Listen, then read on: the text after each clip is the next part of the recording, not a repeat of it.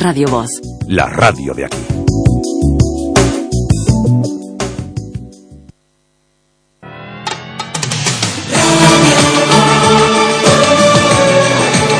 Radio Voz presenta Voces de Galicia. Con Isidoro Valerio.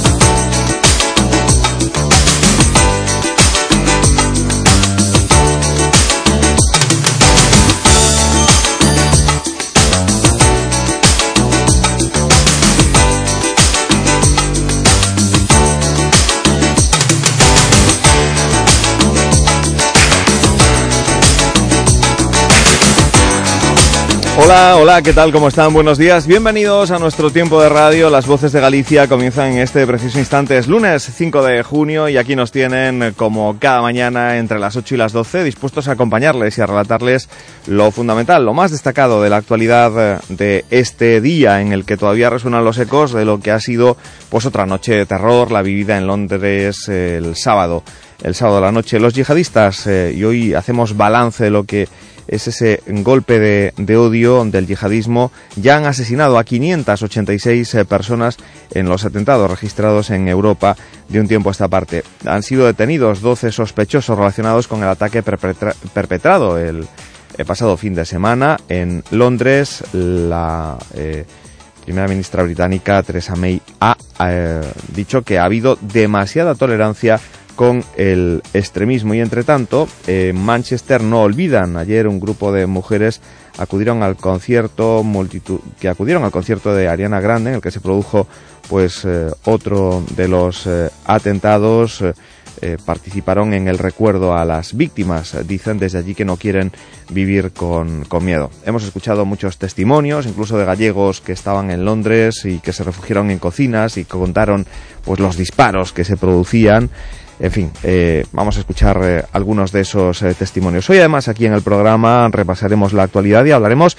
de lo que el miércoles arranca, la ABAU, lo que sustituye a la antigua selectividad y que en cierto modo se parece bastante. La prueba que sustituye a la selectividad se celebra durante tres jornadas esta semana, las dos primeras de mañana y tarde y la tercera solo de mañana. Hasta ahí todo igual que antes pero ¿qué diferencias se van a encontrar los alumnos que este año optan a convertirse en universitarios? Nos lo contará el presidente de la, eh, de la Comisión Interuniversitaria de Galicia, eh, que es la responsable de realizar esa prueba. Pedro Armas estará con nosotros al filo de las nueve menos cuarto. También hoy nos acercaremos a Santiago de Compostela. Eh, allí, como saben, la polémica está servida por ese eh, esa batalla campal que se producía el pasado martes en, tras el desalojo de una casa ocupada en pleno casco histórico. Eh, las eh, fuerzas de seguridad, es decir, la policía, está bastante mm, descontenta con el papel que ha jugado en toda esta cuestión el ayuntamiento. Dicen ni una sola mención, ni una sola llamada. Los cuerpos de seguridad del Estado expresan su profundo malestar por la reacción de partidos políticos como Marea, Izquierda Unida, Nova, Compostela Berta o el BNG y eh, también eh, bueno, pues dicen que eh, no se ha mostrado el menor interés por el estado de salud de los seis agentes que resultaron heridos en los incidentes que generó la sentencia judicial eh, que intentaron hacer cumplir para desalojar una casa en el casco histórico. Hoy hablaremos con Roberto González, el secretario federal territorial del Sindicato Unificado de Policía, y también queremos saber la opinión de eh, la Cámara de Comercio. Hablaremos con su portavoz. Eh, Jesús Asorey. Habrá más cosas aquí en el, en el programa. Tendremos también con nosotros al nuevo presidente del Consejo de Abogacía de Galicia, Félix Mondelo es el nuevo decano del colegio eh, del es el nuevo presidente del Consejo de Abogacía de Galicia, además de decano del Colegio de Abogados de Lugo. Este viernes asumía la presidencia del Consejo eh, como responsabilidad muy importante. Hablaremos de cómo afronta ese nuevo cargo. Y también nos acercaremos, bueno, pues a lo que ya muchos están poniendo en práctica, a la operación bikini o la operación verano. ¿eh? Hay que perder kilos, ponerse en buena forma para lucir eh, tipo en la playa. Eh, hay un curioso estudio que conocíamos la pasada semana, un estudio denominado Findus 350, eh, que revela que el 56% de las mujeres estarían dispuestas a renunciar a uno de sus sueños a cambio de conseguir el cuerpo que desean. Pero ¿es posible conseguir el cuerpo que deseamos sin dieta y sin ejercicio? Hoy nos responderá esa pregunta Yolanda Albelda, directora técnica de la clínica Yolanda Albelda en Santiago y que cuenta con una unidad de eh, dietoterapia y nutricosmética. Más cosas. Tendremos también nuestro consultorio sobre eh, todo lo que tiene que ver con el ámbito económico. El mundo de la declaración de la renta volverá a ocupar su tiempo a partir de las 10 y 10 con Miguel García Corral. Eh, ustedes podrán preguntar aquello que supongo una duda para ustedes a la hora de confeccionar la declaración de la renta. Y hoy nos acercaremos al vigués Cayetano Lledó, que es bueno pues un ilusionista que ha estado recientemente en el Festival Suizo de Baden y se trae un premio bajo su chistera por su original renovación de números clásicos de magia eh, cómica. Cayetano Lledó hoy mm, estará con nosotros eh, pues formando parte de esa sección en la que nos acercamos al mundo del espectáculo. Más cosas que tendremos en el programa, pues noticias, eh, redes sociales, música, las peticiones del oyente, todo esto servido con calma, con sosiego, a lo largo de estas cuatro horas que tenemos por delante y que compartimos con ustedes aquí en la sintonía de Radio Voz. En el control técnico tenemos eh, con nosotros a nuestra compañera Sonia Rodríguez. Les habla, como siempre, y encantado de hacerlo, Isidoro Valerio. Esto que ahora comienza es Voces de Galicia. Sean todos bienvenidos. Vamos con el resumen de actualidad. Agua mineral natural, agua sana. No solo quita la sed, te cuida. Agua sana, indicada para la elaboración de alimentos infantiles y dietas bajas en sodio. El agua es salud y agua sana tu mejor aliada. Ligera, saludable y equilibrada. Agua mineral natural, agua sana. No solo quita la sed, te cuida.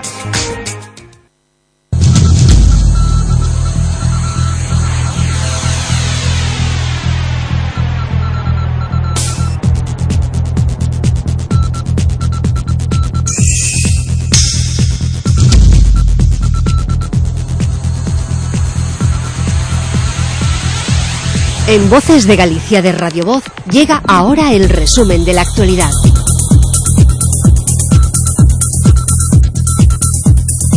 Abrimos este capítulo de repaso a la actualidad con una previsión y es que hoy los estibadores inician ocho jornadas de huelga que se prolongarán hasta el 23 de junio en defensa de sus puestos de trabajo tras el fracaso de la negociación con la patronal ANESCO para alcanzar un acuerdo en el nuevo escenario laboral que se abre con la liberalización del sector. Los paros se llevan a cabo en las horas impares en el día de hoy, eh, y el 7, 9, 19, 21 y 23 de este mes, mientras que para el miércoles 14 está prevista una huelga ininterrumpida de 48 horas, desde las 8 de la mañana hasta la misma hora del viernes 16. Así que veremos qué es lo que ocurre en los puertos con esta huelga que inician los eh, estibadores. Hablamos eh, también de lo que nos ha dejado el fin de semana, que es una vez más la imagen del terror, la imagen de la angustia que vivieron los londinenses en la noche del sábado. La Casa Real y el Gobierno, desde aquí, desde España, también los partidos políticos transmitían ayer su solidaridad con las víctimas de los atentados terroristas en Londres, que han dejado siete muertos y al menos 48 heridos, así como con el pueblo británico en general, y han expresado su apoyo al Reino Unido en la lucha contra el terrorismo.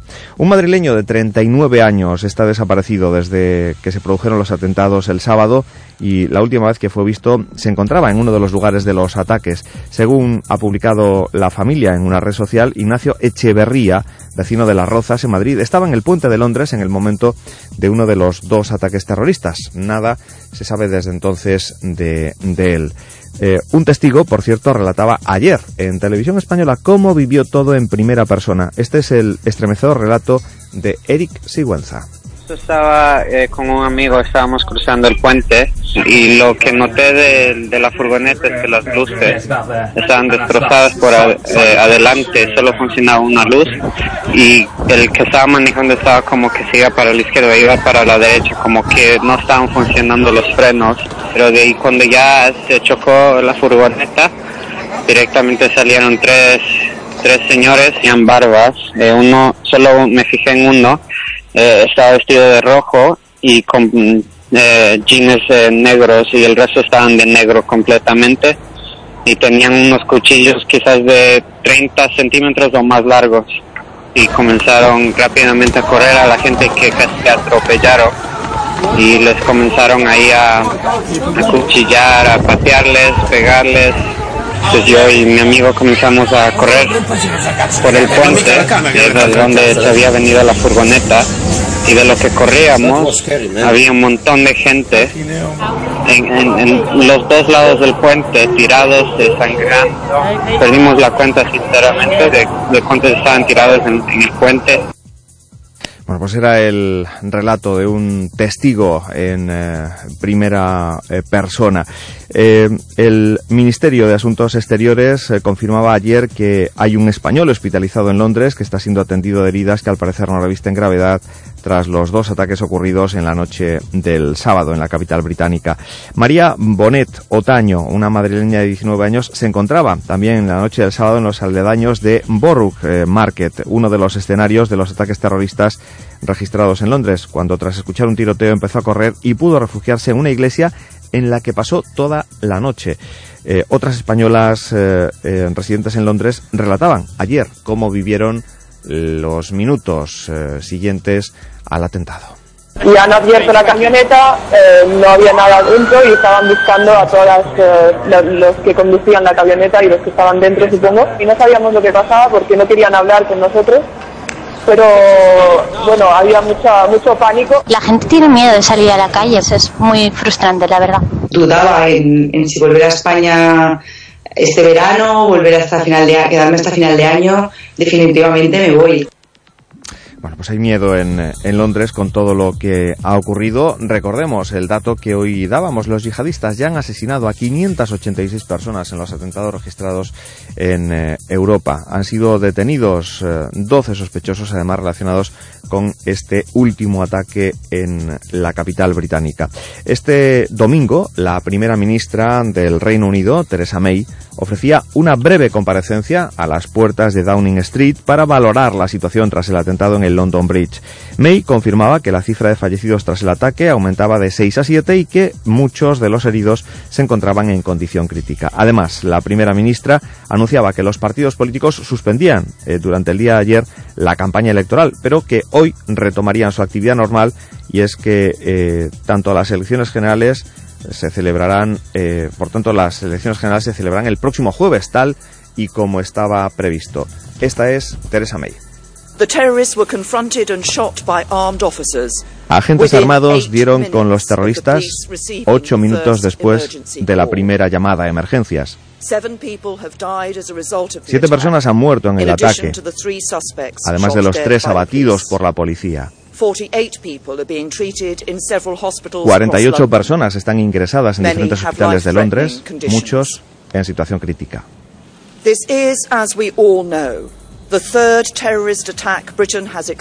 Como todos sabemos, este es el tercer ataque terrorista que golpea al Reino Unido en los últimos tres meses. No podemos ni debemos fingir que las cosas pueden seguir tal y como hasta ahora. Los partidos han suspendido la campaña por respeto, a la por respeto, pero la violencia no debe alterar los sucesos democráticos. Por eso la campaña se reanudará mañana y las elecciones se celebrarán el jueves como estaba previsto. Bueno, pues esto es lo que decía ayer en ese comunicado eh, que lanzaba desde las puertas de Downing Street eh, Teresa May. Pero además, este sábado, al menos, eh, bueno, es un número incalculable de personas las que han resultado heridas en Turín. Algunos medios hablan de 1.400, otros eh, pues lo, lo, dejan por debajo del millar de personas. Eh, eh, muchos heridos en Turín, en Italia, a consecuencia de una estampida provocada por una falsa alarma. Todo apunta a que el sonido de un petardo sembró el pánico en la plaza de San Carlos de Turín, donde se encontraban los aficionados de la Juventus viendo la final de la Champions. Al menos cinco personas estaban en estado grave tras la avalancha de gente. Muchos de ellos fueron heridos por cristales de vasos y botellas. La estampida tuvo lugar diez minutos antes del final del partido entre la Juve y el Real Madrid. Eh, la verdad que las imágenes eh, que muestran cómo se produjo esa avalancha son impresionantes porque la gente pasaba una por encima de otra.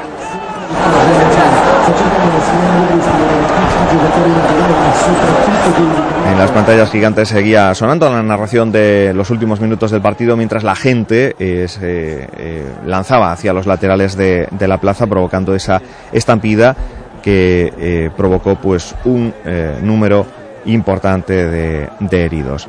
Y dejamos eh, los sucesos que han protagonizado el fin de semana y hablamos eh, de Cataluña, porque el mundo ha denegado su apoyo a la consulta de Puigdemont. Ningún país le ofrece su aval para convocar el referendo. Pocas esperanzas alberga ya Carles Puigdemont de encontrar en la comunidad internacional el aval que pretendía para el referendo independentista. Ni los esfuerzos de la Generalitat por promocionar el proceso fuera de las fronteras de España han obtenido el impacto esperado, ni el Ejecutivo catalán cuenta con apoyos de peso en el exterior que sirvan de paraguas al bloque secesionista. El Constitucional afronta, además, con muchas dudas, la posibilidad de suspender provisionalmente al presidente de la Generalitat, Carles Puigdemont, para obligarle a cumplir sus sentencias y no prevé llegar a tomar esa decisión de oficio ni probablemente aunque el gobierno se lo pida. Pero este domingo en Barcelona, el secretario de Comunicación de Ciudadanos, Fernando de Páramo, ha asegurado que los planes independentistas de Puigdemont han fracasado tras el toque de atención de la Comisión de Venecia y que ahora solo le queda una opción, que es convocar elecciones. Bueno, que no hacía falta irse a Venecia para saber que el señor Puigdemont tiene que cumplir con las leyes y con la democracia, que al señor Puigdemont se lo han dicho absolutamente todo el mundo que tiene que cumplir las leyes y que en política uno no se puede creer que está por encima de la democracia y que en política uno no se puede creer que el Parlamento es su casa. Se lo han dicho ahora también en Venecia, se lo han dicho los propios letrados del Parlamento, se lo dicen también los funcionarios preocupados en Cataluña por la situación de inestabilidad, toda la oposición en bloque, el Consejo de Garantías Estatutarias, la Constitución, el Estatuto de Autonomía, en el señor Puigdemont ya no tiene excusas. Su estrategia para rompernos eh, con el resto de España, su estrategia para rompernos con la Unión Europea ha fracasado. Es el game over del señor Puigdemont y ya solo le queda una salida digna, que son convocar unas elecciones. Game over Puigdemont, le decía Fernando de Páramo, el eh, secretario de Comunicación de Ciudadanos, y es que el último pronunciamiento, el de la Comisión de Venecia, ha cerrado las puertas a cualquier referendo convocado sin previa negociación con el Gobierno central. En una carta remitida esta semana en respuesta a la carta que previamente envió la Generalitat, el órgano que asesora al Consejo de Europa subraya que la consulta debería organizarse de plena conformidad con la Constitución y la legislación aplicable. No es el único revés en el intento de lograr colaboración y reconocimiento exterior eh, que mm, el único revés que recibe pues el gobierno eh, catalán. Y este domingo, durante un acto de los populares en Tarragona, el presidente del grupo parlamentario mm, popular en Cataluña, Xavier García Albiol, le pedía a Puigdemont que no tense la situación en lo que concierne al desafío soberanista. Estas eran las palabras de Xavier Albiol. La pregunta y la fecha del referéndum es una llave que cierra una puerta a la esperanza, a la solución y a resolver los problemas. Y yo le pido al presidente de la Generalitat que no eche al mar esa llave que es la que puede dar respuesta a los problemas que tiene Cataluña. Y esa llave no puede servir para cerrar la oportunidad que tenemos de salir de esta situación complicada en la que nos han llevado los partidos independentistas. El presidente de la Generalitat cometería un grave error si pone fecha y pregunta. Y es un grave error porque no deja margen no deja margen, le decía eh, Albiol, Xavier García Albiol, desde las filas de los populares. Vamos con más cuestiones. Eh, esta semana eh, los presupuestos de 2017 encaran ya la recta final de su tramitación en el Senado ahora con la garantía de que previsiblemente serán aprobados con la mayoría absoluta del Partido Popular la semana del 26 de junio, unos días antes de que el Gobierno tenga previsto presentar el techo de gasto de 2018. Eh, este fin de semana, el vicesecretario de Comunicación de los Populares, Pablo Casado, ha comparado por ello al Partido Popular con un equipo con ideas, con fuerza y con eh, eh, forma de equipo como el Real Madrid. Ha hecho esa comparativa. PP Real Madrid, ganador de un ajustado partido de Champions, con el que ha comparado la aprobación de los presupuestos. Siguiendo con la metáfora, esta semana, ha dicho Casado, hemos, hemos mm, vivido y visto un momento muy importante de ese partido, que han sido los presupuestos generales del Estado dice el PP ha conseguido ganar la Champions. Pablo Casado. En la que hemos visto un equipo con ideas, con fuerza y con ideas de equipo. Es decir, lo más importante en un deporte, lo más importante en un proyecto político es tener un buen equipo, tener ideas y tener la fuerza para defenderlo. Y esa fuerza que hizo al Real Madrid ganar ayer la Copa de Europa con un ajustado 4 a 1, es lo que estoy convencido que nos avala al Partido Popular aquí en Extremadura para volver a ganar las elecciones con la mayoría que hizo que en 2011 Extremadura tuviera al mejor presidente de su historia y lo que nos va a hacer que a nivel nacional Mariano Rajoy siga teniendo el apoyo parlamentario suficiente para seguir con sus ideas, con su fuerza y con su equipo, transformando para bien España. Y esta semana hemos visto un momento muy importante de ese partido. Era un momento decisivo, era un momento en el que Oye, nos podían lesionar a un par de jugadores, era un momento en el que nos podían meter un gol de falta, eh, que nos podían meter incluso pues un par de penaltis. Y no ha pasado, eran los presupuestos generales del Estado. Era la ley más importante de todo el año y todo el mundo decía, no, el Partido Popular no va a ser capaz de, de negociar unos presupuestos porque tienen, están en minoría, porque supuestamente no saben dialogar. Bueno, pues sí, el Partido Popular ha sabido dialogar con seis partidos políticos. El Partido Popular ha sabido pactar unas cuentas públicas para seguir creando empleo, para seguir revalorizando las pensiones, para seguir apostando por la sanidad y por la educación, y lo han pactado con seis partidos políticos y han tenido una mayoría muy importante para seguir avanzando. Bueno, pues ahí estaba Pablo Casado con eh, su metáfora, comparando un partido político con el partido de la Champions y, sintiéndose ganadores por haber superado el trámite de los presupuestos generales del, Estado. Vamos con más eh, cuestiones porque también este fin de semana escuchábamos al vicesecretario de Organización y Formación de los populares andaluces, Tony Martín, que decía ayer que Andalucía no se merece una presidenta achicharrada por su fracaso en las primarias como Susana Díaz, sino un presidente como Juanma Moreno, que dice cree en la comunidad y está orgulloso de ser andaluz. Y la alcaldesa de Santa Coloma de Gramanet y responsable de política municipal del Partido Socialista de Cataluña, Nuria Parlon, también, eh, el protagonista este fin de semana, ha propuesto revisar el acuerdo de relaciones que pactaron la gestora del PSOE y los socialistas catalanes para así, dice, mejorar y limar algunas cuestiones y que ambos partidos confluyan sin tutelas. En el obituario del fin de semana, dos eh, fallecimientos. Uno, el del escritor Juan Goitisolo, agudo denunciante de la desigualdad, fallecía en la madrugada de ayer a los 86 años en su casa de Marrakech, donde vivía desde 1996, víctima de las secuelas de un ictus que fue apagando la heterodoxa e incorrecta voz del que era un referente intelectual de los años 50. Esta es la voz de Juan Goitisolo. Hay un refrán que dice que cuando uno se va es porque ya se ha ido. Las dos pasiones de mi infancia, la, geografía y la historia, se fundían en un ámbito único, el de la literatura. Vivir en la Medina, en la Medina pues no, no es callejear, es medinear. Yo me he inventado el verbo medinear. Los Reyes de España han expresado su pesar por la muerte del escritor Juan Goitisolo y han manifestado que su obra acompañará siempre a nuestro idioma. Juan Goitisolo, eh, que nació en Barcelona en el año 35, quiso eh, Luis Goitisolo ha querido recordar a su hermano Juan, que fallecía ayer en Marrakech con eh, unas palabras. ha dicho, teníamos una relación estupenda, nos queríamos mucho y he sentido mucho su muerte. También el director del Instituto Cervantes, Juan Manuel Bonet, ha lamentado la muerte del escritor, a quien ha calificado de escritor de extrema inteligencia y polemista terrible. Y eh, la otra persona que nos ha dejado en este fin de semana es el diseñador David eh, Delfín. Los restos mortales de David Delfín eh, estuvieron ayer en Marbella, ciudad en la que el diseñador pasó eh, su infancia y donde será incinerado hoy lunes. Eh, David Delfín fallecía este sábado en Madrid a los 46 años de un cáncer. Eh, miles de personas han expresado ya sus condolencias y mensajes de pésame por su muerte en las redes sociales, entre ellos muchos de sus amigos más cercanos. Su capilla ardiente eh, se instaló en el Museo del Traje de Madrid. Hasta allí comenzaron a acercarse para despedirse del diseñador sus amigos y familiares, que decían cosas como estas. Era, era un ejemplo porque era único, era raro, era irrepetible, era divertido, era arriesgado.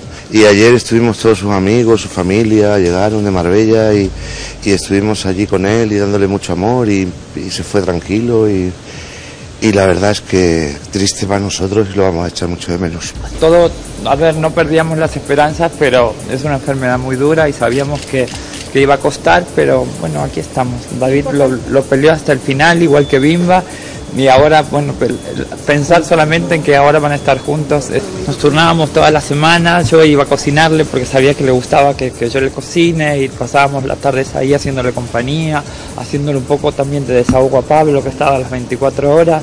Lo queremos muchísimo y lo vamos a echar mucho de menos porque era alguien muy, muy importante, tanto en lo personal como, como lo profesional y artístico. Y, y bueno, pues qué, qué impotencia, qué injusticia, qué mal se pasa, ¿no? Una persona tan joven, con tanto que hacer, tanto que descubrir, tanto que estudiar, porque siempre estaba siempre estaba estudiando, buscando cosas, ha sido un pionero. No, pues qué os voy a decir, hija, es un día triste, pero también pues lo sentimos muy fuerte con nosotros y lo queremos muchísimo y el amor no muere, ¿no? Sabíamos que, que iba a pasar y ya está. Cuando se muere un amigo, se muere un amigo, ¿sabes? No hay, no hay más que hacer. Da igual lo que haya pasado y da igual como sea. Y la tristeza de que, de que David se ha muerto es siempre muchísimo más, muchísimo más pequeña, infinitesimalmente más pequeña que, que la- el placer y la alegría de haberlo conocido. Así que yo me siento muy, muy, muy privilegiada de haber sido, de haber sido amigos. Pues ya está, con nada más, con eso, con haber sido amigos y haber disfrutado muchísimo de, que todo lo que tenía era alegría y, sabiduría y generosidad. Eva H., Pepón Nieto, Rosy de Palma, algunos de sus eh, amigos eh, que ayer eh, lloraban la muerte de David Delfín, al igual que su pareja, el fotógrafo gallego Pablo Sáez, novio de David Delf- Delfín, que colocó un emotivo mensaje en su cuenta de Instagram diciendo mi vida, te quiero, te quiero. 8 y 28 minutos, eh, hay más eh, noticias, les contamos que ayer hubo referéndum. ¿Y dónde? Pues en Silleda. El cambio de ubicación de la Casa Consistorial de Silleda salió adelante en el referéndum por 52 papeletas. El municipio fue el primero en Galicia en celebrar un referendo oficial con permiso del Consejo de Ministros. Todo para eh, decidir el cambio de ubicación de la casa consistorial que ha salido adelante por 52 eh, papeletas. Más eh, cuestiones eh, de la actualidad de este día y es que Educación va a pagar la certificación de idiomas a los alumnos que cursan secundaria. Los ex- exámenes en las escuelas públicas que cuestan 90 euros serán gratuitos. Y la Junta le propone a los concellos que bajen impuestos para atraer inversión. Cree que la disparidad fiscal a nivel local favorece la localización de empresas en Portugal, así que le pide a los concellos que revisen sus eh, impuestos. Y quienes se movilizaron contra la homofobia, fueron los vecinos de Sada este fin de semana. El eh, abogado que eh, publicó en una eh, en un periódico eh, local, el Mariñán, un comentario homófobo, insiste en que no se retracta del artículo en el que dice que la homosexualidad es un pecado. Y hablamos de un juez de Villajoyosa, en Alicante, que ha sobreseído el procedimiento de ejecución hipotecaria instado por un banco al declarar abusiva una cláusula del contrato que establece el vencimiento anticipado del préstamo si el cliente deja de pagar una cuota o cualquier otro gasto de la vivienda. En el balance del fin de semana, cuatro personas han perdido la vida en los cuatro accidentes de circulación mortales registrados en las carreteras españolas durante el fin de semana, según ha informado la DGT. Y mañana se cumplirán diez años de la caída del último comando operativo de los Grapo, un grupo terrorista desarticulado por los sucesivos golpes policiales, pero no derrotado, como dicen fuentes de la lucha antiterrorista que observan en lo que queda de la banda las mismas ganas pero le faltan adeptos. Más eh, cuestiones. Hoy la vicepresidenta del Gobierno, Soraya Santa María, presidirá en Sevilla una jornada de trabajo a la que asisten los 19 delegados y 44 subdelegados del Gobierno de toda España. Con ocasión de este encuentro se abordará, entre otras cuestiones, un plan para impulsar y modernizar la administración periférica del Estado. Además, Aznar inaugura la Semana eh, Atlántica eh, como presidente del Instituto Atlántico. Semana Atlántica en este acto mantendrá una conversación con el ex secretario general de la OTAN y el ex primer ministro de Dinamarca, Andrés Fock. Y la Audiencia Nacional juzga hoy a un acusado de enaltecer el terrorismo etarra en una manifestación en San Sebastián celebrada el año pasado en la que gritó a una patrulla de la Archaina Goraeta Militaria. Declara además hoy como testigo un hermano de Bárcenas en el juicio del caso eh, Gürtel. Por otra parte, Eduardo Sotillos, el que fuera portavoz del gobierno y tres exministros participan hoy en una jornada sobre portavoces de la democracia en el Centro de Estudios Políticos y Constitucionales. Y el Día del Medio Ambiente, este 5 de junio, eh, apuesta por la armonía entre hombre y naturaleza. Hoy se celebra el Día del Medio Ambiente con la convicción de que la prosperidad depende de la armonía entre hombre y naturaleza. Lopera, también es hoy noticia, el expresidente del Real Betis, eh, Manuel Ruiz Lopera, comienza hoy su declaración en el juicio que se celebra en la audiencia de Sevilla y en el que se le acusa de un presunto, presunto delito de apropiación indebida durante su gestión del club, por lo que le piden tres años de cárcel. También les damos cuenta de que hoy se celebra la vigésima gala de los premios Max de teatro, premia a los mejores de las artes escénicas del año. Y homenaje a Lorca en Fuente Vaqueros en el 119 aniversario de su nacimiento. Hoy la localidad granadina acoge el acto central del tradicional 5 a las 5. Este acto conmemora este año el 119 aniversario del nacimiento de García Lorca con la entrega del Pozo de Plata a la cantadora Carmen Linares. Son las 8 y 32 minutos. Vamos ya con eh, los diálogos de actualidad. Agua mineral natural, agua sana.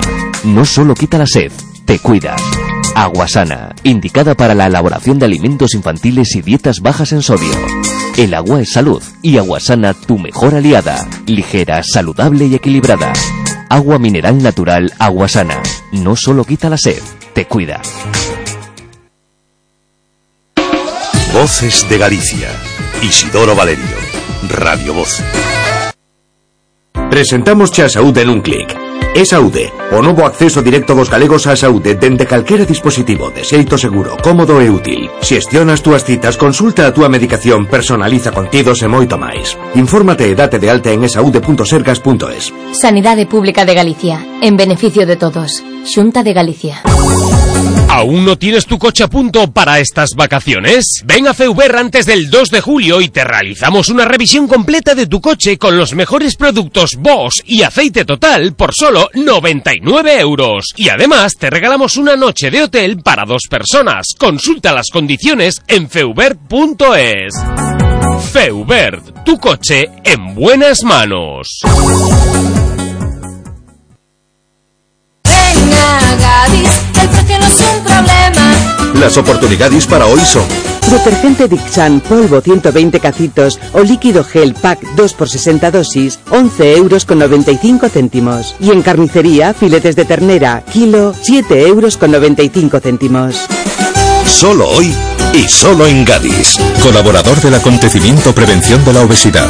Aligera tu vida.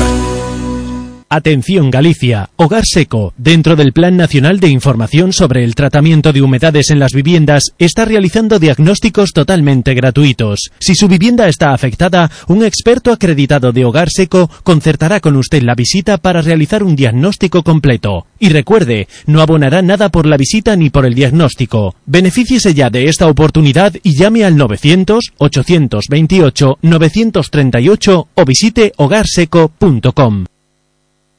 A veces solo necesitas un buen calzado para llegar tan lejos como te propongas. Nada más.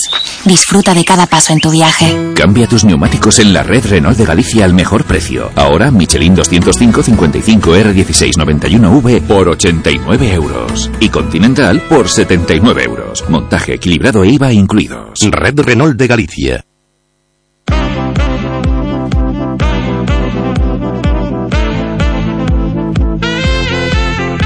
Estás escuchando Radio Voz. Si quieres participar, puedes hacerlo llamando al 981 13 44 33. Bien, aquí nos tienen en la sintonía de Radio Voz, ya lo saben, si quieren participar en nuestro programa es muy sencillo hacerlo, 981 13 44 33, nuestro teléfono de directo 649 48 37 99, el WhatsApp habilitado para que ustedes nos puedan hacer llegar sus eh, mensajes. Bueno, vamos a eh, hablar de de algo que en estos días pues comenta todo el mundo en, en Santiago. Eh, pues esa batalla campal que se organizó el pasado martes a consecuencia bueno pues de un eh, desalojo de un edificio eh, ocupado. Decía el alcalde la pasada semana que podría haberse evitado lo sucedido en la tarde del martes cuando los antidisturbios y los manifestantes se enfrentaron en pleno casco histórico. Recordemos que a consecuencia de ello seis agentes de policía resultaron heridos en, en Santiago eh, a la policía y a los sindicatos que representan a la policía no les ha gustado nada pues eh, la actitud y la postura, el posicionamiento que eh, mantienen con relación a lo ocurrido mm, formaciones como en Marea, Esquerda Unida, ANOVA, Compostela Berta o el, o el BNG, que bueno pues mm, para nada eh, pues eh, han mencionado lo ocurrido con los policías, eh, ni dicen desde el Sindicato Unificado de Policía han recibido una sola llamada para interesarse por el estado de salud de los policías que fueron heridos en ese enfrentamiento en el que dicen eran más los manifestantes que los que los policías que, que actuaban para bueno hacer cumplir la, la legalidad. Vamos a hablar de este tema y lo vamos a hacer con nuestros dos contertulios en esta mañana. José Ángel Blanco, desde Santiago, precisamente. José Ángel, buenos días. Hola, ¿qué tal? Buenos días. bueno, desde Santiago, desde el casco histórico y además casi casi eh, siendo testigo ¿no? de, de, lo, de lo ocurrido el, el, pasado martes. Tengo también con nosotros a Luis Baneira, está con nosotros aquí en el, en el estudio de Radio Voz. Luis, buenos días. Hola, buenos días. Con ellos dos vamos a, a tratar de diseccionar este, este tema. Bueno, en principio, ¿cómo, cómo habéis visto con relación a este asunto las, las posturas manifestadas pues por los diferentes grupos representados en el Ayuntamiento de Santiago, con una división clara, eh, Bloque Nacionalista eh, y Compostela Berta, eh, que digamos se han puesto más del lado de, de los ocupas y las otras formaciones presentes en el ayuntamiento, tanto el Partido Socialista como el Partido Popular, eh, bueno, pues diciendo que era escandaloso, que no entendían nada en torno al posicionamiento del, del grupo de, de, gobierno y del bloque nacionalista galego. ¿Cómo veis vosotros este, este tema? ¿De parte de quién, de quién os ponéis? ¿Quién tiene la razón en, en esta polémica? Hombre, es muy difícil decir de qué parte se puede poner uno o qué parte tiene la razón claramente, ¿no? Pero yo creo que no debemos olvidar que la, la policía no actúa eh, a iniciativa propia, actúa por un mandato judicial en el que se les da la orden, una orden determinada, sea vigilar un edificio público, sea controlar una manifestación o sea proceder al desalojo de un edificio ocupado ilegalmente. Eh, por lo tanto, son empleados públicos prestando un servicio público bajo un mandato, en este caso judicial. La policía cumple con su obligación. A toro pasado desde un despacho, pues es muy fácil juzgar la actuación de personas que a lo mejor en cuestión de minutos o segundos tienen que tomar decisiones de cómo actuar o de cómo rechazar una agresión por parte de otras personas. ¿no? Lo que nos parece muy triste es que, cumpliendo estos empleados públicos un, un mandato judicial, pues no reciban ni siquiera un mínimo de apoyo o de interés por parte de los gobernantes municipales y los partidos políticos todos, por lo menos interesándose por qué ha pasado, interesándose por la salud de los heridos o de las personas que han resultado lesionadas, cuando en este caso, repito, hay empleados públicos que estaban cumpliendo una orden. En ese sentido, no me extraña en absoluto que la policía se sienta desamparada y que los sindicatos representativos en el ámbito de las fuerzas del Estado pues se quejen de la actitud eh, mantenida por estos grupos, grupos políticos. Mm. Pero el gobierno local compostelano se manifestó lamentando la violencia en la manifestación contra el desalojo y los inadmisibles daños al mobiliario urbano, locales comerciales y al patrimonio de la ciudad, pero cargaron más contra la actuación policial que contra la actitud de, de quienes tras ser eh, desalojados del edificio bueno, pues eh, se enfrentaron a la, a la policía, ¿no? Claro, pues yo entiendo que eso es impresentable realmente, ¿no? Todo el mundo lamenta los daños que se producen al mobiliario urbano, pero hay que hablar claramente de quién produce esos daños, quién está actuando conforme a la ley y quién no, y a apoyar quién está actuando conforme a la ley, sobre todo cuando en este caso, si estamos hablando de policía que está actuando no solo conforme a la ley, sino en cumplimiento de un mandato. Están cumpliendo su obligación.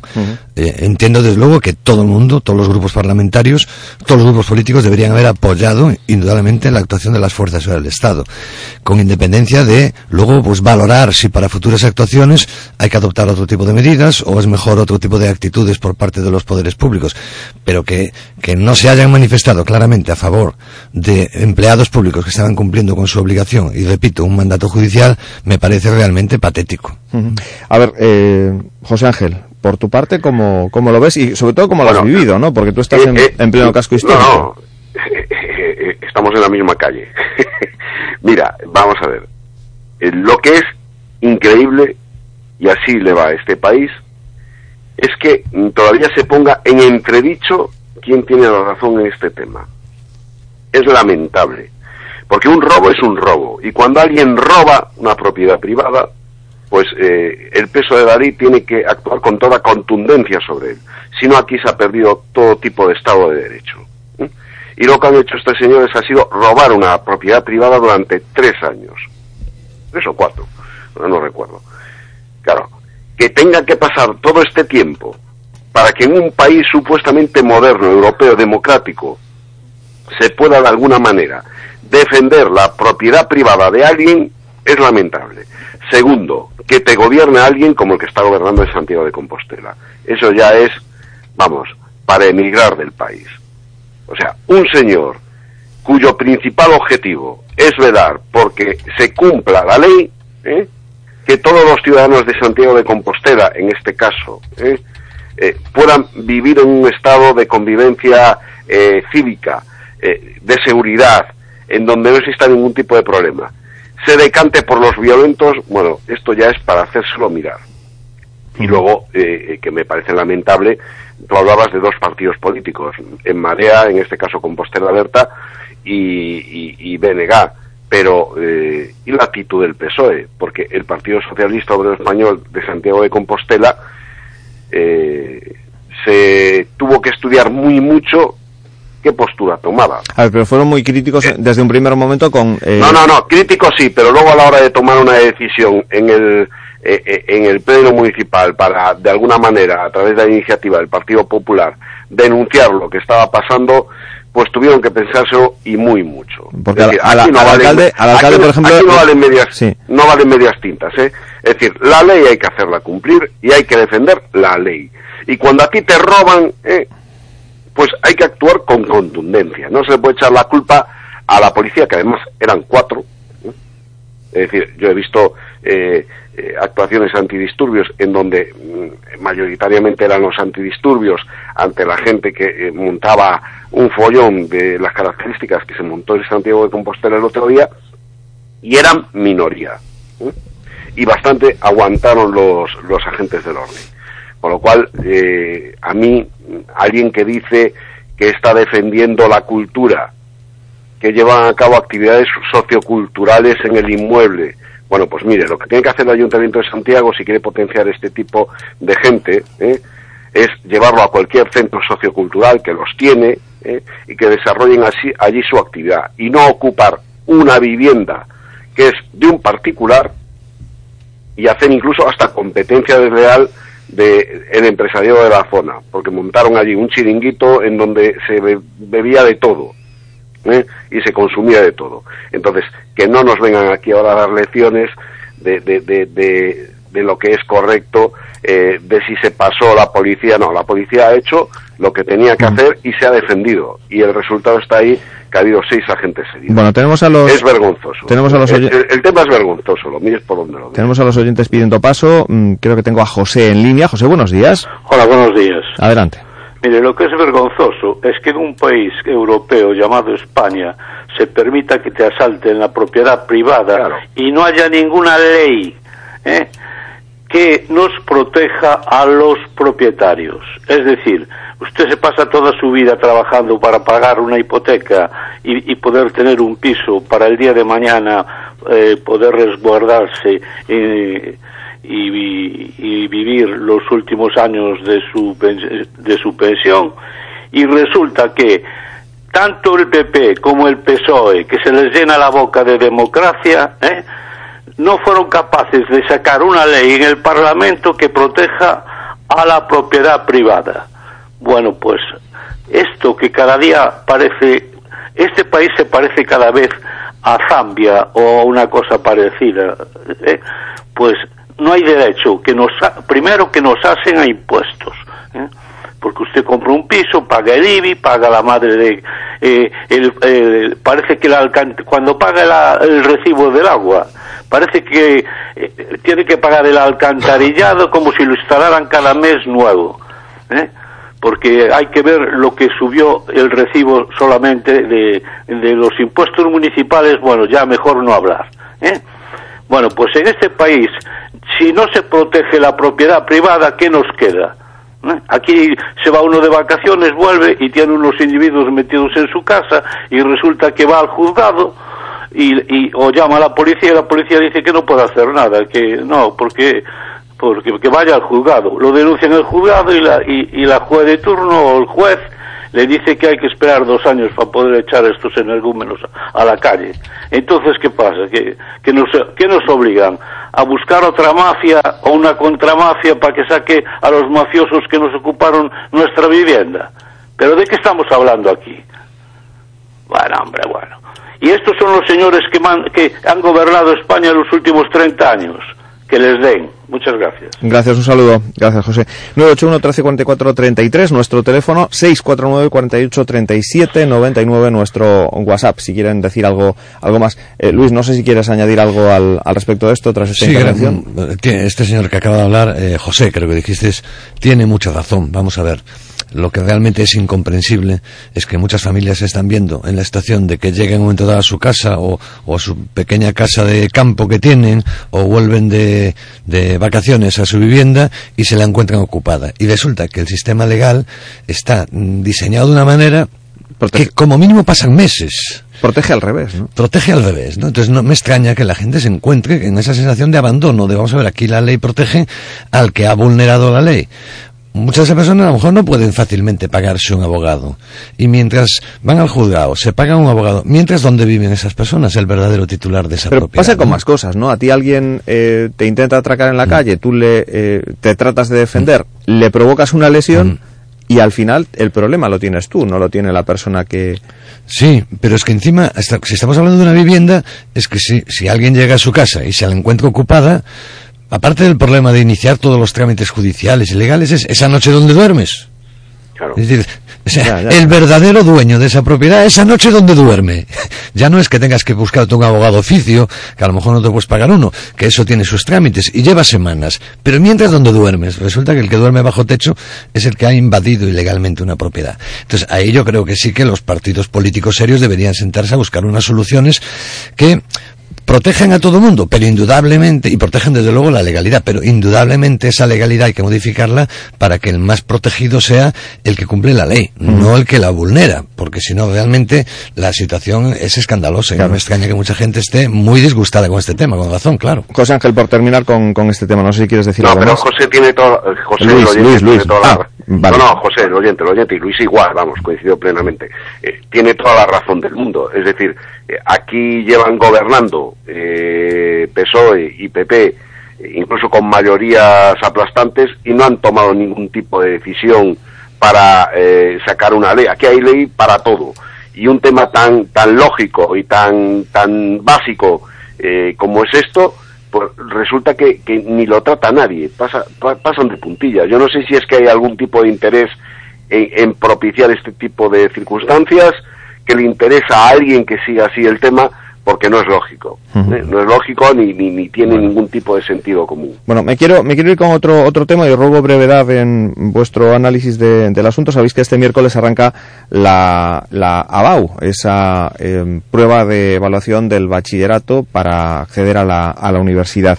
Eh, arranca el miércoles, sustituye a la selectividad en resumidas cuentas, viene a ser lo mismo, son tres días, jornada de mañana y tarde, excepto el viernes que solo es por la mañana, pero eh, hay como una especie de lío por aquello de que 3.000 alumnos van a entrar este año en la universidad sin tener que hacer eh, pues prueba eh, alguna, ¿no? Eh, pueden presentarse a toda la prueba, una parte, pero solo si quieren subir, subir nota. Y esto pues ha sido visto como un agravio por parte de quienes tienen que ir a, a esta, esta prueba. ¿Cómo veis este, este cambio, este parche con motivo de pues esa 11 que no acaba de de, de, implantarse al 100% y que, que, tenemos que andar con parches de este tipo. Uh -huh.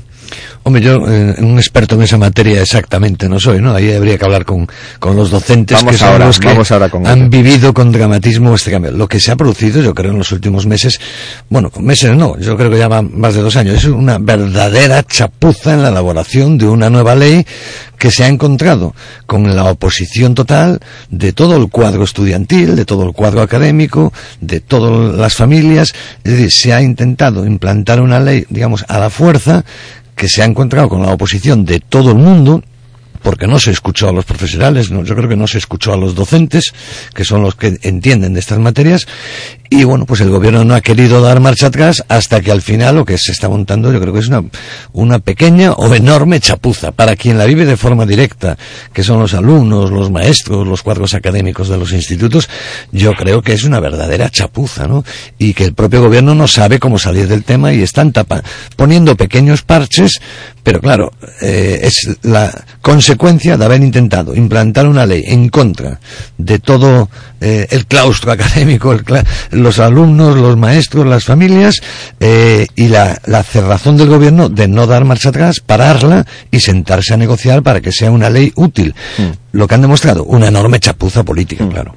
José Ángel, mm, ¿cómo lo ves? Te ruego breve. Lo, lo que no entiendo ni nunca entenderé es que pintan las familias y los alumnos decidiendo eh, sobre qué tipo de sistema educativo tienen que tener. Es alucinante alucinante y sobre todo eh, que asignaturas y todas estas historias, ¿no? Y que te tienen que poner el examen. Solo faltaría que aún encima le digan el examen que le van a poner.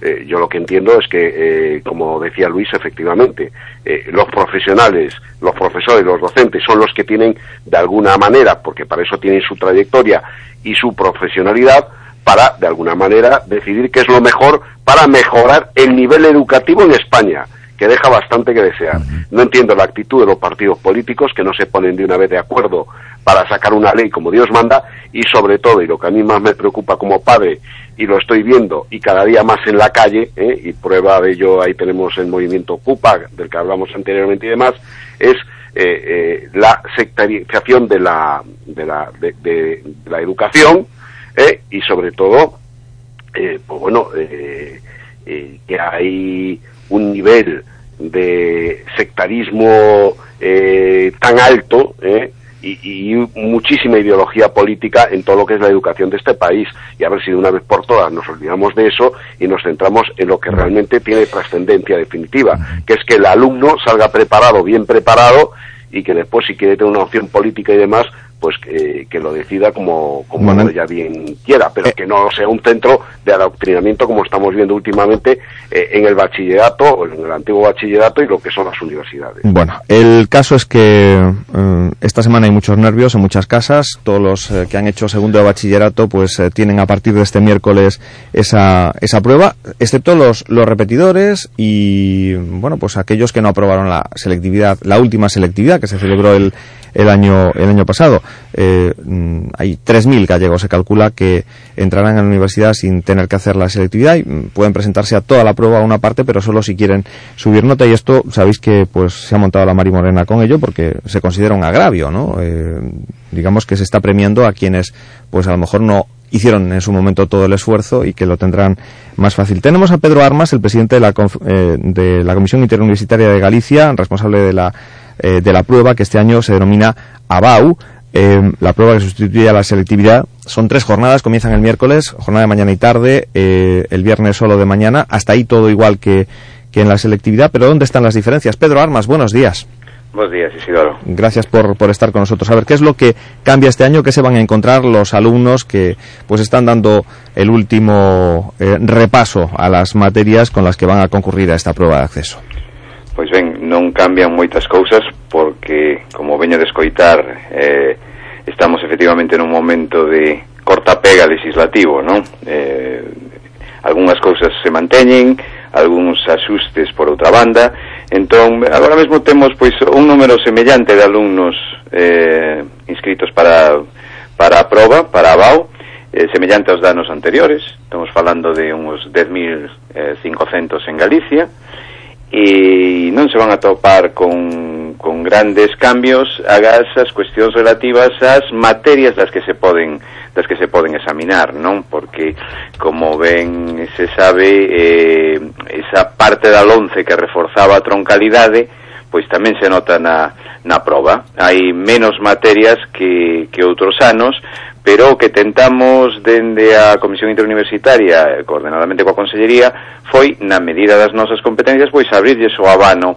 para que non tiveran embudos a, a hora de escoller materias, non? E iso é o fundamental, que eh, teñen de algunhas materias que se examinaban outros anos, este ano pois non se van a examinar, por exemplo, Ciencias da Terra ou uh, Análise Musical no? ou algunhas, algunhas outras, non? Uh -huh.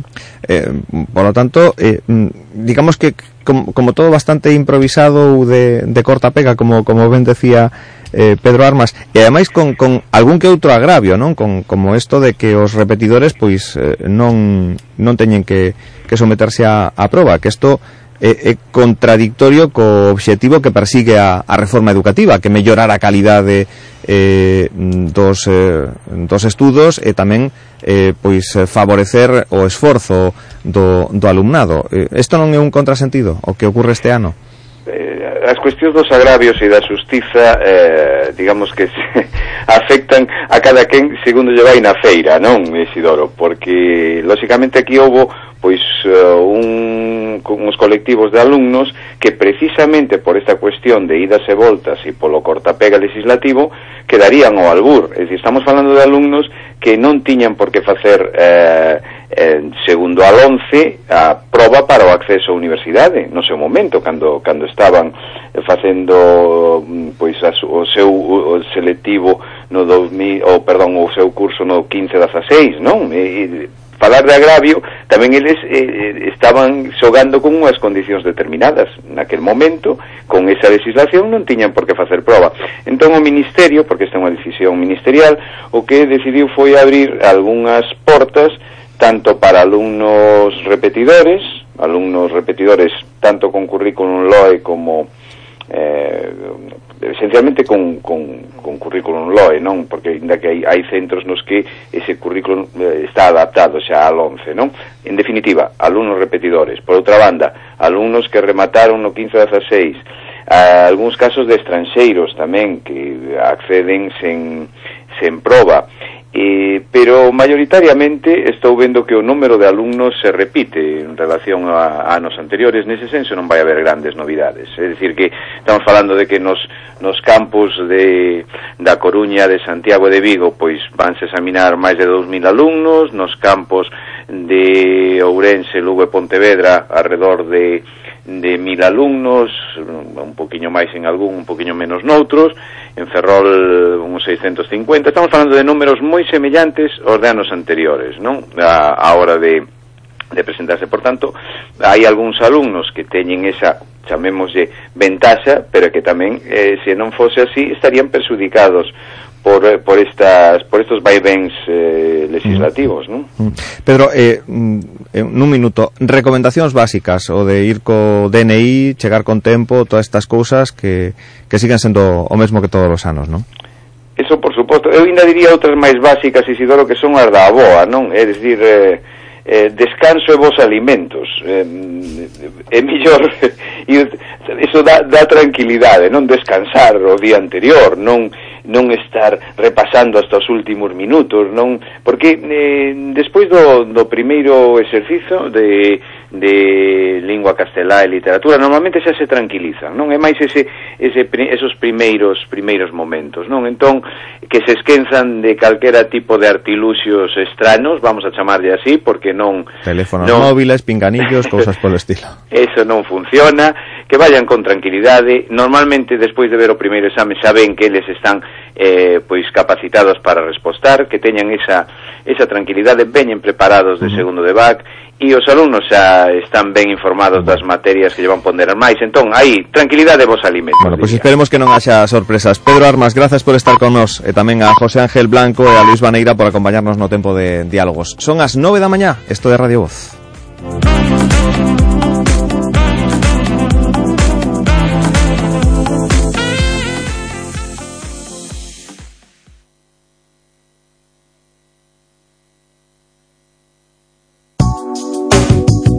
Radio Voz. La radio de aquí.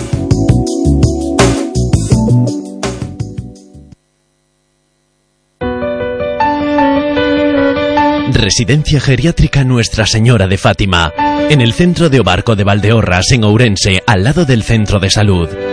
Un entorno envidiable donde podrá pasear, salir de compras y tener plena libertad para continuar con sus hábitos y costumbres para autónomos y dependientes con todos los servicios más profesionalizados de geriatría. Habitaciones individuales y compartidas, cocina propia con tres menús diarios. Somos los más baratos. Busque y compare, no encontrará un precio mejor. Nos adaptamos a sus posibilidades. Residencia Geriátrica Nuestra Señora de Fátima. Su bienestar, nuestra razón de ser. Llámenos al 988-321-516 y le informaremos.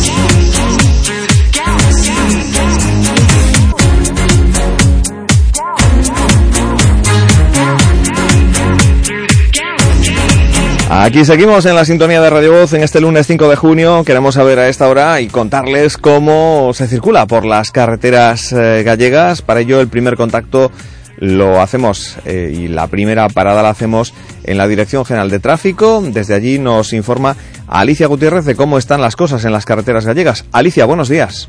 Buenos días. Un día más hay que tener en cuenta la niebla en Lugo en la 8 en Mondoñedo, una niebla densa que está dificultando la circulación. Por tanto, les pedimos que extremen el cuidado, que circulen con muchísima precaución por esa autovía del Cantábrico en el entorno de Mondoñedo. En el resto de carreteras gallegas, según nuestros datos, podemos hablar de tranquilidad.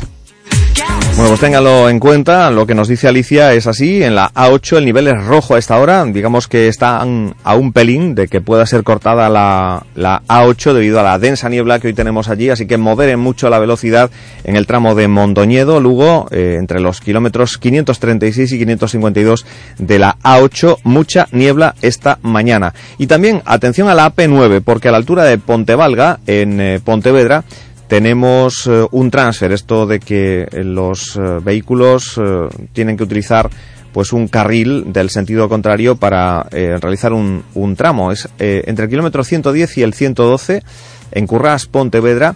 Eh, ahí es en donde se van a encontrar con un transfer en la AP9, así que mucha precaución también en ese punto para no llevarse a la sorpresa de encontrarse eh, pues con el, con el desvío pertinente, nivel rojo en ese punto, así que mucha atención en el kilómetro 110 eh, al 112 en Currás, Pontevedra, con ese transfer en la en la autopista debido a obras que se están llevando a cabo de mantenimiento en ese tramo. 9 y 3 minutos de la mañana.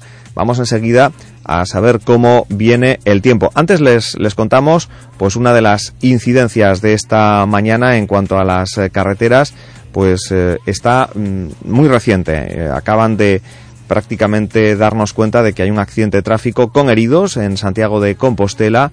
Ocurría en torno a las 9 de la mañana, es cuando saltaba la, la alerta. De momento no disponemos de, de, más datos, esperamos poder contárselos a todos ustedes un poquito más eh, adelante. Y vamos ya con la previsión del tiempo para las próximas horas, una previsión que nos acerca cuatrogotas.com con Carlos Balseiro. Carlos, ¿qué tal? ¿Cómo estás? Buenos días. Buenos días, Isidoro pese al sol que hay ahora mismo en, buena parte de Galicia, eh, hoy llegarán las lluvias. Eh, cambiará muy rápido el tiempo, se acerca una borrasca y con ella se acerca también un frente que nos dejará, ya digo, precipitaciones en general débiles. Empezarán en torno al mediodía en Costa da Morte, especialmente en la zona de Fisterra, C, Corcubión, eh, Carnota, mm, ahí ya estará orvallando al final de la mañana, a principio del mediodía, y poco a poco se irán desplazando al resto de Galicia. Ya primeras horas de la tarde lloverá también en Santiago, en Rías Baixas, a media tarde en Coruña, Ferrol, y ya también a medida que avanza la tarde en el resto de las provincias de Coruña, Pontevedra, se meterá también en la provincia de Lugo, también acabando la tarde, y llegando la noche pues lloverá también en la provincia de Ourense, que será donde queden eh, durante la madrugada algunas precipitaciones también en las montañas del este. Eh, durante, las, durante la madrugada ya no lloverá en el resto de Galicia, ya es más, durante el final de la tarde ya no lo hará tampoco en, la zona de, Costa de la Morte, y es que poco a poco volverá a entrar un anticiclón y nos volverá a dejar varios días eh, sin precipitaciones a partir ya de mañana. Mañana amaneceremos con nieblas, en, seguramente en muchos puntos del interior de Galicia, especialmente la zona de Terrachá, eh, Lugo y todo el Valle del Miño de la provincia de Lugo, también menos densas en el, en el Valle del Miño de la provincia de Ourense, y en el resto de Galicia irá saliendo el sol. Tendremos mañana, miércoles y jueves días eh, mayoritariamente soleados, en los que volverán a subir las temperaturas y volveremos a ser, pues, a, volveremos a hablar de días eh, casi casi veraniegos. Pero ya digo, atentos hoy que eh, pese al sol que hay ahora mismo, eh, no nos confiemos, llegarán lluvias, ya digo, en general débiles, pero a toda Galicia durante la tarde. Nos vemos mañana otra vez, hablamos mañana. Un saludo Isidoro, hasta mañana. Hasta mañana, Carlos, gracias. A mí me cuesta creer ¿eh? que hoy vaya a llover, porque también este fin de semana se hablaba de que iba a llover, que iba a llover. Al final no cayó, bueno, al menos en mi zona, ni, ni gota, que sé que en algún sitio de Galicia pues cayeron eso, cuatro gotas. Hoy veremos si si esas lluvias que nos anuncian eh, pues llegan a, toda Galicia o solo a una parte o, ni nos vamos a enterar porque nos va a pillar trabajando y cuando salgamos ya habrá pasado el, el frente. Bueno, ahí está la previsión que nos dejaba cuatrogotas.com. Desde luego el mapa de, Galicia lo tienen lleno de, de, nubes eh, eh, generalizadas en, en toda Galicia a partir de este mediodía y con y con descarga de, de agua. Mm, cosa bien distinta a lo que ocurrirá ya a partir de mañana, que mejora eh, ostensiblemente el tiempo. Vamos eh, ya con otras noticias. Eh, vamos con ese repaso que cada mañana efectuamos con nuestros compañeros de la redacción digital de La Voz de Galicia para poner en común todo lo que trae consigo la actualidad de esta jornada. Es lunes 5 de junio. Esto es Radio Voz Galicia. Residencia Geriátrica Nuestra Señora de Fátima, en el centro de Obarco de Valdeorras, en Ourense, al lado del centro de salud. Un entorno envidiable donde podrá pasear, salir de compras y tener plena libertad para continuar con sus hábitos y costumbres. Para autónomos y dependientes con todos los servicios más profesionalizados de geriatría. Habitaciones individuales y compartidas, cocina propia con tres menús diarios. Somos los más baratos. Busque y compare. No encontrará un precio mejor. Nos adaptamos a sus posibilidades. Residencia Geriátrica Nuestra Señora de Fátima. Su bienestar, nuestra razón de ser. Llámenos al 988-321-516 y le informaremos.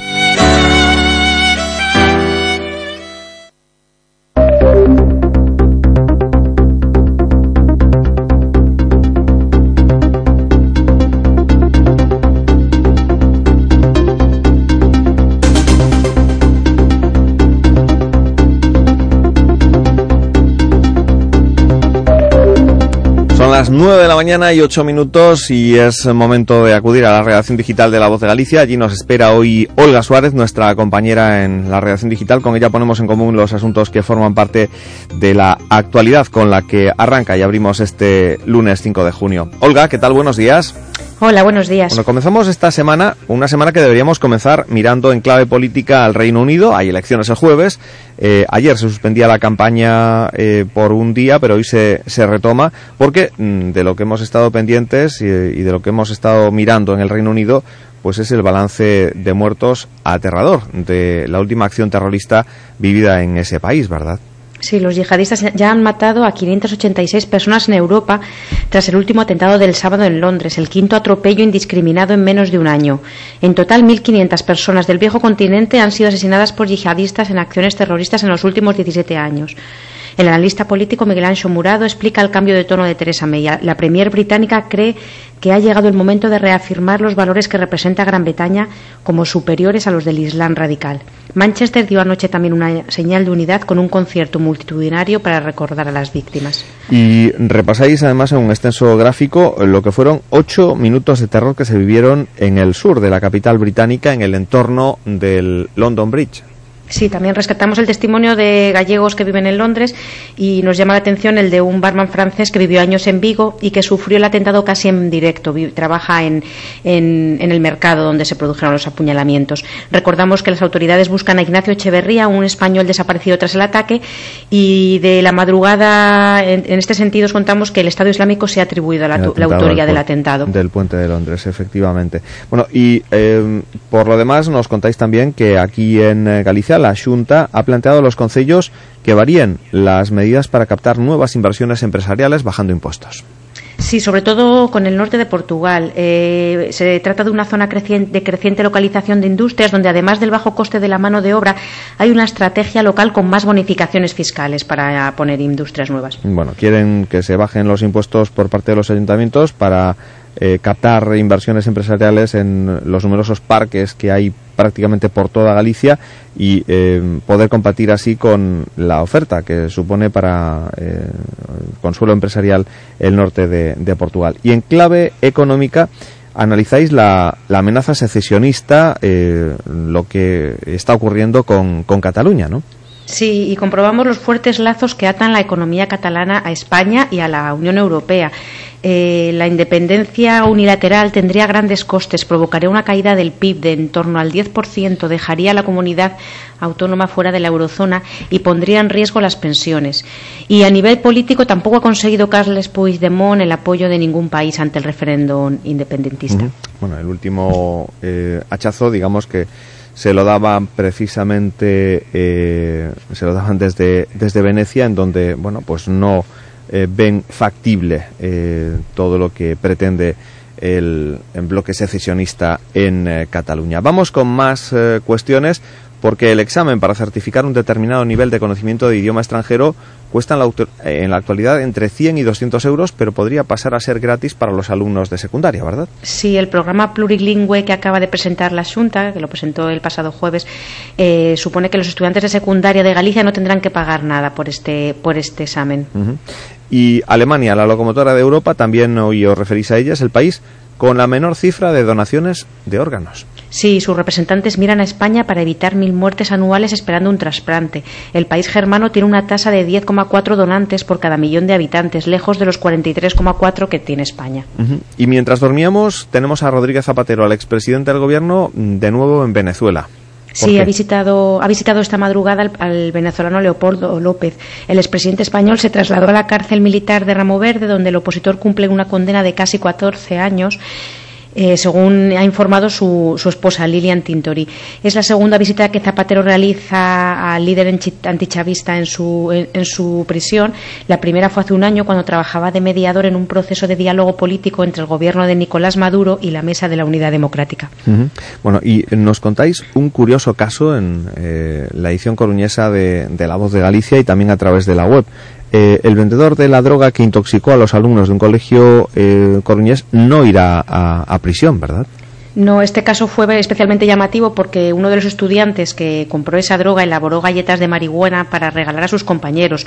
No sabía cómo hacerlo y, según declaró, siguió los pasos que le indicaba un vídeo de YouTube, pero se le fue la mano. Cargó tanto las galletas que envió a una compañera al hospital y provocó mareas, mareos en otros tres. Bueno, pues eh, esto de los tutoriales de de YouTube que valen para todo, también para hacer galletas de marihuana, a veces tienen eh, estos efectos ¿no? que acaban con la gente en los hospitales. Así que mucho ojito y sobre todo a, la gente joven que, que, no haga líos de este tipo. Y en Vigo eh, nos habláis eh, de la movida, la vanguardia artística de los años 80, que decís apenas queda rastro ya de ello, ¿no? Sí, nuestros compañeros de Vigo recorren los últimos locales de culto y comprueban que están sin actividad y en alquiler. El antiguo Kremlin en Corucho se ofrece por 2.500 euros al mes y el Manco a, 1.200. Y en Amariña recorréis Ofuciño do Porco, el acantilado un acantilado que pasó de ser un espectacular paraje que pasaba prácticamente desapercibido a un espacio elegido por numerosos visitantes este fin de semana. A ver lo que ocurre a partir de ahora y en verano. Bueno, pues otro, otro punto de interés en, en Amariña, el lucense. Y terminamos. Hoy de que nos quedamos pendientes. A ver, creo que en el ámbito económico el Banco Popular eh, habrá que estar pendiente de cómo le va en, en, la bolsa después de lo que ocurrió la pasada semana. Y también eh, la huelga de estibadores nos, nos tendrá ocupados, ¿no? Sí, por una parte el Banco Popular inicia una semana que puede ser decisiva para su futuro, tras dejarse más de un 38% de su valor bursátil la pasada semana y ser ya la empresa más pequeña del IBEX, pendiente de quién puede comprar el banco. Y en los puertos, primera jornada de paros convocada por los estibadores tras la polémica liberalización del sector. Un comité interministerial analizará que se cumplan los servicios mínimos. Mm. Gracias, eh, Olga. Aquí lo dejamos, este repaso, este resumen de la actualidad eh, con la que arranca este lunes, día 5 de, junio. Un abrazo. Un saludo, buen Hasta mañana. Y ahora nos quedamos con los deportes, pero antes de dar paso a mi compañero eh, Mario Durán, me voy a quedar con unas declaraciones que me han parecido muy simpáticas, ¿no? Porque Zinedine Zidane, el entrenador del Real Madrid, expresó eh, tras el partido del sábado su enorme satisfacción en la rueda de prensa eh, después del partido de la final de la Liga de Campeones y afirmó que la clave del éxito del equipo es la unión en el vestuario. La clave es que todos se han sentido importantes este año y sobre todo que entre ellos se llevan y lo dijo así con ese acento francés que le caracteriza, se llevan de puta madre, dijo Zinedine Zidane, eh, una expresión que, bueno, no nos esperábamos de él y que resultó bastante graciosa. Escuchen. Yo creo que es la clave y el éxito es, es que todos se han sentido importantes este año, pero sobre todo que entre ellos se llevan de puta madre. Digo, en el sentido que, que ha sido tremendo la, la la conexión que tiene entre, entre, entre todos. Luego, claro, cuando tú consigas cosas es más fácil, pero para conseguirlo es, es mucho trabajo detrás de todo eso. Y cuando estás en, en este gran club con esta plantilla es más fácil.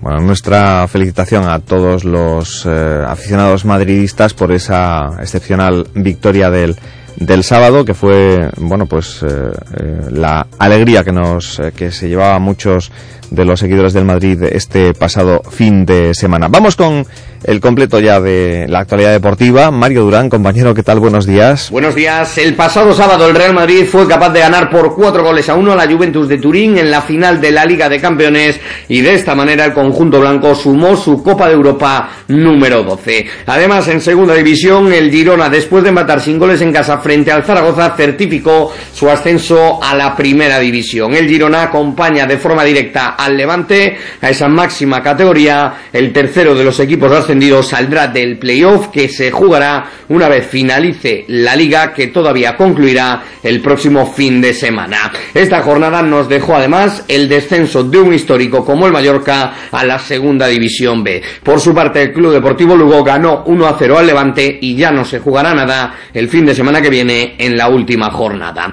En la fase de ascenso a segunda división B todavía queda un equipo gallego. El Rápido de Bouzas venció por 0 goles a 1 en el campo del Villa de Santa Brígida en el partido de ida de las semifinales. El próximo domingo tratará de hacer bueno este eh, resultado para lograr el, el acceso a la última y decisiva eliminatoria. Además, también este fin de semana se disputaron las semifinales del playoff de la Liga CB de baloncesto. El Real Madrid, después de ganar el tercer partido al Unicaja, se mete en la final tras un 3 a 0 claro frente al conjunto malagueño. La otra semifinal, Valencia-Basconia, puede decidirse esta noche con 2 a 1 a favor de Valencia. El, el cuarto partido se jugará precisamente en la ciudad del Turia a partir de las ocho y media de la noche. Y además, en tenis está disputándose Roland Garros. Nadal avanzó ayer a los cuartos de final después de deshacerse de Bautista por un claro 3 a 0 con 6 a 1, 6 a 2 y 6 a 2 de parciales en los tres sets. Verdasco se va a enfrentar a Nishikori todavía en el partido de los octavos y en chicas ayer Muguruza quedó eliminada. Gracias, eh, compañero. Vamos ya enseguida con otras noticias eh, que nos llevan al ámbito agroganadero.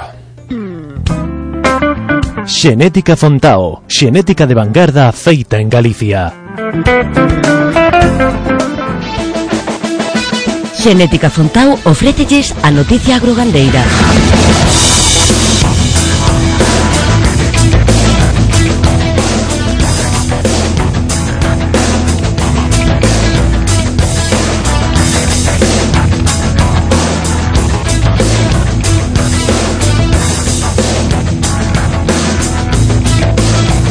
Pues les contamos una previsión de cara al próximo fin de semana. Expertos de Italia, Brasil y Costa Rica figuran entre los invitados a una reunión el próximo fin de semana en Santiago de Compostela para analizar el impacto económico y territorial de los indicativos de calidad en el ámbito agroalimentario. La reunión convocada para el 9 y 10 eh, de junio, para el próximo fin de semana, está organizada por el Centro de Análisis sobre Calidad Alimentaria Ingacal, eh, dependiente de la Junta, y pretende evaluar los beneficios económicos de la certificación de productos agroalimentarios y también su influencia en el desarrollo territorial. Entre los participantes figuran, como decimos, expertos de la Universidad de Florencia en Italia, de la Universidad Federal de Bahía en Brasil y de la Universidad Nacional de Costa Rica, así como de la Universidad eh, eh, Compostelana. Por tanto, hablarán del impacto económico y territorial de los indicativos de calidad en el campo agroalimentario el próximo fin de semana. 9 y 20, estamos en Radio Voz. Pilar Barreiro é a de Barreiro Lodeiros, de Arzúa, Unha explotación que ordeña con robot 58 vacas cunha media de produción de 12.600 litros e que pechou 2015 cun total de 48 lactacións finalizadas válidas. Pilar, que touros usas para conseguir estas cifras? Pois nos adoitamos traballar con touros de xenética Fontao porque a súa relación calidade-prezo garántenos unha elevada media de produción. Xenética Fontao, a túa mellor fonte de xenética. Voces de Galicia Isidoro Valerio. Radio Voz. Presentamos a saúde nun clic. É saúde, o novo acceso directo dos galegos á saúde dende calquera dispositivo de xeito seguro, cómodo e útil. Xestiona as túas citas, consulta a túa medicación, personaliza contidos e moito máis. Infórmate e date de alta en esaude.sergas.es. Sanidade Pública de Galicia, en beneficio de todos. Xunta de Galicia. En el nuevo Dacia Sandero podríamos incluir una cabina de rayos UVA, de alguna manera. Pero hemos preferido que te lo puedas llevar desde 6.700 euros con seguro gratuito. Nuevo Dacia Sandero, así de sencillo. Oferta RCI Bank. Descúbrelo en la red Renault. Dacia, Grupo Renault. Red Dacia de Galicia. Mayores. 20 años de experiencia en servicios de ayuda a domicilio y centro de día nos avalan. Servicios subvencionados por Junta de Galicia. Su servicio de ayuda a domicilio o centro de día es Mayores, en la calle San Luis, al lado de la estación de tren, o en nuestra web www.mayores.es. Escoita ben, primeira vaca. Segunda vaca. Semellan iguais, as dúas dan leite Pero a segunda dá o leite que fai crecer os teus E tamén a Galicia. Porque así impulsamos un sector importante da nosa economía E consumimos un produto de gran calidade Galega 100% O leite con noso selo Galicia, o bo camiño Caminar por la playa o completar un triatlón jugar un partido con tus amigos o aspirar a levantar la copa, dar un paseo en bicicleta o luchar contra el cronómetro. No importa el qué, lo importante es que tú eres feliz haciéndolo. Instituto Médico Arriaza. Vuelve a tu mejor versión.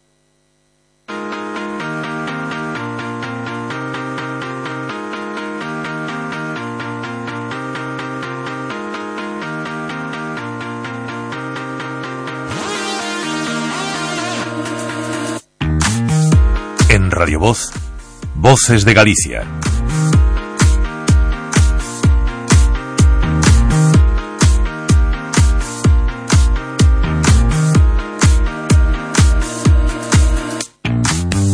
Nos situamos en el pasado martes. Desde entonces la polémica está servida con las diferentes posturas expresadas por las diferentes formaciones eh, políticas en torno a un conflicto suscitado por eh, la ejecución de una orden judicial eh, que ordenaba tapiar la casa blasonada de la Algalia de Arriba en Santiago, ocupada desde hacía años por una agrupación, la denominada Escarnio Maldicer.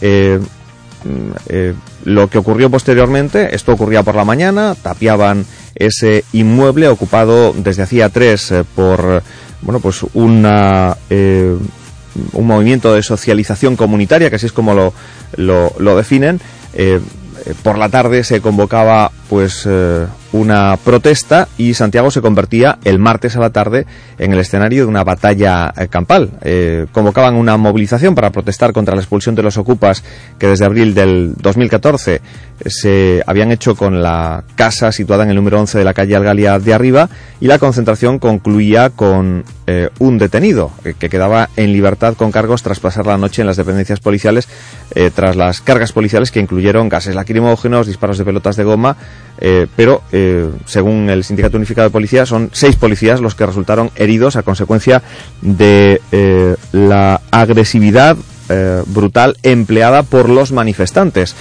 En la crónica de ese día se habla de que, bueno, pues eh, en la batalla campal los manifestantes quemaron contenedores de basura en la zona de San Roque y de la Algalia, lanzaron botellas de cristal, tuercas y otros objetos metálicos a la policía. También se cuenta en la crónica de ese día que había más manifestantes eh, agresivos que policías pues que intentaban poner, eh, poner orden. Tenemos a Roberto González, el secretario federal del Sindicato Unificado de Policía, en, en línea.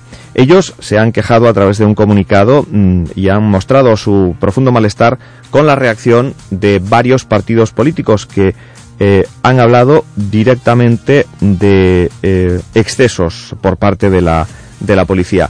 Roberto González, buenos días.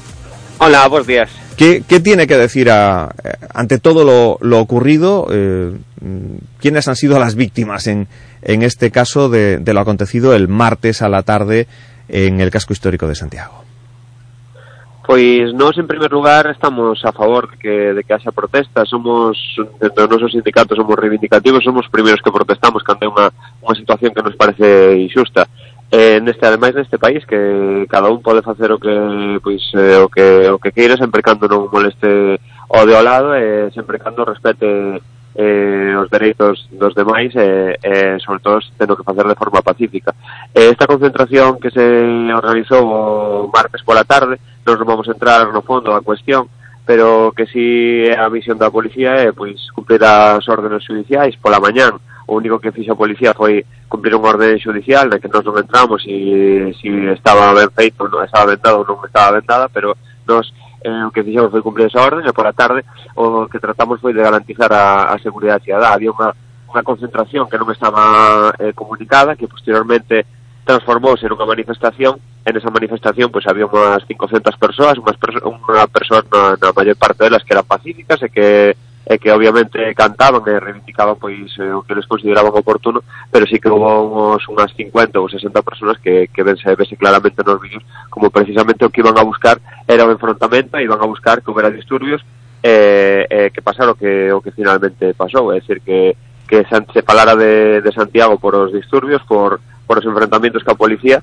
en lugar de que se fixera eco que fora a noticia pois a súa un pouco a súa petición deste, deste destas persoas, mm. non? Entón, nós o que temos que decir é que obviamente pois eh, nos compartimos eh, todo, podemos chegar a entender que se fagan este tipo de movilizacións, pero sempre sin pasar o límite. E aquí pois pasouse claramente o límite porque se te vas a unha manifestación non vas ca cabeza tapada, non vas con capuchas, non vas con pedras, non vas con escudos, e non vas con, con acelerantes para queimar contenedores. Vostedes, Eso, vostedes es, polo tanto, están mm. visiblemente molestos coa actitude de determinadas formacións políticas. Eh, Compostela Berta, o Bloque, os partidos integrados eh, nas, nas mareas, deixaron patente eh, o día seguinte por eh, diversos medios a súa inque, in, inquedanza porque consideraban que a actuación policial fora desproporcionada. Vostedes están a decir todo o contrario, que foi desproporcionado foi precisamente a virulencia desa eh, movilización, que vostedes respetan eh, o dereito a, a movilizarse, a protestar, pero non do xeito que se fixo, polo tanto. Efectivamente, nós non compartimos eh, esas declaracións, é dicir, aí están os vídeos para para veros que precisamente os subiron eles eh, dende, este, de- dende estas plataformas pois pois, pois colgaron en rede eh, distintos vídeos nos que se ve pois eh, cale a intervención eh, dos manifestantes agresivos e cale a da policía. Policía o único que fai é, é, é de- defenderse e tratar de, de, de repeler unha serie de, agresi de por parte de, de da cabeceira dos manifestantes que aquí cerca non eran, eran, eran os menos de, de todos que estaban protestando. Pero obviamente iban pois con, con paus iban con, con pedras e con agresividade pois para, para rematar a forma que, que se rematou entón nós efectivamente non compartimos que, que, que houve brutalidade policial como se, como se ten dito que a, as cargas policiales ou que o dispositivo policial foi desproporcionado en ningún momento. De feito se houbera máis a xente ese martes por a tarde en Santiago eh, pois posiblemente non hubiera pasado eso porque eh, se podría chegar a contar antes eh, e a, haber feito unha previsión anterior eh, ao suceso. Uh -huh. Bueno, eh, falan vostedes tamén de que eh, o número de, de policías en comparación con quenes eh, protagonizaban esa eh, protesta ou esa batalla campal era bastante desproporcionado en favor eh, da parte contraria neste, neste caso a, a policía, non? Sí, así é que o certo é que cando, cando a xente fai unha, ou fai unha protesta ou celebra un evento de xeito pacífico, pois non hai problema. Non son necesarios moitos axentes, pero aquí eh, o certo é que pois, eh, se a actitud deles era, era de que de rematar enfrontándose á policía pois sí que eran necesarios máis axentes había que pois, facer as cousas de outra maneira pero obviamente tamén de silencio que se non comunican que se van que se van a manifestar ou que se van a concentrar pois é difícil facer unha previsión con máis antelación pero obviamente se máis efectivos ou máis feito outra forma e por eso pedimos que se recoñeza a labor dos, dos axentes que estiveron ali o martes por a tarde porque se xogaron o tipo para garantizar a seguridade cidadá. Mm. Que vai pasar o vindeiro día 10 ante esa eh, nova convocatoria que hai de, de protesta por esa, ese desaloxo do edificio ocupado? pois desde o punto de vista policial, igual que sucede en calquera outra manifestación na que hai previsto que acudan pois eh, moita, moitas persoas, pois en este, en este, neste, neste sentido sí que está comunicado, entón se pode, pode ser eh, montar un dispositivo con, con máis previsión, e o que faremos é o que facemos sempre, intentar pois que que non haxa disturbios e que, que todo transcurra con normalidade, xa non só por ben dos, dos, dos axentes e dos propios manifestantes, non polo resto de cidadáns e de, e de locais e de persoas e de santiagueses que, que, que están pola rúa e que non teñen por que, por que sufrir pois as consecuencias negativas de, de disturbios, non? Entón, nos eh, faremos, limitaremos a facernos o traballo, yo que si apelamos a todas as institucións para que non encendan máis os ánimos, que de alguna forma que todo transcurra con normalidade, pero xa somos, somos as persoas encargadas un pouco de, de, de dirixir os, eh, os estamentos, pois deben, deben de alguna forma apelar tamén a que non haxa disturbios, a que todo transcurra con normalidade, eso é fundamental. Polo tanto, consideran que dende determinadas formacións políticas que eh, se puxeron da parte do colectivo Ocupa e sobre todo de, de que se mobilizaron eh, dese xeito tan agresivo que vostede relataba, están a encender a mecha para que o vindeiro día 10 teñamos unha eh, batalla máis virulenta da que se viviu o pasado martes? Home, non o que esperamos é que, é que para o día 10 que non pase eso. Dende logo que o pasado martes, si, si todos apeláramos un pouco a, pois pues eso, a, a que a protesta transcorrese un xeito pacífico e, eh, é un pouco que sí, que podemos estar a favor ou en contra do fondo, non? E cada un pode expresar a súa opinión pero desde logo que non se pode consentir é, é que haxe eses disturbios e que, é que sea, é decir, que a xente saia a rúa pois, a enfrentarse ca, ca policía, non? Eso non pode ser. entonces eu penso que ahora podía dar, pois todos, todos van a ser responsables e, de alguma forma, todos eh, todas as persoas pois eh, que, que estén a favor dese, desa protesta pois farán un chamamento para que para que haxe paz, para que haxa paz, para que non haxa non haxa ningún tipo de, de enfrontamento violento que ao final pois eh, traslada unha imaxe negativa de Santiago e de Galicia en xeral. Uh -huh. Eh, Roberto González, eh, secretario federal eh, do Sindicato Unificado de Policía Grazas por estar con, con nos eh, eh, Bueno, esperemos que non aconteza nada que haxa que, que lamentar No sentido de que protestar é unha cousa E, eh, dende logo, eh, propiciar os enfrentamentos entre policía e, e manifestantes é outra ben, ben diferente que non conduce a ningún, a ningún bo, eh, bo final. Grazas por estar con nos, unha aperta. Unha aperta, gracias. Quedome co presidente da Cámara de, de Comercio porque eh, o fío de toda esta cuestión veciños e comerciantes do casco histórico mm, mostráronse moi alarmados, queixábanse a pasada semana da actuación dos manifestantes, fundamentalmente. Que posición toma a Cámara de Comercio con relación a todo o acontecido e, sobre todo, eh, tras coñecer tamén o posicionamento das diferentes formacións políticas ao respecto do, do acontecido. Jesús Asorei, o presidente da Cámara de Comercio. Señora Asorei, bo día. Jesús Asorei, bo día. Bueno, tiñamos aí a, a Jesús Asorei, o presidente da Cámara de Comercio, con el queremos queremos falar, imos ver si, si recuperamos esa chamada que parece que se cortaba nos eh, últimos eh, momentos. Estamos a falar pois de toda esa polémica xurdida en Santiago o fío do acontecido a pasada semana tras o desaloxo dun edificio ocupado dende 2014 na rúa Algalia da Riba eh, no casco histórico de, de Santiago. O pasado martes, eh, batalla campal en Santiago, e indignación por parte de veciños e comerciantes que incluso, en algún caso, mm, viron como se producían daños eh, nos seus eh, establecementos. E queremos eh, pues, coñecer eh, opinión que, que dende a Cámara de Comercio eh, con relación a todo acontecido, eh, bueno, mm, como, como ven eh, todo o que está programado. Ese próximo día 10 está convocada pois outra manifestación eh, que podería eh, volver a convertirse nun,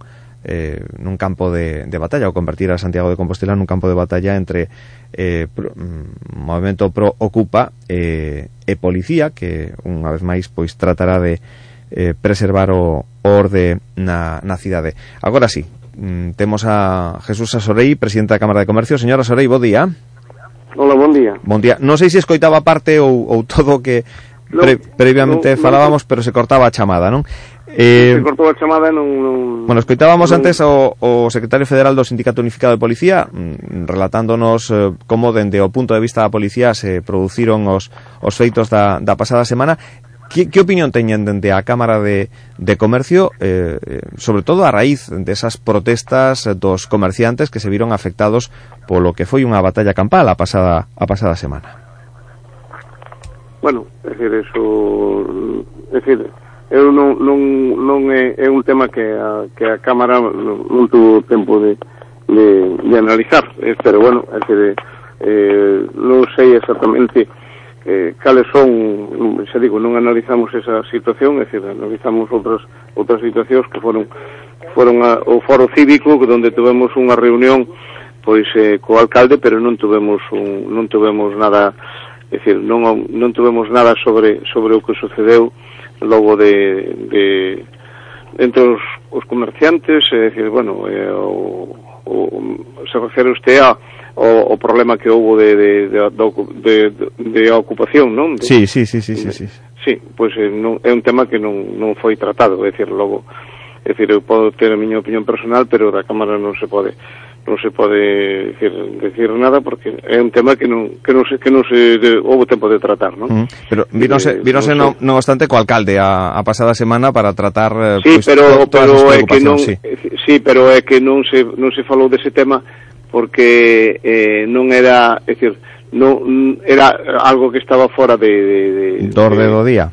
Do orden do día, non era non era non era, é dicir, falábamos simplemente das infraestructuras eh, da cidade eh, e, e non da cidade, é dicir, das infraestructuras que competen a, a área de Compostela e a súa comunicación, é dicir, bueno, había pois 12 asuntos eh, donde moitos deles incluso pois eh, eh, tratáronse moi por encima porque lóxicamente non era posible eh, en unha reunión tan corta pois eh, tratalos todos en profundidade. E non falamos de outra cousa porque bueno, non procedía, é dicir, porque eh, logo era o que o que estábamos para o que tiñamos unha unha reunión e para o que estábamos pendientes de, de, de, de ter unha información eh, do, do alcalde e máis os compromisos eh, de, de, del pois bueno, pois para que se, o foro está moi preocupado de que se fagan as inversións oportunas eh, que están adjudicadas nos distintas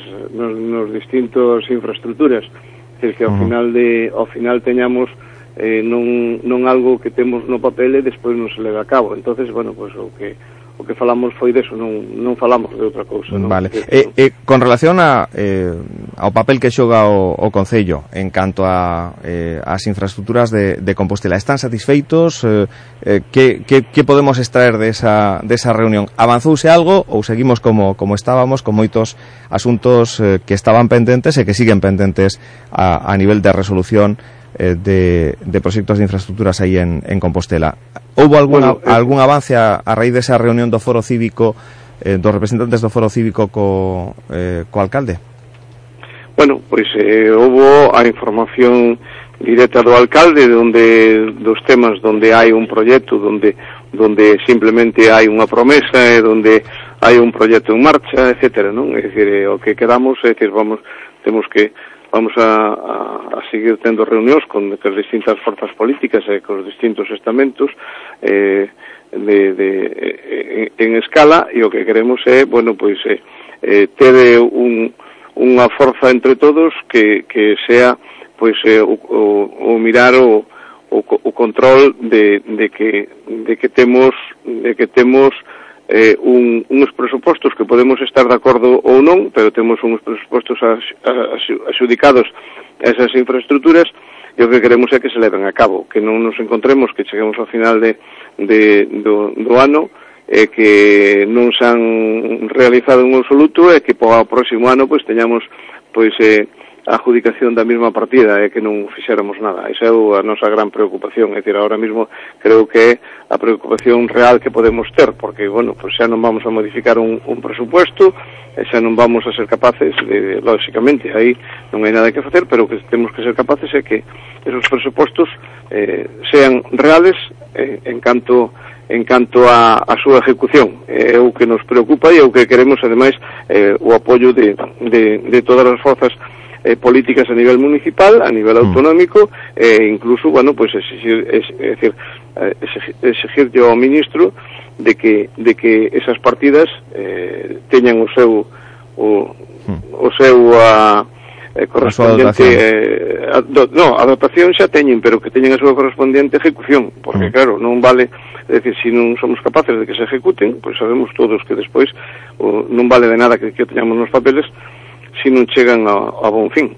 Ah, pero... Entonces, esa é a nosa, a nosa gran preocupación en este momento. É dicir, eh, bueno, pues, eh, despois tendremos que pensar que hai infraestructuras que van un pouco retrasadas, pero bueno, temos un horizonte que é o ano 21 e queríamos que no ano 21, bueno, pois pues, eh, eh, consideramos que pode haber un que vai haber unha gran afluencia de xente en Compostela e queremos que esas eh, esas infraestructuras pois estén ao servicio das necesidades que vamos a ter en ese momento. Mm. Pero contentos en calquera caso con como está xestionando dende o Concello todo este este tema na parte que lle, que lle corresponde? Bueno, é que eu eh, contentos nunca se está contentos, é dicir que eh, eu creo que contentos non está nin o propio, no, nin o propio Concello, aunque o alcalde, bueno, pues, eh, veu satisfeito da, da, da, das súas eh, eh, xestiouse en Madrid, eh, pero bueno, é dicir, eh, a satisfacción nunca nunca nunca temos porque sempre queremos eh, é dicir, eh, nos quixéramos que a autovía de Lugo estuvera terminada, quixéramos que que a depuradora eh, tuvera marchara por bon camiño eh, e todo eso está pendente. Eh, e incluso, bueno, pues a, a intermodal non vai a estar po 21 é dicir, toda intermodal, e nos quixéramos que estuvera, é dicir, polo cual esa satisfacción non a temos, pero como non, como non andemos encima no, no, no que ahora temos, eh, non vamos a ningún sitio. Claro. Uh -huh. Jesús Orey, presidente da Cámara de Comercio e portavoz dese foro cívico xa como, como tal, grazas por estar con, con nós eh, aquí na sintonía da Radio Voz, unha Aperta Forte. Grazas. Hasta logo, e sorte. Bons días. Eh, 9 e 42 minutos, eh, cambiamos de, de asunto, imos saudar ao novo decano do Colexio de Abogados de... Eh, perdón, do o novo presidente do Consello de Abogacía de Galicia, o eh, tamén decano do Colexio de Abogados de, de Lugo, a Félix eh, Montelo. El, eh, o pasado Benres, asumía a presidencia do Consello de Abogacía Galega eh, di que para el unha responsabilidade moi importante e queremos saber como afronta pois ese mandato eh, coa presidencia do Consello de Abogacía de Galicia. Félix Montelo, o noso seguinte protagonista. ¿Problemas de humedad en su vivienda? En Aquasec tenemos la solución definitiva. Y estamos tan seguros de nuestro trabajo que lo garantizamos por escrito. Solucione ya sus problemas de humedad. Pida su diagnóstico completo y gratuito en el teléfono 900-535-625. 900-535-625. Presentamos a saúde nun clic. É saúde, o novo acceso directo dos galegos á saúde dende calquera dispositivo de xeito seguro, cómodo e útil. Xestiona as túas citas, consulta a túa medicación, personaliza contidos e moito máis. Infórmate e date de alta en esaude.sergas.es. Sanidade Pública de Galicia, en beneficio de todos. Xunta de Galicia. Ven a Gadis, el precio no es un problema. Las oportunidades para hoy son Detergente Dixan polvo 120 cacitos o líquido gel pack 2 por 60 dosis 11 euros con 95 céntimos. Y en carnicería filetes de ternera kilo 7 euros con 95 céntimos. Solo hoy y solo en Gadis. Colaborador del acontecimiento Prevención de la Obesidad. Aligera tu vida. Copigal, alquiler multifunción A3, color y blanco y negro por 25 euros al mes. Sí, ha oído bien. Alquiler multifunción A3, color y blanco y negro por 25 euros al mes. Copigal, central en Coruña y delegaciones y servicio técnico en toda Galicia. Copigal, teléfono 981 63 61 55 www.copigal.net.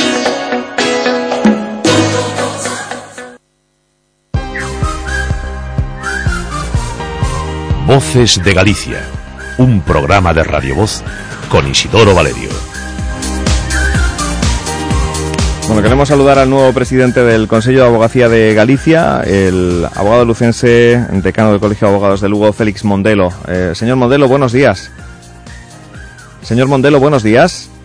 Buenos días. Buenos días. Sí, ahora sí la escuchamos. eh, y ante todo, bueno, nuestra enhorabuena y eh, felicitación por, por ese nombramiento, por esa elección que se producía la pasada semana para que asuma la presidencia del Consejo de Abogacía de Galicia. eh, y que lo hace además ya con, con deberes sobre la mesa, ¿no? Porque eh, la decisión del Consejo General del Poder Judicial eh, sobre, bueno, llevar eh, todos los asuntos de cláusula suelo a los juzgados provinciales, eh, pues ya le ha hecho lanzar una primera reivindicación y, y- y poner sobre la mesa una primera tarea para eh, el nuevo presidente del Consejo de Abogacía de Galicia, ¿no? Sí, pues mu- muchas gracias por, por la- el, el agradecimiento que me, que me efectúa de, de- del nombramiento de presidente y decirle que sí, es una primera reivindicación que ya tenemos asumida porque lo hemos decidido también todos los colegios eh, en Granada, en, el, El fin- en- este fin en de la semana, junta de juntas que tuvimos este fin de semana y reiterar lo que ya hemos dicho muchas veces, ¿no? que es volver a alejar al ciudadano del juez ordinario para residenciar asuntos que ya se vio con la experiencia de las cláusulas suelo que no, no tenían mayor recorrido, que al final se dieron en todos los juicios, en todos los juzgados ordinarios de España y no tuvo mayor problema el, que el conocimiento se atribuyera a los jueces ordinarios. Aquí aún no se sabe tampoco la- el número de demandas que va a haber. De hecho, creo que en el juzgado de Lugo lleva ya 10 días el, el juzgado abierto a este tipo de demandas y aún no entró ni la primera, porque la inseguridad de lo que se puede reclamar es mucha y por lo tanto consideramos que, eh, no sé, la medida la consideramos incorrecta. Bueno, ¿cómo ve este, en este momento todo lo que eh, rodea eh, pues eh, al mundo de la, de la justicia? Porque, a ver, con un ministro reprobado en eh, el Congreso de los Diputados, con todo el lío que se ha montado con la Fiscalía Anticorrupción, eh, a ver, ¿qué papel les va a tocar jugar a, a los diferentes consejos territoriales de, de abogacía? Bien, eh, ciertamente no es el momento más tranquilo para, para la justicia, por lo menos a nivel organizativo estatal, ¿no? Lo, la contestación que tuvo los cambios efectuados en, el Ministerio Fiscal fue, fue grande, el cese de, de la fiscal mayoral fue muy contestado a nivel interno también por los fiscales y nosotros entendemos que bueno a nosotros nos toca un papel de colaborar siempre en, la, en el buen funcionamiento de la justicia y a eso vamos a intentar cooperar.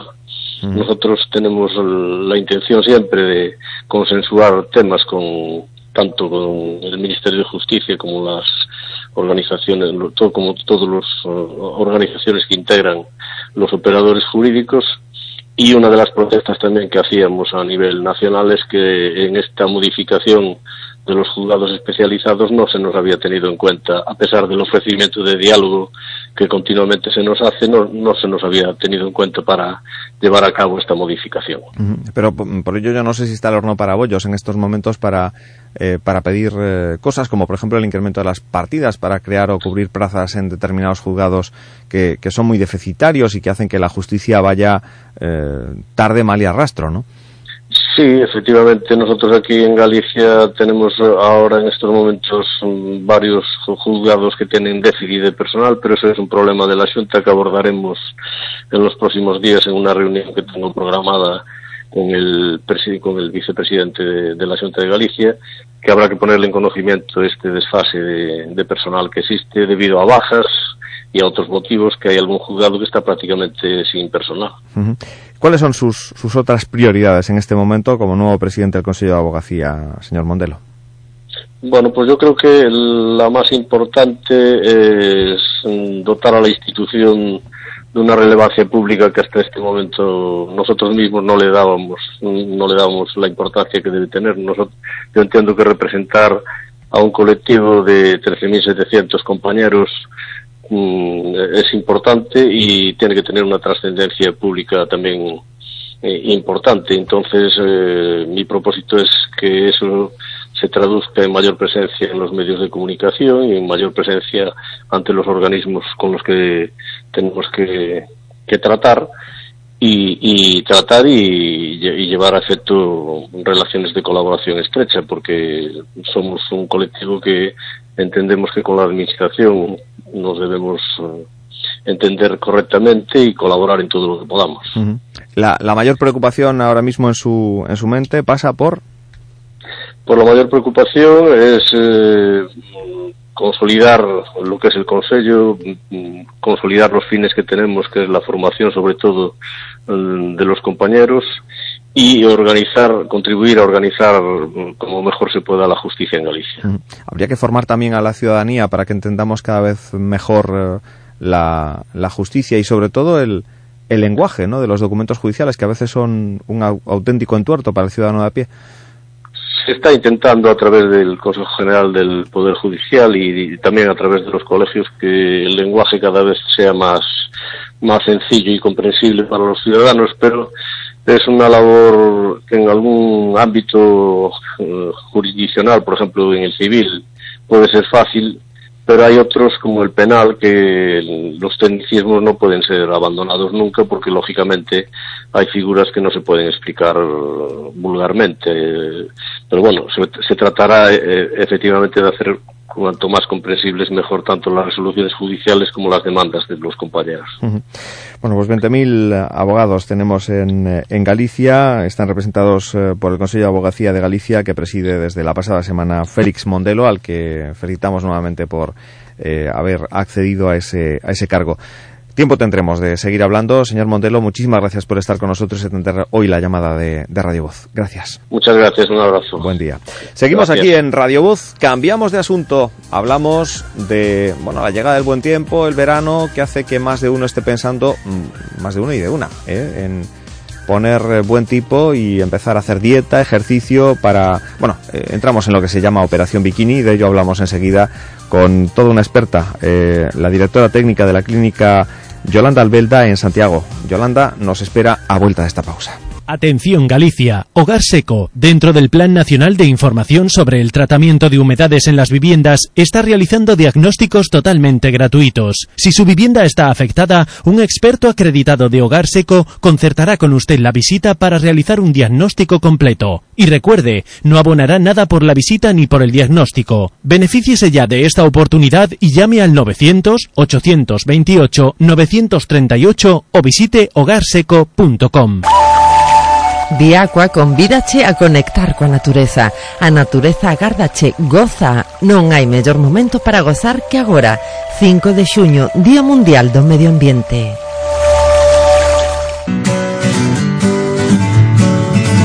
Imagina un portátil de primera marca. Ahora imagina que es solo tuyo, que está listo para usar, que puedes conectarte siempre en donde estés. Imagina que puedes llevártelo a todos lados, que es resistente a todo y que puedes confiar en él. Ahora ponle un precio. Y ahora por ese precio, llévate dos o tres. En Harnet paga por lo que necesitas y lo demás, ahórratelo. En calle Pose 43, junto a El Corte Inglés. Teléfono 981 17 48 53. www.hocasión.com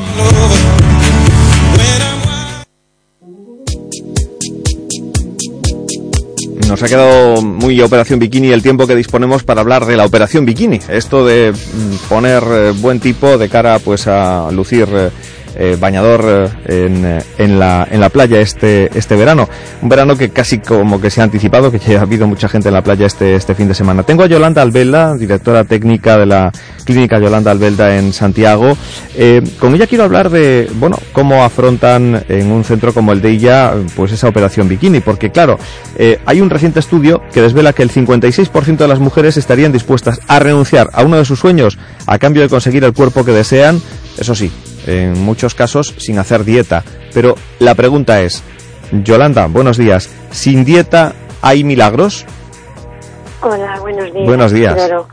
Eh, mira, eh, a estas alturas no vamos a, a decir y nadie va a negar que mm, a mí no me gusta hablar de dieta, mm, me gusta más hablar de corrección alimentaria y no vamos a negar que el hacer una una vida saludable a nivel eh, alimenticio y también a nivel de deporte y ejercicio físico nos ayude mucho más a obtener unos resultados y sobre todo a que esos resultados sean duraderos en el tiempo. Pero es verdad que las cifras que tú acabas de nombrar, que aporta este nuevo estudio, ¿no? Em, ponen en evidencia que al final las dietas milagro no existen. Por eso lo de dietas y milagro unido, bueno, pues eh, es algo que cada vez tendríamos que tener más en cuenta eso es pan para hoy y hambre para mañana, ¿no?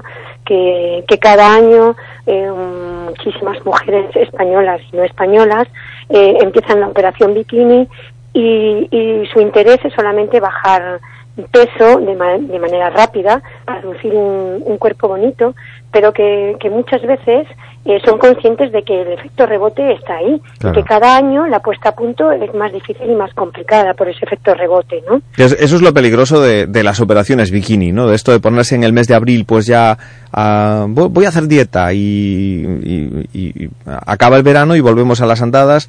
Es decir, la constancia en esto eh, es el, el requisito imprescindible. Y vosotros, eh, desde la unidad de dietoterapia que tenéis en la, en la clínica, supongo que es en lo que hacéis hincapié, ¿no? En que de nada sirve unos meses de, de, de ser estrictos y el resto del año nos descuidamos.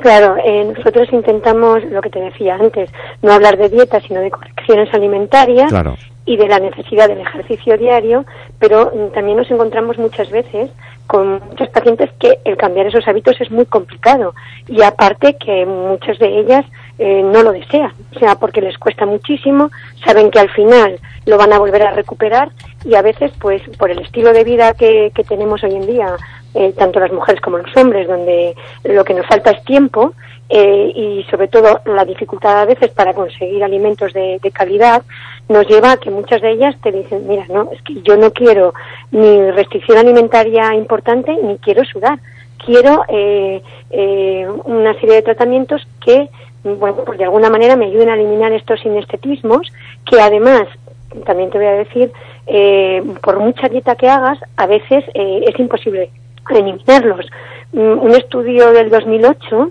de un instituto sueco, eh, Karolinska, ya decía que la obesidad o la grasa localizada no está solamente relacionada con el tamaño de las células grasas, de los adipocitos, sino del número. Y esto viene establecido ya desde la infancia y es un número inamovible. Es decir, tú puedes hacer dieta y puedes hacer que el tamaño de esas células grasas disminuya, pero por mucha dieta que hagas, eh, no vas a eliminar esas células grasas a no ser que recurres a una serie de tratamientos que es de los que nosotros disponemos que te eh, ayudan a eliminarlos definitivamente de, de tu organismo sin recurrir a veces pues a una liposucción, a una cirugía mayor donde el paciente pues ya no quiere entrar o pues bueno pues por, por el posoperatorio porque supone cirugía entonces tenemos esa alternativa que de otra manera sería imposible mejorarla ¿no? Claro, pero eh, ¿os llega mucha gente por la puerta eh, dispuesta a que hagáis un milagro?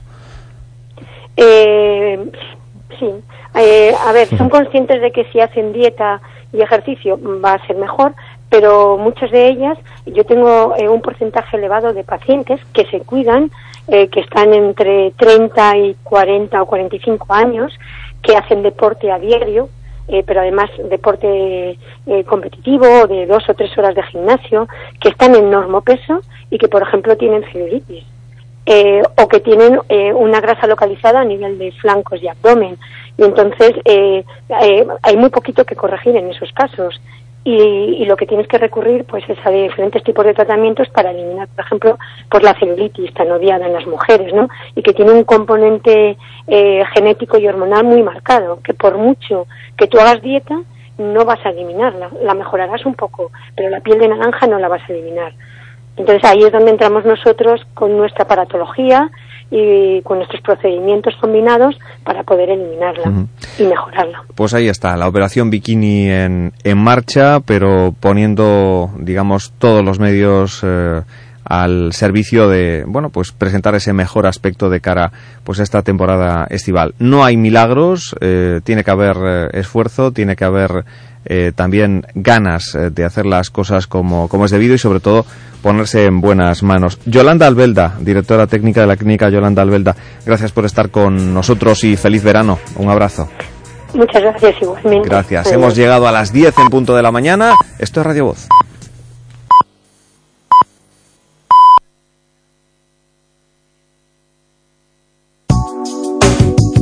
Radio Voz. La radio de aquí.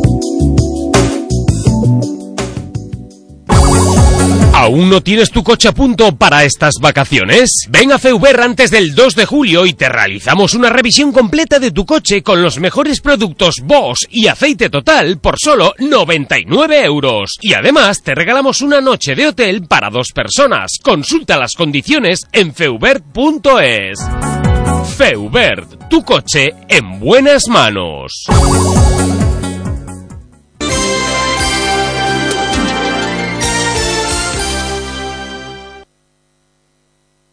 Radio Voz.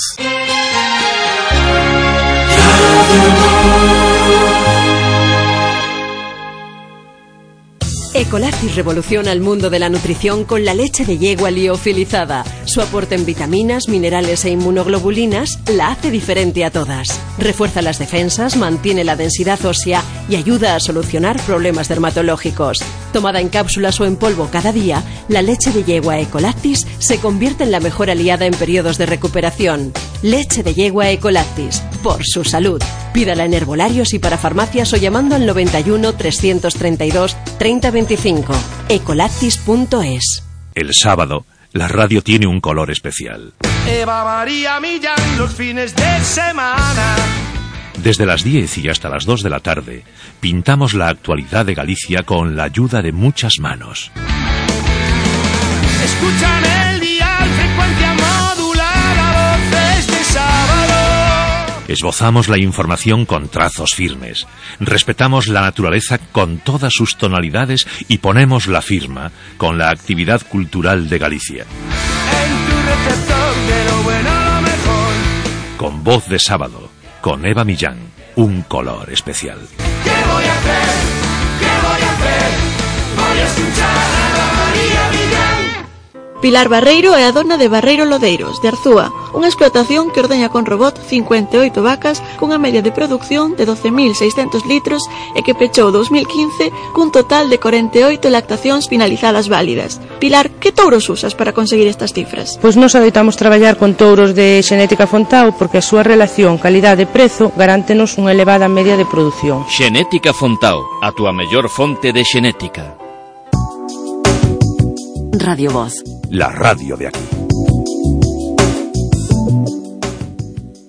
En Talleres Arteixo queremos acompañarte en cada proyecto para que consigas su mejor versión, proporcionándote siempre las máquinas más fiables. Por eso somos distribuidores exclusivos de retroexcavadoras Takeuchi en toda Galicia. Talleres Arteixo, alquiler y venta de maquinaria desde 1978. Visítanos en Arteixo, en Santiago o en talleresarteixo.com, porque la inspiración llega trabajando. Alegro de domingo en Radio Voz. Cada domingo de 8 a 10 de la mañana, divertimento, alegría e información. Escrito por Antón de Santiago. ¿Quieres hacerle una consulta al doctor Pérez León? 902 13 44 33. Radio Voz.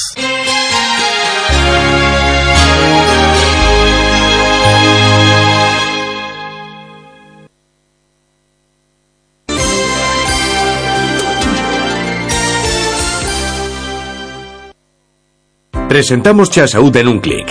É saúde, o novo acceso directo dos galegos á saúde dende calquera dispositivo de xeito seguro, cómodo e útil. Xestiona as túas citas, consulta a túa medicación, personaliza contidos e moito máis. Infórmate e date de alta en esaude.sergas.es. Sanidade Pública de Galicia, en beneficio de todos. Xunta de Galicia. Todos os venres ás 5 e 5 da tarde tes unha cita co medio ambiente, tes unha cita con Ecovoz. 16 colexios de toda Galicia poñen a proba os seus coñecementos no Ecopreguntoiro, un concurso para lembrar a importancia de coidar o noso entorno. Ademais, descubriremos semana tras semana historias das persoas que traballan por un mundo máis limpo e ecolóxico. Os venres en Radio Voz de 5 a 6 da tarde Ecovoz. Patrocina Sogama, Sociedade Galega do Medio Ambiente. Ecovoz con Fran Rodríguez e Verónica Couto en Radio Voz. Radio Voz.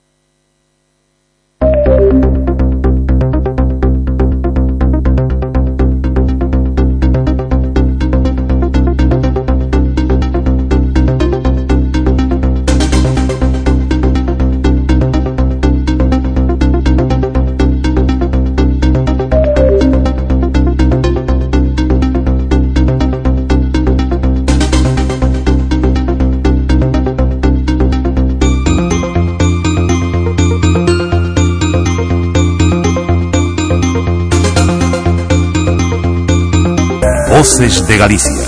Así va la mañana. Vamos con ese relato de cómo va la mañana, esta mañana de 5 de junio, lunes, para más señas y que, bueno, está en cierto modo empezando de un modo tranquilo, Antía.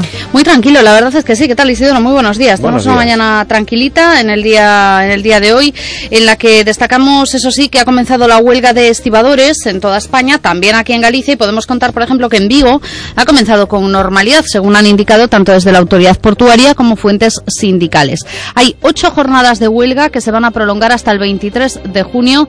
El colectivo de estibadores protesta así en defensa de sus puestos de trabajo tras el fracaso de la negociación con la patronal ANESCO para alcanzar un acuerdo en el nuevo escenario laboral que se abre con la liberación del sector.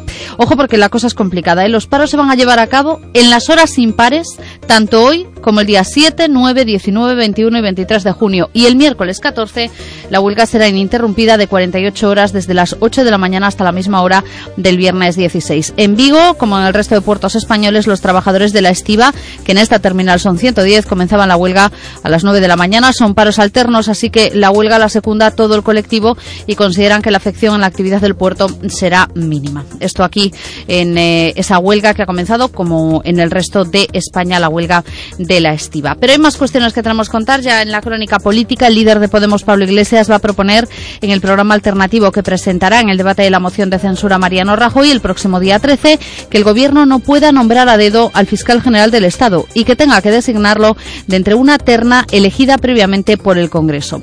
Es una de las propuestas que el secretario general de Podemos, como candidato alternativo, va a incluir en su programa de gobierno dentro de un bloque de medidas para combatir la corrupción y garantizar la independencia judicial. Otra iniciativa que va a plantear ante el Congreso será eh, el cambio de adscripción de la Policía Judicial para que pase a depender funcional y orgánicamente de los juzgados que investigan los casos de corrupción y no del Ministerio del Interior. Según eh, fuentes del Partido Morado, Iglesias está trabajando junto a sus aliados de las confluencias en una batería de propuestas que van más allá del programa de Unidos Podemos y que apuestan por un nuevo contrato social para España. Para combatir la corrupción de los políticos, Iglesias también rescatará algunas medidas emblemáticas de Podemos, como una ley antipuertas giratorias para prohibir que las personas que hayan ejercido como altos cargos en la Administración puedan ocupar durante 10 años puestos en consejos de administración de empresas estratégicas, así como una nueva ley de financiación de partidos que limite el endeudamiento bancario, establezca restricciones a las donaciones de inmuebles y termine con las donaciones anónimas. Hoy seguimos también muy pendientes de Londres. Eh, la Policía Metropolitana de la ciudad, a través de su jefa, Cressida Dick, ha asegurado hoy que los investigadores tienen ya identificados a los autores del atentado de Londres y que ahora la prioridad es averiguar si actuaron solos o con apoyo de más personas. La jefa de Scotland Yard ha contado hoy en la BBC que hay 12 personas detenidas por su supuesta relación con el ataque del pasado sábado por la noche que los agentes de policía se han incautado de una enorme cantidad de material forense. Dick ha asegurado que la Policía Metropolitana va a desarrollar misiones de protección en todo Londres, tanto para personas como para eventos, y que es una respuesta a muy larga escala. Minutos antes de las declaraciones de Dick, Scotland Yard ha indicado que un número indeterminado de personas habían sido detenidas en los últimos registros que han tenido lugar en los barrios de Newham y Barking. Los registros continúan en todo, en todo el país.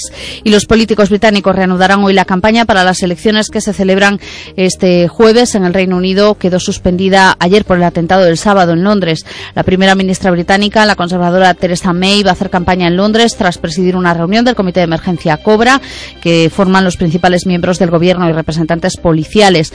En el atentado del sábado, hay que recordar, los tres agresores arrollaron a varias personas en el puente de Londres antes de apuñalar a otros ciudadanos en el cercano mercado gastronómico de Borough. Los tres, eh, cuyas identidades aún no han sido divulgadas, fueron abatidos por agentes armados. Bueno, pues hablando de terrorismo islámico, hay una noticia de alcance también en la crónica internacional. Arabia Saudí y Egipto anunciaron hoy que han roto relaciones diplomáticas con Qatar. Le acusan de apoyar al terrorismo y amenazar su seguridad. Esto es lo que han indicado hoy. El gobierno del Reino Saudí ha decidido romper relaciones diplomáticas y consulares con el Estado de Qatar y ha cerrado todos los puertos terrestres, marítimos y aéreos ante medios de transporte de nacionalidad catarí. Se han sumado también Bahrein y los Emiratos Árabes Unidos, que han roto también estas relaciones diplomáticas con Qatar, acusándolo de apoyar al terrorismo. Eh, según eh, una agencia oficial de noticias, los Emiratos Árabes Unidos han retirado, retirado su compromiso y apoyo a los países, reiterado, perdón, su compromiso y apoyo a los países del Golfo y acusan a Qatar de socavar la seguridad y la estabilidad de la región, así como incumplir los compromisos y acuerdos internacionales. Pues bien, Qatar ha asegurado que la decisión tomada por los países árabes de romper relaciones se fundamenta en calumnias, después de que estos cuatro países hayan cortado lazos diplomáticos. En un comunicado, el Ministerio de Exteriores catarí ha asegurado que estas medidas no están justificadas y se fundamentan en calumnias que no se sostienen sobre ninguna evidencia. Y aquí en España, mientras tanto, estamos pendientes de un español que está desaparecido, su familia lo está buscando, entienden que no está fallecido porque si no creen que les habrían avisado, Scotland Yard ha pedido al gobierno español los datos como las huellas eh, dactilares de este español que está desaparecido para ver si se puede localizar. Y el ministro de Interior, Juan Ignacio Zoido, ha confirmado que España mantiene el nivel 4 de alerta tras el atentado del sábado en Londres. Zoido ha dicho que no hay ninguna situación que diga que han cambiado las circunstancias en España como para elevar el nivel de alerta antiterrorista decretado el 22 de junio de 2015 y que, según ha destacado, ha permitido detener a 166 yihadistas en nuestro país. Gracias, Antía. Hasta luego. Eh, vuelve luego más tarde con nosotros. Nosotros ahora nos quedamos con el consultorio de declaración de la renta. Recuerden, para participar, para mm, hacer sus consultas, eh, aclarar sus dudas con nuestro experto y especialista Miguel García Corral, eh, tienen un teléfono a su disposición. Es el 981 13 44 33. Repito, 981 13 44 33 y también eh, tienen el WhatsApp eh, disponible para hacernos llegar sus consultas. Es eh, precisamente el número asociado al WhatsApp, el 649 48 37 99. Si lo meten en su agenda, en su dispositivo móvil, ya nos tienen ahí para siempre para poder contactar con nosotros a través de, WhatsApp. 10 de la mañana, 12 minutos. Vamos enseguida con el consultorio sobre la renta. De lunes a viernes, Voces de Galicia, en Radio Voz.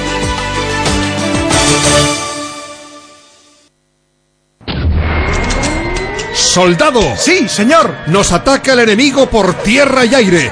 Bichos que se arrastran o que vuelan. Prepare nuestra arma mortífera, Insectrón. A sus órdenes. Dele novedades al general. Cucarachas, pulgas, chinches, hormigas, termitas, polillas e insectos que vuelan vencidos. ¿Y si falta munición? Insectrón dura un año de Laboratorio Sanros Pharma de venta en farmacias. A veces solo necesitas un buen calzado para llegar tan lejos como te propongas. Nada más.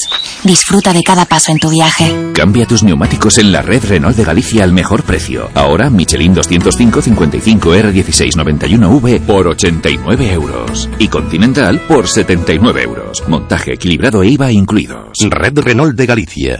¿Estás pensando en cambiarte a LED y así ahorrar en tu factura mensual, pero no sabes cómo hacerlo? En Luz Norte te realizamos de manera gratuita el proyecto de iluminación de tu hogar o negocio para que así no te rompas la cabeza. En Luz Norte encontrarás todo el asesoramiento que necesitas por parte de nuestro equipo técnico y de diseño. Además, podrás disfrutar de una amplia exposición y con una gran variedad de artículos de iluminación al mejor precio donde poder elegir. Ven a visitarnos a Luz Norte en Avenida das Mariñas 308 en Perillo Oleiros. Y a Luz Norte Lugo en Estrada a Coruña 107 junto a Lámparas Miño. En Talleres Arteixo queremos acompañarte en cada proyecto para que consigas su mejor versión, proporcionándote siempre las máquinas más fiables. Por eso somos distribuidores exclusivos de retroexcavadoras Takeuchi en toda Galicia. Talleres Arteixo, alquiler y venta de maquinaria desde 1978. Visítanos en Arteixo, en Santiago o en talleresarteixo.com, porque la inspiración llega trabajando. Te pasas el día compartiendo. ¿Acaso te pagan por ello? En Unshipping sí. Si compartes Unshipping con tus amigos, ellos se volverán locos. ¿Y tú? Tú conseguirás tu hotel gratis. Unshipping. Mono por compartir. ¿Lo compartes?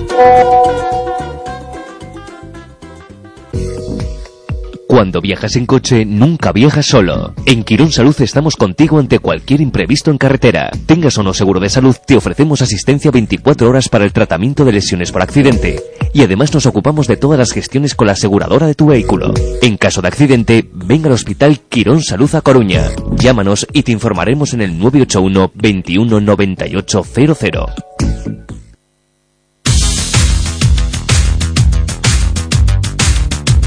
En Voces de Galicia, la economía. Si quieres preguntar algo, llama ahora al 981 13 44 33.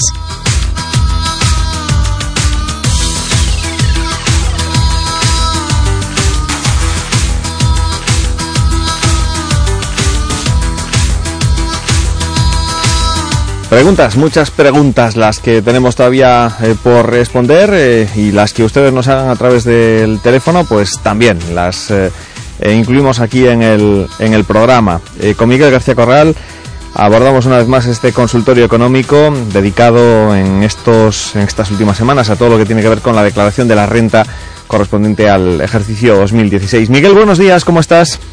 Muy buenos días, Isidoro. Muy Bueno, bien. Hoy comenzamos así con una noticia así en positivo, ¿no? Porque año tras año Hacienda agiliza las devoluciones. Este año también, y parece que va más rápido. En Galicia ya han recibido eh, la devolución de su declaración de la renta 400.000 contribuyentes, Miguel. Sí, y ya unos 225 millones de euros. Es un 11% más que el año pasado. En este momento de, de más o menos estamos en la, en la mitad ¿no? de, la, de la campaña de, de renta. Es verdad que crecen más las declaraciones a las que se devuelve que las cantidades. Eh, más o menos casi el 80% de las declaraciones que ya se han depositado y que sale a devolver se han devuelto y los importes, las cantidades no llegan al, al 70%. En el total, también es verdad, la, la, la noticia a lo mejor menos buena es que del total de las declaraciones crecen mucho más las que salen a pagar, un 26%, probablemente porque eh, más contribuyentes tienen obligación de presentar la declaración por, por, tener en el 2016 pues varios pagadores, eh, pues a lo mejor en una situación de varios trabajos o, o de cobrar el paro. Son casos en que en que esos trabajos tienen retenciones muy pequeñas, eh, muchas veces no superan el 2%, y normalmente les va a salir a pagar la declaración.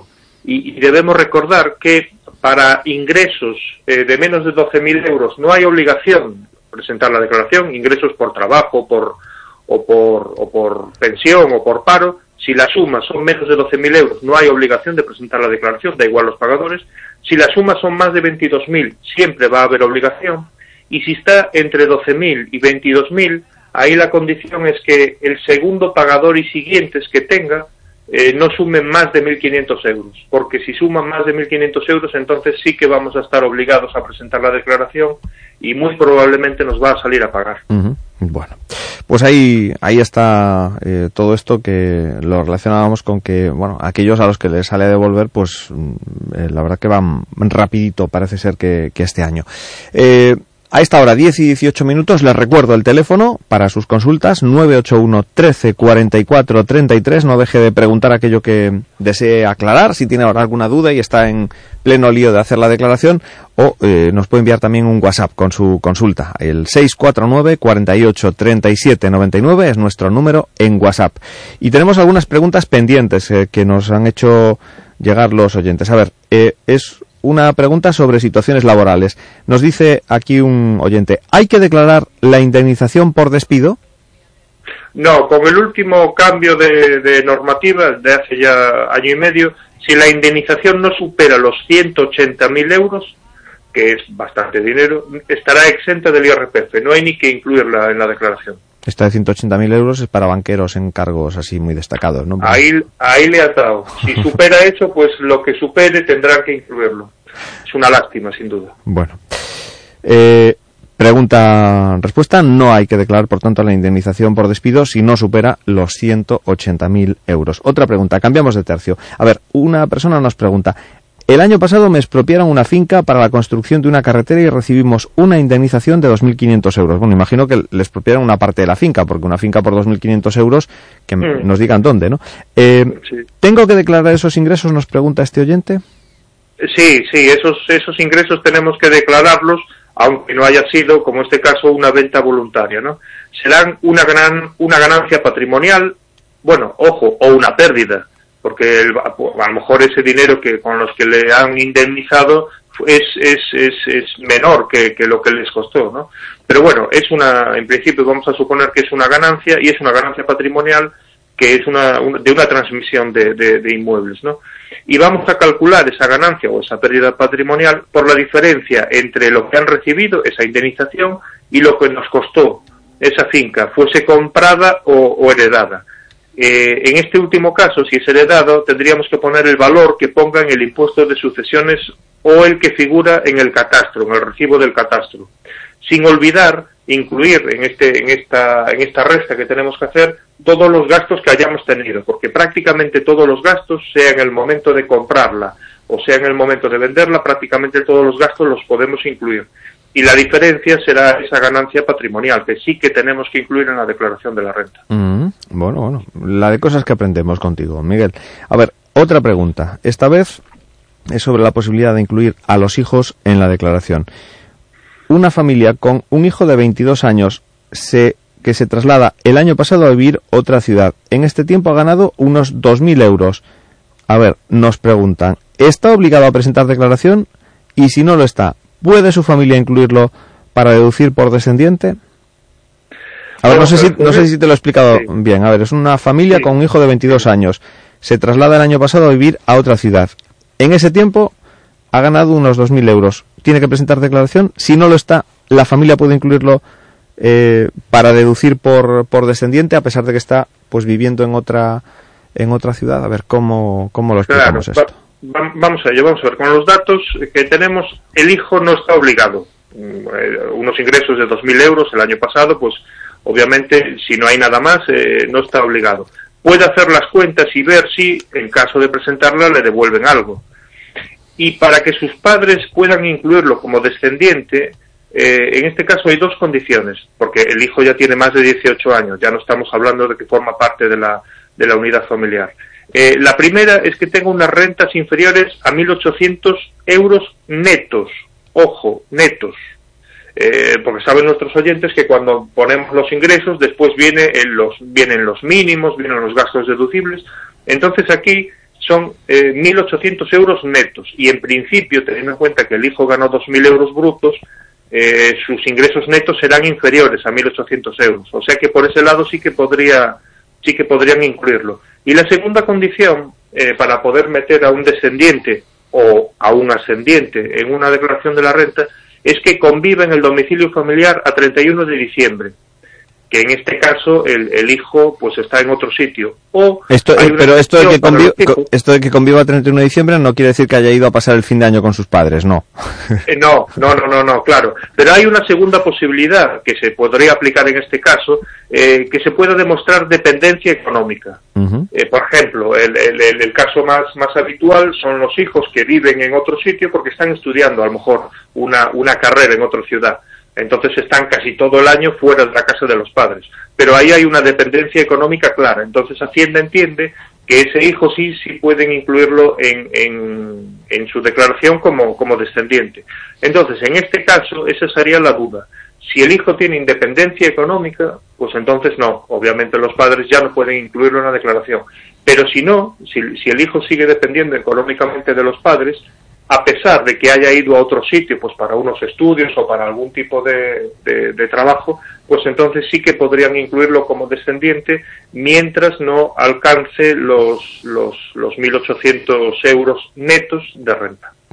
Bueno, esperamos haber respondido esa, esa duda. Recuerdo el teléfono de consultas 981 13 44 33, también el número del WhatsApp del programa 649 48 37 99.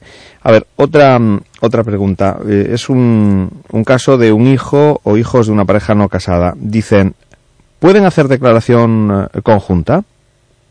Mm, No, vamos a ver, las parejas no casadas no pueden hacer declaración conjunta, no pueden estar los dos en la misma, en la misma declaración, ni siquiera aunque tengan un hijo o, o hijos en O sea, común. aunque convivas, eh, in- incluso aunque estés en el registro de parejas de, de hecho, aunque, aunque estés en el registro de parejas, de hecho, para Hacienda solamente es el matrimonio, porque no nos olvidemos que el matrimonio, además de un rito religioso o civil, también es un contrato económico.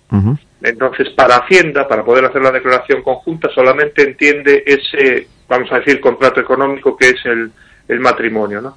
Entonces, no podrían hacer la declaración conjunta, aun ni siquiera aunque tengan un hijo o hijos en común. Ajá. Además, uno de los padres, eh, y solo uno, podrá hacer la declaración conjunta con, con- con esos hijos y beneficiarse de esa ventaja.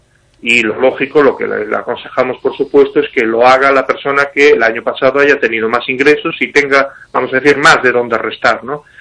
Y eh, después, a mayores, por supuesto, cada uno de ellos se aplicará el mínimo por descendientes, el que hablábamos en, en, el- en la pregunta anterior, ¿no? Obviamente cada uno tiene sus descendientes y se aplicarán el que es hijo de uno como descendiente. Pero otra cosa es la declaración conjunta y esa solamente la puede hacer uno de los uno de, lo- uno de los miembros de la pareja ¿vale? y, por, y por supuesto aconsejamos que lo haga el que tenga más rentas el año pasado. Y un, un, un- un tema más, eh, aunque un año eh, la declaración conjunta lo, ha- lo haga uno de uno- un miembro de la pareja, al año siguiente, si cambian las tornas económicas, al año siguiente puede ser el otro. Eso no, no nos obliga, no nos obliga, igual que no nos obliga en una pareja casada a hacer la declaración conjunta un año, a hacerla conjunta siempre, en este caso tampoco. La declaración conjunta con, con los hijos que tengan en común lo hace uno o lo hace otro y pueden cambiar año tras año. Bueno, pues eh, ahí está eh, la respuesta a esa, a esa consulta acerca de eh, una pareja no casada y con hijos. eh, no pueden hacer la declaración conjunta, independientemente de que tengan o no tengan hijos. Si no hay paso previo por juzgado por, por iglesia mm, para, eh, digamos, hacer oficial ese matrimonio, ese enlace, no hay posibilidad de declaración conjunta. Más cosas. Eh, esto mm, es justo lo contrario. En caso de divorcio, nos preguntan si el excónyuge eh, que ya no vive en la vivienda sigue pagando toda o parte de la hipoteca, ¿puede desgravarse por ella aunque ya no viva allí? Interesante pregunta. Sí, sí, sí, sí, sí. Y además esto fue un cambio de hace unos años, un cambio largamente eh, pedido por, por, por muchas partes de la, de la sociedad, porque claro, en un caso de divorcio, eh, pues un cónyuge abandona el domicilio familiar y la hipoteca, es decir, la, compra se hizo a nombre de los dos, la hipoteca la pagan los dos y claro, por ese contrato el- la persona que abandona el- la vivienda pues tiene obligación de seguir pagando esa hipoteca. Pues se consiguió que Hacienda permita que, que ese que esa que ese excónyuge eh, que abandona la vivienda pueda desgravarse la, la- esa, esa hipoteca. Hay una hay una condición para, para, para esto que siga ocupada por el otro cónyuge y los hijos en caso de que los hubiese durante todo el tiempo. Es decir, si la otra parte abandona esa casa y los hijos abandonan esa casa, entonces ya no podría desgravarse por, por, por, esa, por esa hipoteca. Y no podría incluirlo en la declaración en caso de que su ex pues, se hubiese ido a vivir a otro sitio. Bueno, pues ahí está eh, esa, esa respuesta y seguimos eh, porque continúa esta pregunta y nos pregunta además, ¿y el dinero que le pasa a un excónyuge al otro desgrava? no, no desgrava, pero lo que hace es reducir la base imponible del, del pagador, ¿no? de, de la parte que paga. Eh, entonces, si por ejemplo pues tiene unos ingresos de 20.000 y le pasa 5.000 a, a, su, a su ex, pues esos 5.000 restarían de esos 20.000 y tendría unos ingresos de, de, de 15.000. Y, en este caso, ojo, esta reducción no puede dar un resultado negativo. Eh, es decir, si por lo que fuese esa persona ese año no tiene ingresos y le sigue pasando, sea por ahorro, sea por lo que sea, una, una pensión a, a su ex, eso no podría calcular, no podría hacerse ese resultado negativo. Si sobrase algo, se reduciría la base imponible del ahorro, que tampoco podría ser negativa. Eh, con esto lo que queremos decir es que no se puede trasladar esto para otro año. Es decir, restamos de lo que haya ese año y, y nada más. Y las casillas para hacer estas cosas, porque a veces estas cosas son un poquito complicadas, eh, las casillas para hacer esto en la declaración de la renta van de la 429 a la 433. Ujú. Bueno, atentos porque estamos a puntito de, de acabar, ¿eh? Y si quieren hacer alguna pregunta, es el momento de, de plantearla. 981 13 44 33, nuestro teléfono de directo, 981 13 44 33, o el WhatsApp, que es eh, uno de los recursos más socorrido, 649 48 37 99. Nos pueden enviar un mensaje también a través de ese medio. Eh, a ver, ya sabemos, Miguel, que los premios de la lotería superiores a 2.500 euros tienen un impuesto del 20%. ¿Se incluyen en cualquier caso en la declaración de la renta? Nos preguntan.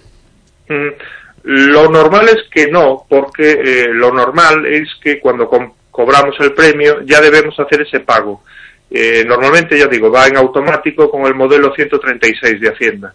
Eh, solamente en casos raros en los que esto no se haya hecho, sí que habría que incluirlo en la declaración de la renta en caso, pues eso, de no haber hecho antes esta gestión. Pero en principio, cuando ya cobramos ese, ese premio, es decir, nos toca un premio de 10.000 euros, pues los primeros 2.500 euros están exentos y habría que pagar ese 20% por los otros 7.500. ¿no? Ujú. Normalmente cuando cobramos ese dinero ya dejamos depositado allí el, el 20% con el modelo 136 y ya realmente lo que nos ingresan es ya el premio pues con, con esa mordida del 20%.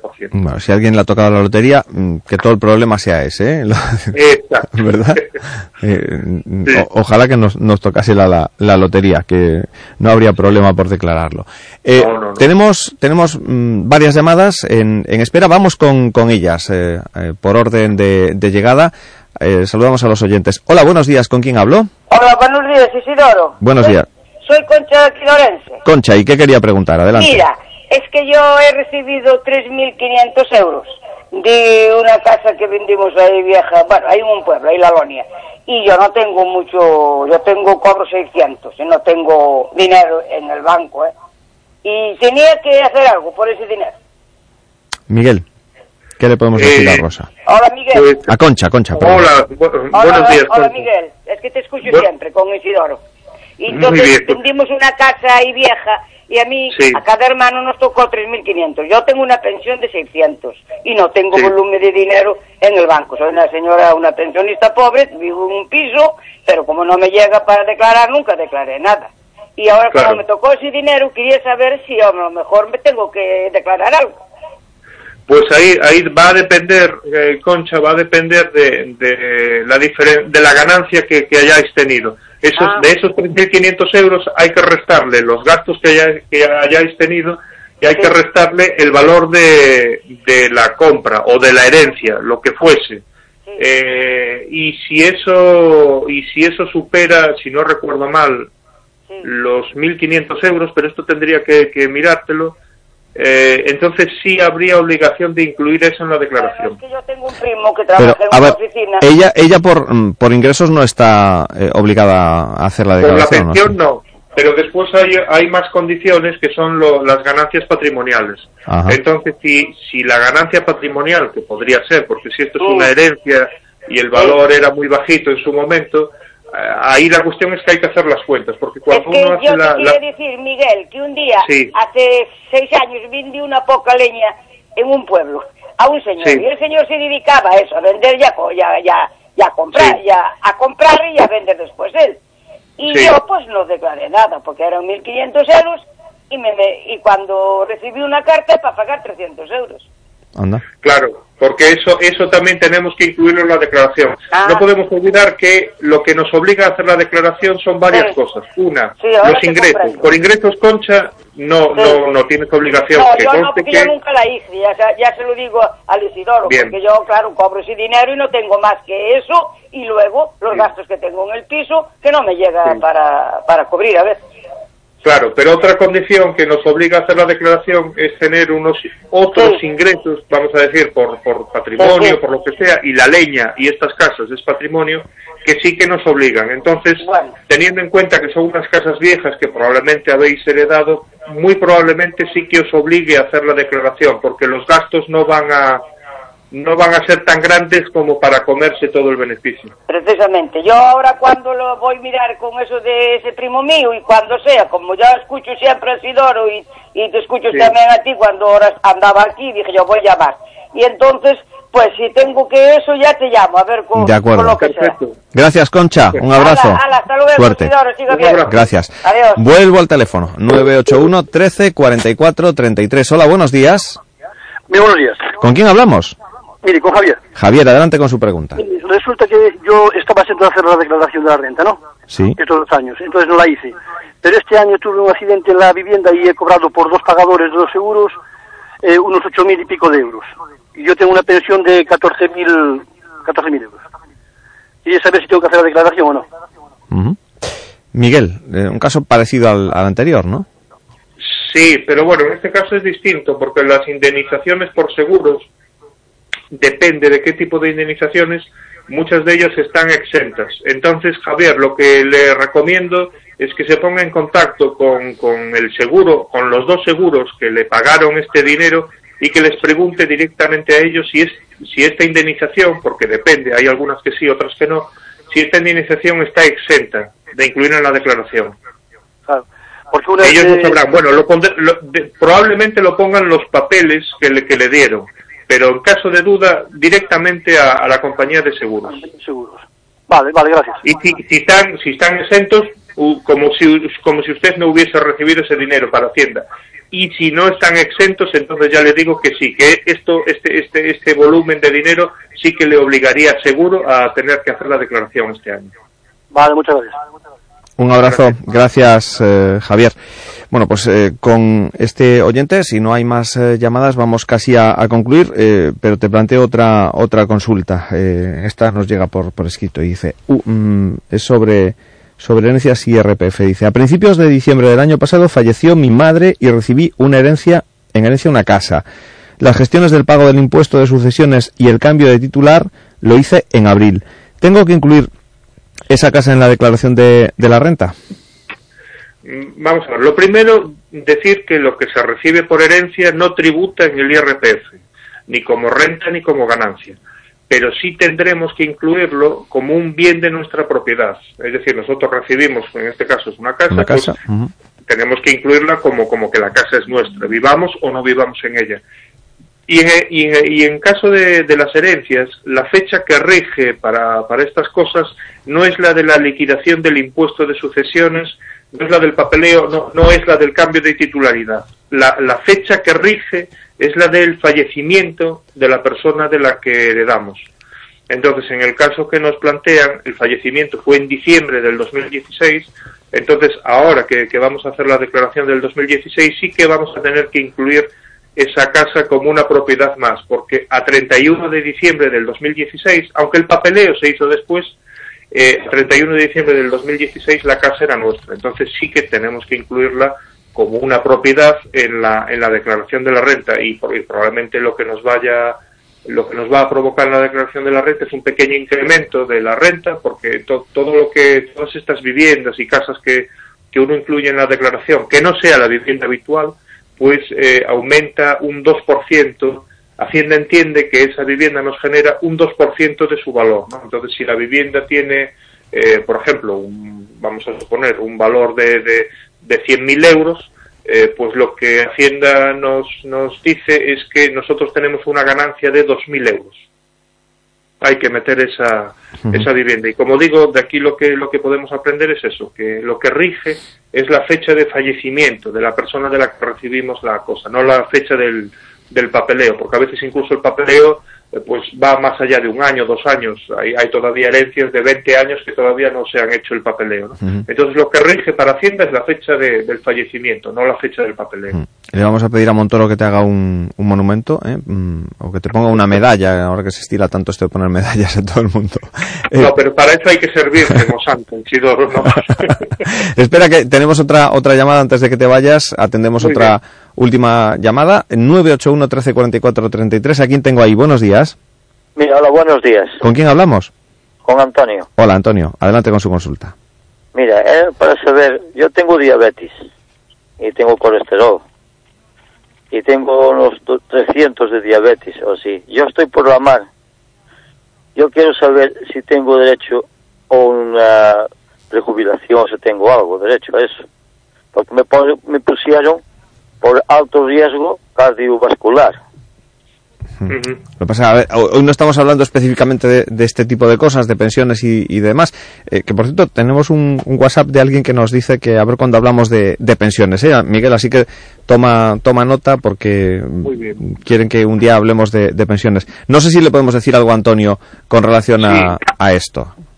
Sí, vamos a ver, no, obviamente no tiene que ver con la declaración de la renta. Lo que, lo que tenemos que decirle a Antonio es que, mm, que hay un cauce para todas estas cosas. Lo primero es, obviamente, la, la- su médico y la seguridad social y que directamente pregunte si usted puede solicitar algún tipo, primero, que le den un grado de minusvalía. Eh, eso obviamente lo tienen que valorar los, los, los profesionales médicos y en función de su, de su cuadro médico y si le dan un, un grado de, de discapacidad, de minusvalía, si por su trabajo eh, tendría usted derecho a, algún tipo de, pues eso, de, de- pensión anticipada, de, de que le, de que tenga una invalidez, una gran invalidez, algún tipo de situación de esas. Pero eso tiene, tiene su cauce muy marcado, que es la, que es la seguridad social, tanto por el lado de- del médico para que le valoren todo lo que tienen y si tiene usted derecho, como digo, a una discapacidad, como del lado de, de la tesorería de la seguridad social para gestionar si tendría usted posibilidad de, de esto. Depende de, de- de cómo esté usted físicamente, del tipo de trabajo, etcétera. Y después habría una tercera vía. Yo ando a la mar. No sé, no usted en qué, en, qué, en qué empresa está, pero bueno, da igual, habría una tercera vía que sería directamente una negociación con, con su empresa. Pero bueno, eso ya sería Pero, después. nos decía Antonio, trabaja en, en, en la mar, pero como tripulante de, de algún barco de pesca o Más bien de pasaje. de pasaje. Pues como le digo, Antonio, el, el, camino está muy marcado, muy fácil de seguir. Su médico y la seguridad social para, para ver si tiene usted derecho a, o, o por si su situación, porque claro, hay enfermedades complicadas, pero que no generan una, una incapacidad laboral, claro. Exacto, entonces hay que, eso hay que valorar y lo tienen que valorar, por supuesto, los profesionales. Y si por ese lado se consiguiese algo, pues, pues bien. Y el plan B o C sería negociar directamente con la, con la empresa. Si usted tiene incluso miedo por, su, por, por seguir trabajando, etcétera, pues a lo mejor algún tipo de, de negociación privada. Pero bueno, ahí ya es, eh, pues eso, hay que, tendría usted que ponerse, en principio yo iría a pecho descubierto a, a hacer estas dos gestiones en, en su médico y en la seguridad social y a partir de ahí pues ponerse en manos de un asesor o de un abogado laboralista eh, que le recomiende lo que lo mejor para su caso. Vale, luego, Un pues, saludo. gracias, Gracias, vale. Antonio. Un saludo. Gracias, Antonio. Eh, lo que pasa es que, eh, a ver, Miguel, eh, lo que plantea Antonio, dice tiene el colesterol alto y, eh, bueno, pues mm, no sé si es insulino dependiente o no, pero eh, nos dice que tiene una, una diabetes. No son, digamos, en principio patologías eh, No, que, mm, que te impidan eh, trabajar, ¿no? Es eh, someterse a un tratamiento y, y Claro, no, son, ahí no son invalidantes. Es decir, eh, otra cosa es... No, tal, tal como lo cuenta, no. Hombre, hay un, hay un cuadro de alto riesgo cardiovascular que habría, bueno, es que no somos profesionales de esto y hay que valorarlo, porque en estas cosas han cambiado muchas veces. El otro, eh, este fin de semana, eh, si me permites, hablando sobre un antiguo conocido que, que, que tuvo SIDA eh, a principios de los 90, en aquella época tener SIDA mm, eh, era directamente una, una gran invalidez y una, y una situación de dejar de trabajar con gran invalidez. Hoy por hoy es simplemente una, una enfermedad eh, crónica que no tiene ningún grado, bueno, mientras no haya más complicaciones, quiero decir, no tiene ningún grado de, de, de invalidez ni de, ni, ni de nada. Entonces, claro, ahí hay que ponerse, digo, por, por eso digo, ponerse en manos de los médicos y que los médicos dictaminen. Si, si, no, si le dicen que simplemente es una enfermedad crónica, pues en estos casos no hay muchas posibilidades, pero puede haber más complicaciones, claro. Bueno, hoy no te dejan ir los oyentes, pero tenemos otra llamada. Eh, van a cuenta gotas, pero, pero no, no cesan. 981 13 44 33. Hola, buenos días. Hola, buenos días. ¿Qué quería Josefa. preguntar? Josefa, ¿qué quería preguntar? Eh, vamos a ver, mi marido, mi marido tuvo una intimidación con algo de atraco en el, en el negocio que tiene y entonces hubo un juicio y le salió a, a pagar una indemnización a mi marido. Y quiero saber si eso, mm, ese, ese ingreso que le van a hacer, eh, Sí. hay que hacer la declaración por ello. Pues, pues un poco lo que le decíamos a, a Javier. En principio, eh, en general, eh, pero ojo, habría que ver, eh, habría que ver caso por caso. Pero en principio, en general, la- las indemnizaciones que marcan los, los jueces, que marca el, el aparato judicial, en principio suelen estar exentas. Josefa, suelen estar exentas. Pero eh, eh, lo, lo que le dijimos a Javier, eh, tan pronto o, o ya ahora se sabe que van a recibir X cantidad, pregunten si esa cantidad está exenta de, de, de declarar a Hacienda. Ya la- ya la- la vayan a poner los papeles que reciban ustedes, pero, pero para más seguridad pregunten directamente. Y como digo, lo habitual es que lo que digan los jueces, Hacienda lo tome siempre como, como exento. Lo habitual es eso. Porque ya la han recibido o la van a recibir No, todavía. no, no, estamos, ya, ya, ya llegó ya la documentación a casa y entonces pronto estará en poder de él, nada, días. Pero bueno, no, semana. en cualquier caso no sería en la declaración de 2016, Este que es la que estamos no. haciendo, sino pues Claro. eh, lo tendría que contemplar eh, en caso de, de tener que declararla de cara al próximo al próximo sí, año. sí, ¿Mm? sí, sí. Bueno, pues aún hay tiempo. Venga, Josefa, much- muy muchísimas gracias. Gracias, buen día. Gracias, un saludo. Chao, chao. Bueno, pues ahora sí, Miguel, lo, lo vamos dejando por aquí. Muy bien. Te vuelvo a encontrar la próxima semana, que estamos ya además en recta final eh, en estas semanas, porque este mes de junio que nadie se nos despiste, que luego llegan los apuros de última hora, ¿no? Sí, sí, no, es verdad.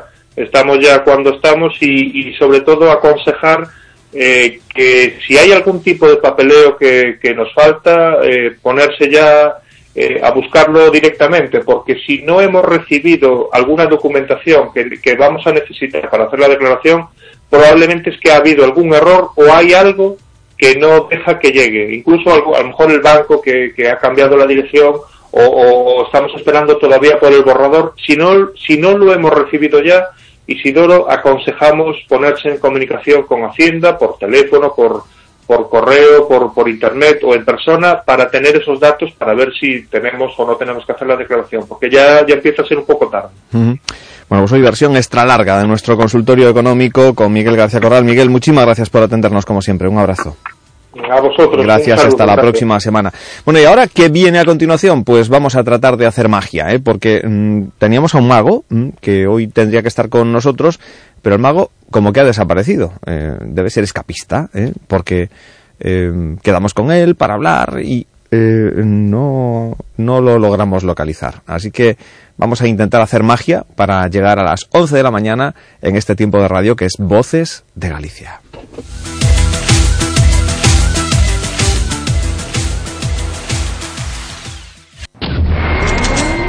¡Soldado! Sí, señor. Nos ataca el enemigo por tierra y aire. Bichos que se arrastran o que vuelan. Prepare nuestra arma mortífera, Insectrón. A sus órdenes. Dele novedades al general. Cucarachas, pulgas, chinches, hormigas, termitas, polillas e insectos que vuelan, vencidos. ¿Y si falta munición? Insectrón dura un año de Laboratorio Sanros Pharma, de venta en farmacias. Presentamos a saúde en un clic. É saúde, o novo acceso directo dos galegos á saúde dende calquera dispositivo de xeito seguro, cómodo e útil. Xestiona as túas citas, consulta a túa medicación, personaliza contidos e moito máis. Infórmate e date de alta en esaude.sergas.es. Sanidade Pública de Galicia, en beneficio de todos. Xunta de Galicia. Venga, Gadis, el precio no es un problema. Las oportunidades para hoy son Detergente Dixan polvo 120 cacitos o líquido gel pack 2 por 60 dosis 11 euros con 95 céntimos. Y en carnicería filetes de ternera kilo 7 euros con 95 céntimos. solo hoy y solo en Gadis. Colaborador del acontecimiento Prevención de la Obesidad. Aligera tu vida.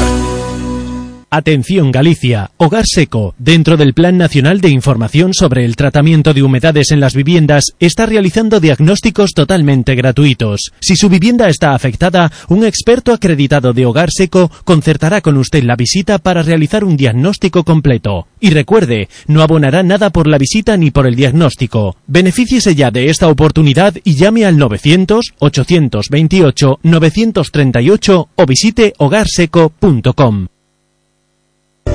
Clínica Dental Xeneise, la más alta calidad en tratamientos bucodentales con los mejores profesionales y las últimas tecnologías. Clínica Xeneise le ofrece dientes fijos en el día, implantología All for, cirugía guiada y alta estética para su boca con las carillas Luminers únicas en el mercado.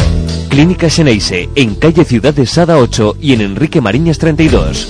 Disfruta de una boca sana y bonita con la garantía y profesionalidad de Xeneise, clínica dental de alto rendimiento en implantología y estética dental.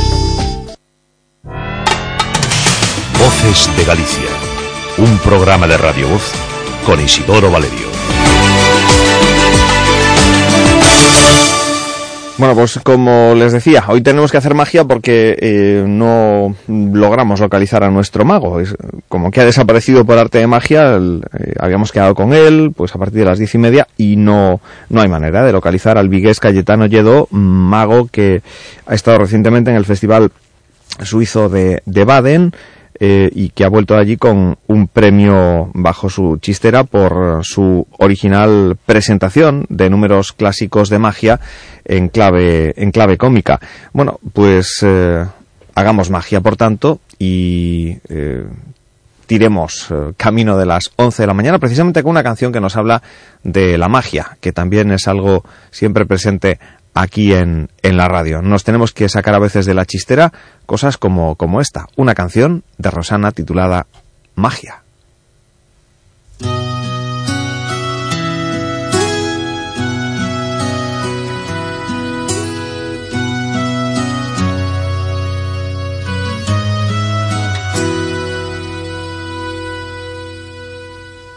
Es el agua, es el viento, es resumen de todo lo que siento. Es la arena, es el sentimiento, es la tinta que no borra ni el silencio. Es el aire de puntillas, es la calma cogiendo carrerilla. Es el sabor de lo pequeño, es tocar un sueño. Es el mapa de un suspiro, es lo que hay cuando te miro, es el duende del latido de tu corazón. Magia es probar a volcar lo que hay en el fondo de ti. Magia es verte sonreír. Magia es probar a saltar sin mirar, es y volver a empezar.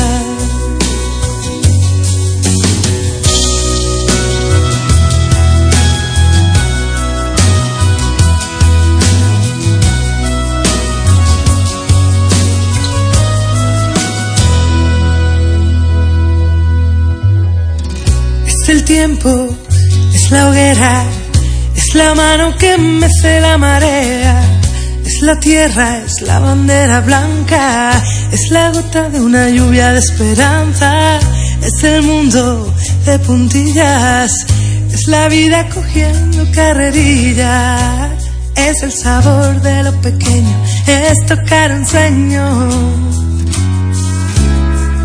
Es el mapa de un suspiro, es lo que hay cuando te miro, es el duende del latido de tu corazón.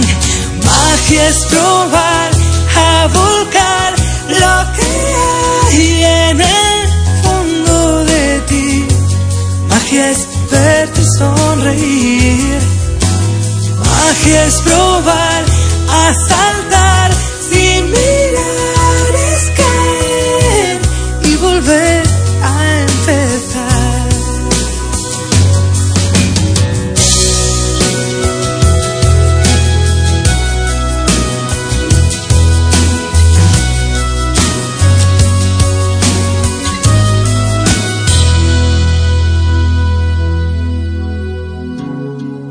Es el mapa de un suspiro, es lo que hay cuando te miro, es el duende del de tu corazón y el mío, es la meta y el camino, es la suerte y el destino, es la fuerza del latido de tu corazón.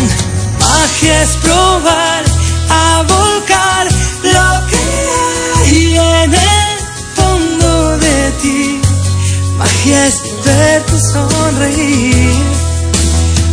Magia es probar a saltar sin mirar, es caer y volver a empezar. Magia es probar a volcar lo que hay en el fondo de ti. Magia es verte sonreír. Magia es probar a saltar. Bueno, a falta de mago, le hemos puesto magia a la radio con esta canción de Rosana, titulada así, Magia, eh, definiéndonos todo lo que para ella es eh, mágico y magia. Faltan eh, cinco minutos para llegar a las 11 de la mañana. Es un momento de hacer un alto en nuestro camino antes de continuar con más voces de Galicia, aquí en Radio Voz. Hasta dentro de un ratito.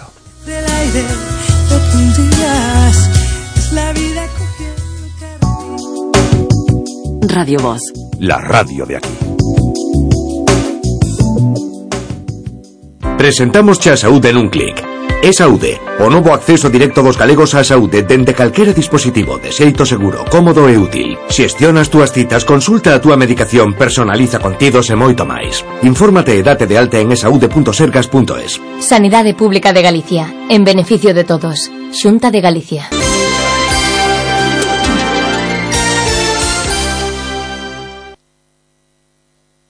Radio Voz.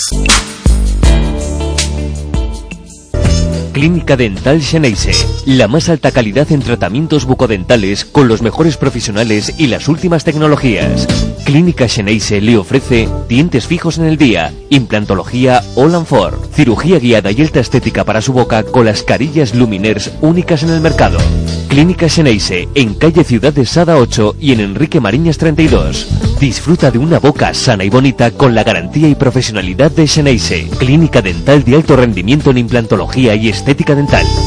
Radio Voz. La radio de aquí. Pilar Barreiro é a dona de Barreiro Lodeiros, de Arzúa, unha explotación que ordeña con robot 58 vacas cunha media de producción de 12.600 litros e que pechou 2015 cun total de 48 lactacións finalizadas válidas. Pilar, que touros usas para conseguir estas cifras? Pois nos adoitamos traballar con touros de xenética Fontao porque a súa relación calidade-prezo garántenos unha elevada media de producción. Xenética Fontao, a túa mellor fonte de xenética. Radio Voz. La radio de aquí.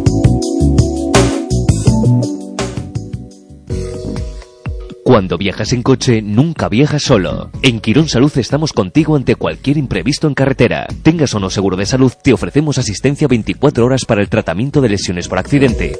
Y además nos ocupamos de todas las gestiones con la aseguradora de tu vehículo. En caso de accidente, ven al Hospital Quirón Salud a Coruña.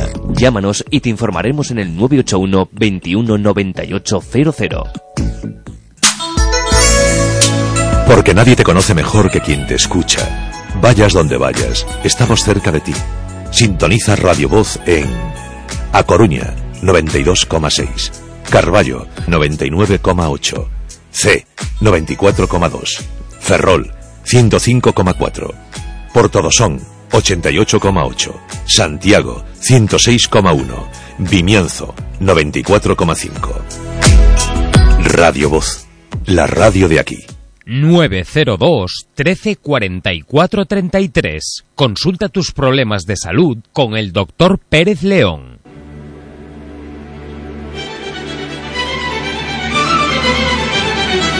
Para realizar una consulta con el Dr. Pérez León, llame al contestador automático de Salud Natural 902 13 44 33. Nos deja su nombre y su número de teléfono y nosotros contactamos con usted. Recuerde 902 13 44 33. El contestador automático de Salud Natural. Radio Voz. La radio de aquí.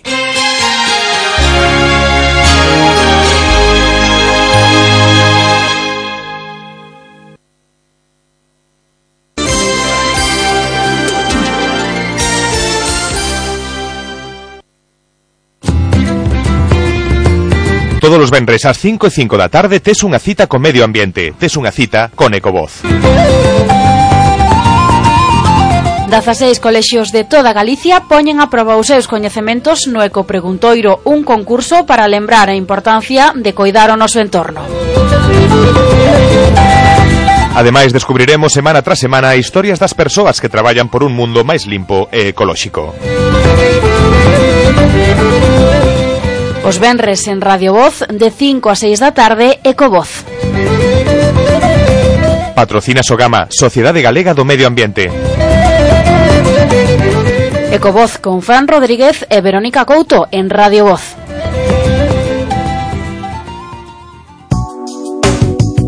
Radio Voz. La radio de aquí.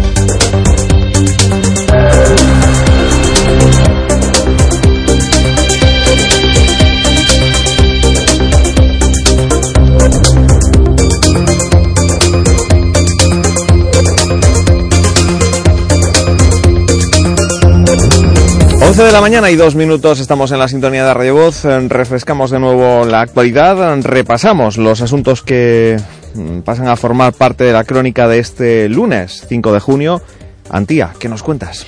Pues os cuento que hay una persona herida en un accidente en Ourense en el que se han visto implicados hasta cuatro coches, según nos acaba de confirmar el eh, Servicio de Emergencias del 112 de Galicia, el accidente tenía lugar a las nueve y cuarto de esta mañana en la avenida de Marcelo Macías a la altura del número 93. Una persona tuvo que ser trasladada al centro médico Ocarme a causa de las heridas sufridas en este accidente en el que, como decimos, se vieron implicados cuatro vehículos. Además, esta madrugada un conductor resultaba herido al salirse de la vía con el vehículo que conducía en Betanzos. El acompañante que viajaba en el mismo vehículo fue atendido en el mismo punto por el personal de la ambulancia que se desplazó hasta el lugar. Finalmente, solo el conductor del turismo necesitó ser trasladado en ambulancia por los técnicos sanitarios. Hoy les contamos también que hay dos vecinas de A Coruña que están siendo investigadas por 11 delitos de hurto en la feria de Berín. La Guardia Civil de Berín ha tomado declaración en calidad de investigadas a estas dos mujeres por estos 11 delitos que se habrían cometido en la feria de este municipio ourensano. Según han informado fuentes del Instituto Armado, la Guardia Civil tomaba declaración a dos mujeres de 25 y 45 años, vecinas de A Coruña, como presuntas autoras de estos 11 hurtos ocurridos el 3 de junio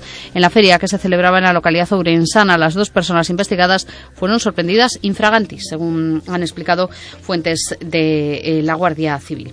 Y en la crónica política, el secretario general del Partido Socialista, Pedro Sánchez, espera que los expresidentes y secretarios generales, como Felipe González, José Luis Rodríguez Zapatero y Alfredo Pérez Rubalcaba, asistan al 39 Congreso Federal de los días 17 y 18 de junio, a pesar de que ninguno de ellos le apoyó en las primarias. Lo ha dicho José Luis Ábalos, el portavoz parlamentario, en una entrevista esta mañana. Ha recordado que tras la reelección de Sánchez, este sigue siendo eh, bueno, pues el Partido Socialista y que la organización sigue siendo la misma, así que espera que todos ellos acudan. Por cierto, también ha lanzado un mensaje Susana Díaz, la, la presidenta de Andalucía, eh, ha dicho que hay que, que el respeto a los territorios que pidió el pasado viernes al secretario general Pedro Sánchez no puede significar independencia, desconexión o desprenderse de la dirección federal. Se pregunta qué se entiende por respeto a los territorios, si es una capacidad tan autónoma que sea prácticamente independiente, una desconexión o desprenderse de la dirección.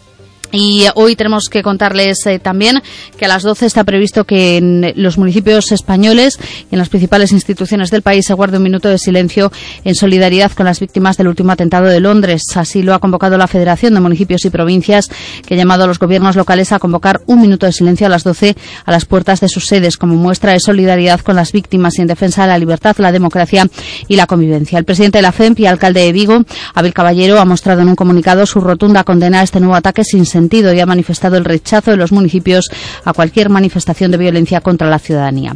El Congreso y el Senado van a guardar también un minuto de silencio en solidaridad con las víctimas y desde el Poder Judicial se ha acordado la convocatoria de un minuto de silencio frente a la fachada principal del Tribunal Supremo del Consejo General del Poder Judicial, la Audiencia Nacional y los Tribunales Superiores de Justicia. Mientras seguimos pendientes de la búsqueda de un madrileño de 39 años, Ignacio Echeverría, que sigue desaparecido desde la noche de los atentados. La última vez que fue visto se encontraba en uno de los lugares de los ataques. Según ha explicado la familia, Echeverría estaba en el puente de Londres en el momento de uno de los dos ataques terroristas y lo vieron tendido en el suelo en la acera tras defender a alguien con su monopatín. En fin. Gracias, eh, Antía. No te vayas, de todos No, no, modos, que que porque, porque vamos ahora con los eh, Las trending redes topics sociales, y con las otras que noticias contar, sí, señor. se mueven en las redes sociales. 11 y 5, Radio Voz. Presentamos a Saúde nun clic. E Saúde, o novo acceso directo dos galegos á saúde dende calquera dispositivo de xeito seguro, cómodo e útil. Xestiona as túas citas, consulta a túa medicación, personaliza contidos e moito máis. Infórmate e date de alta en esaude.sergas.es. Sanidade Pública de Galicia, en beneficio de todos. Xunta de Galicia.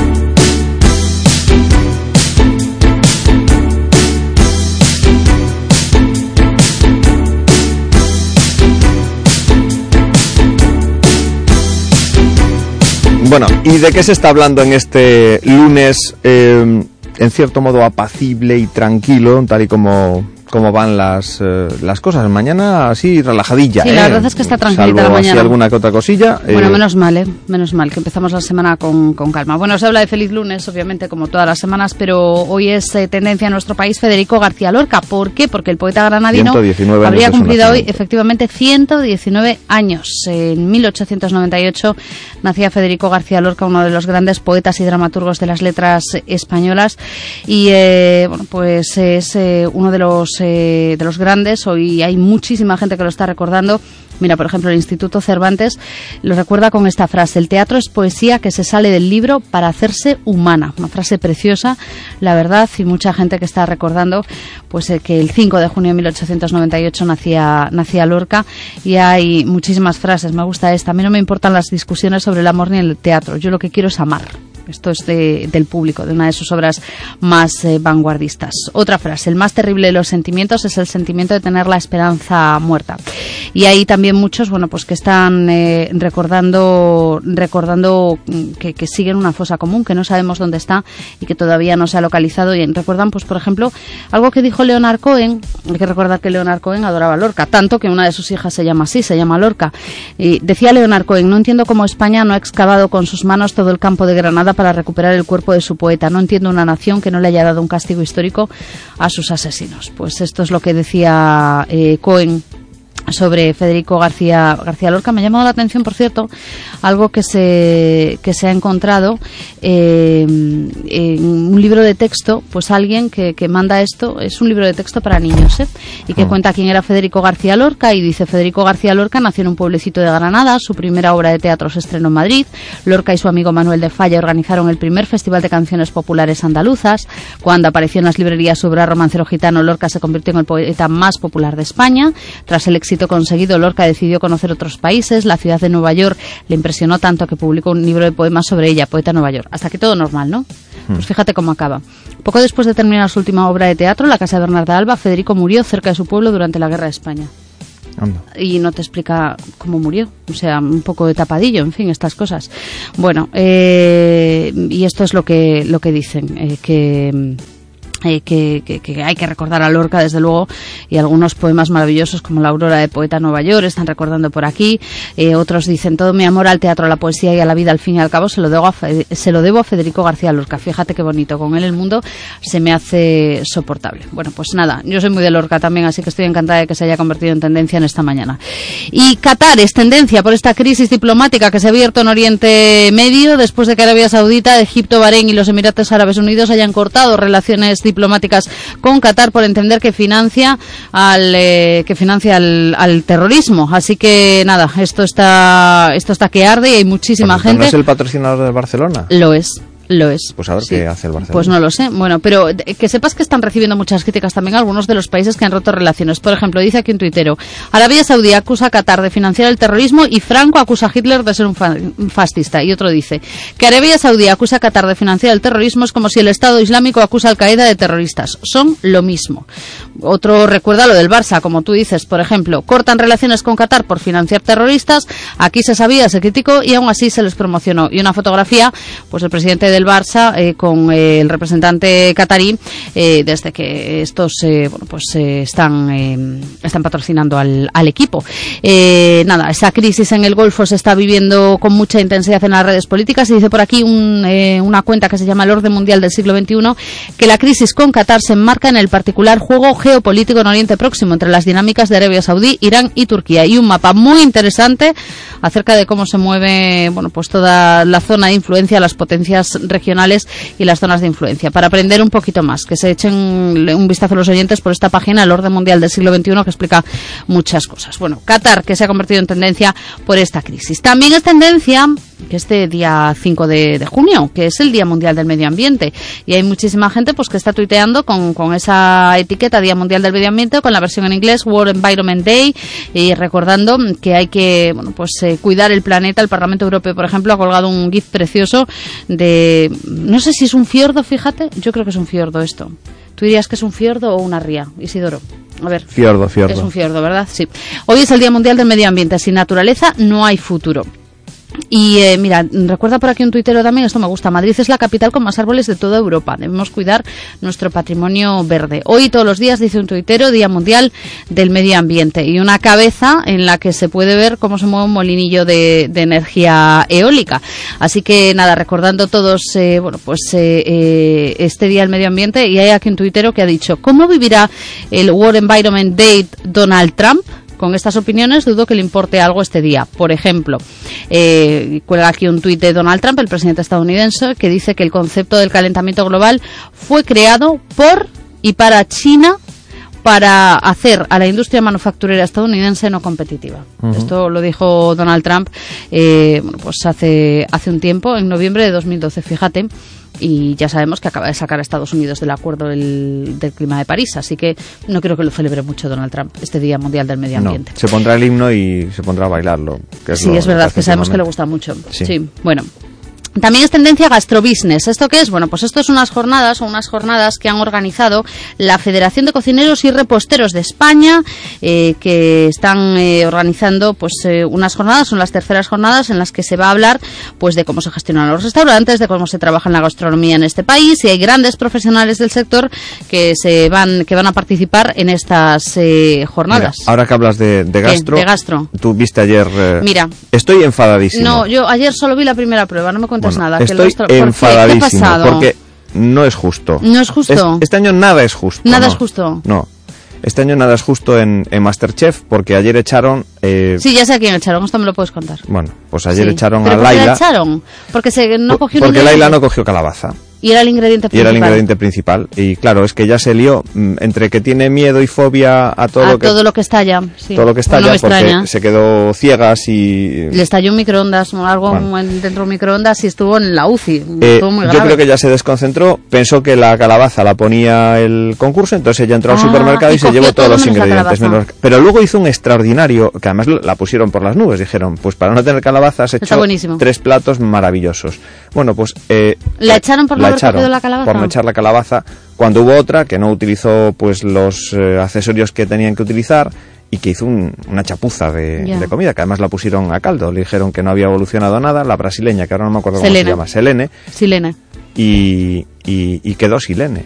Que Silene, fíjate cómo, cómo se vio, que llegó a decir, me voy yo y que se quede ella, me voy voluntariamente y que se quede ella. Y dijeron que no era posible.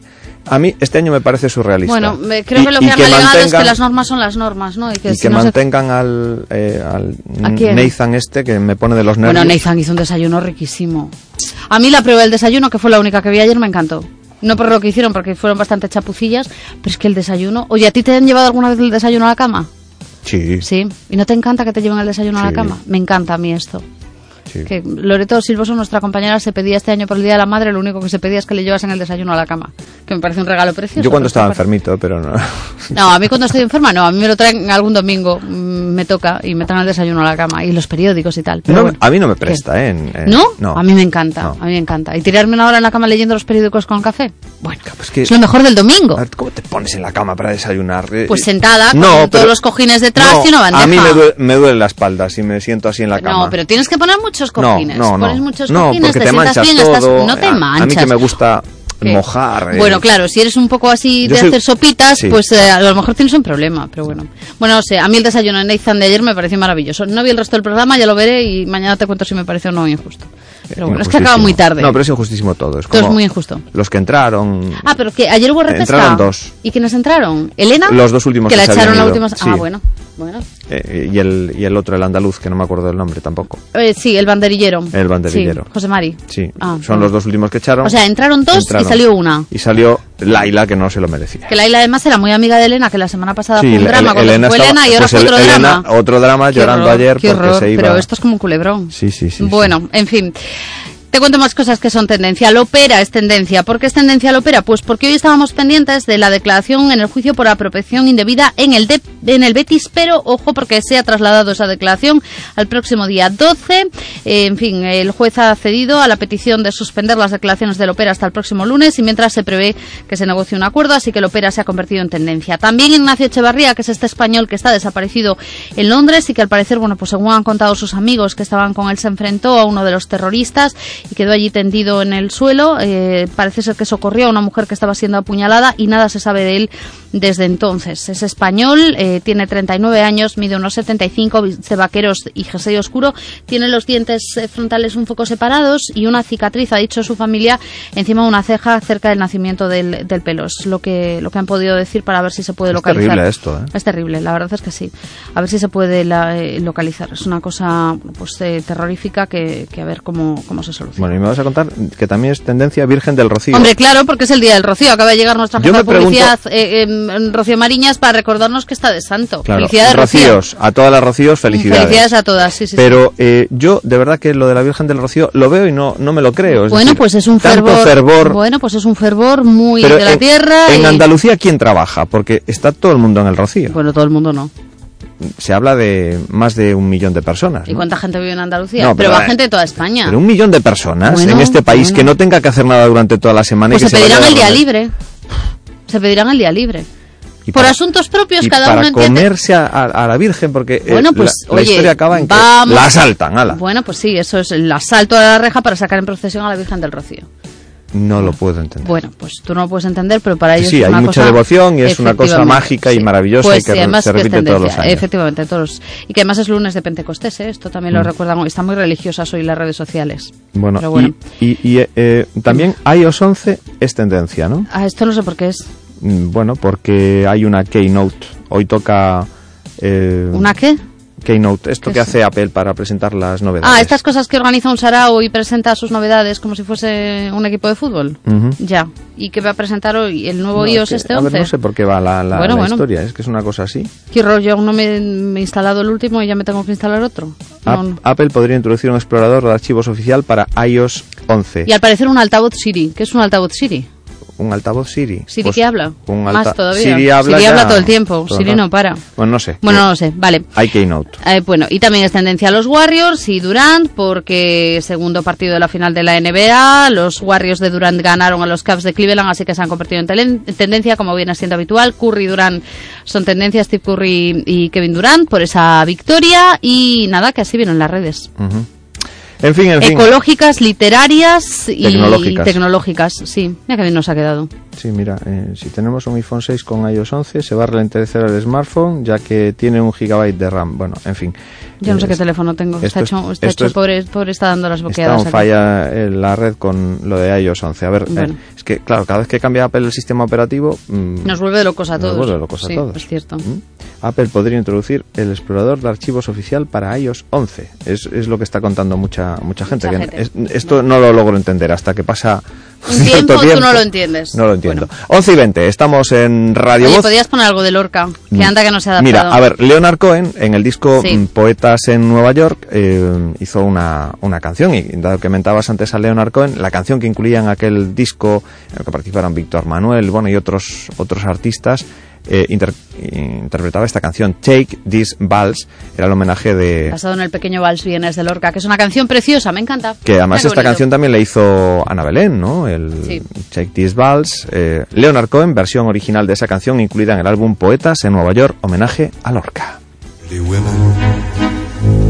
There's a shoulder where death comes to cry. There's a lobby with 900 windows. There's a tree where the doves go to die. There's a piece that was torn from the morning, and it hangs in the gallery of frost.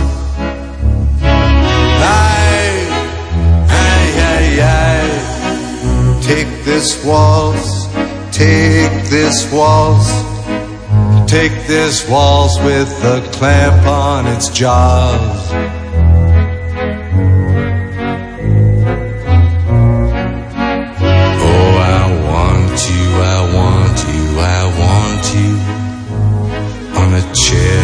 With dead magazine. In the cave at the tip of the lily. In some hallway where love's never been. On our bed where the moon has been sweating. In a cry filled with footsteps and sand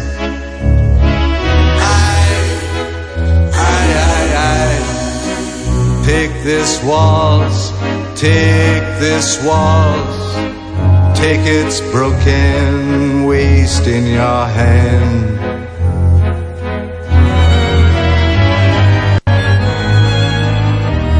This waltz, this waltz, this waltz, this waltz, with its very own breath of brandy and death, dragging its tail in the sea.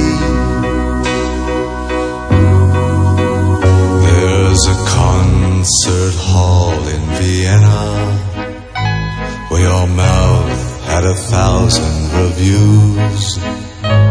There's a bar where the boys have stopped talking. They've been sentenced to death by the blues. Ah, but who is it climbs to your picture with a garland of freshly cut tears? Aye, aye, aye, aye. Take this waltz, take this waltz. Take this waltz, it's been dying for years.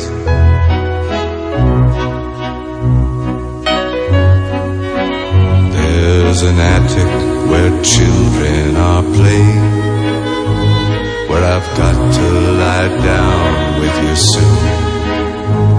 In a dream of Hungarian lanterns, in the mist of some sweet afternoon and I'll see what you've chained to your sorrow.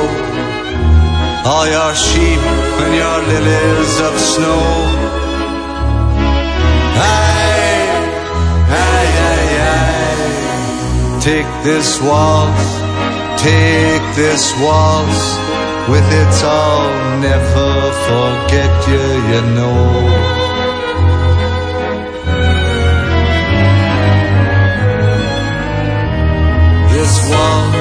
This waltz, this waltz, this waltz, with its very own breath of brandy and death, dragging its tail in the sea. And I'll dance with you in Vienna. I'll be wearing a river's disguise. My shoulder, my mouth on the dew of your thighs, and I'll bury my soul in a scrapbook with the photographs there and the moths. And I'll yield to the flood of your beauty, my cheap violin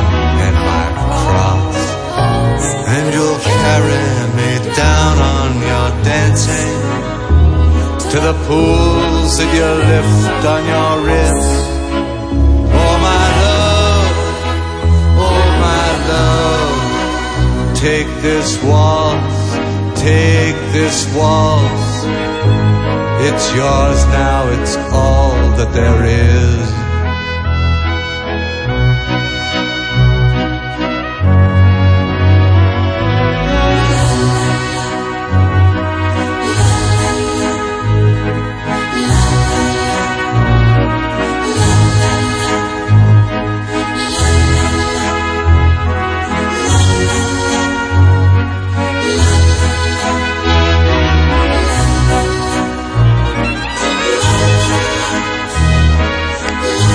Pequeño vals vienés, Shake This Waltz, así la interpretó Leonard Cohen, homenaje a, Federico García Lorca. Hoy se cumplen 119 años del nacimiento del, del poeta.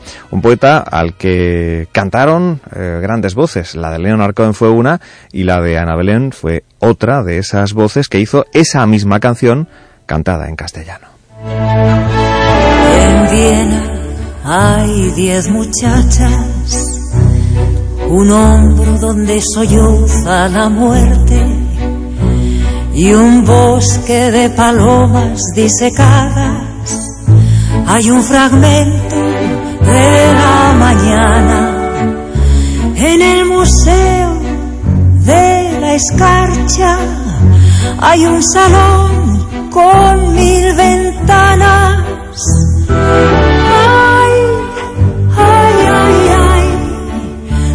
Este vals, este vals, este vals con la boca cerrada.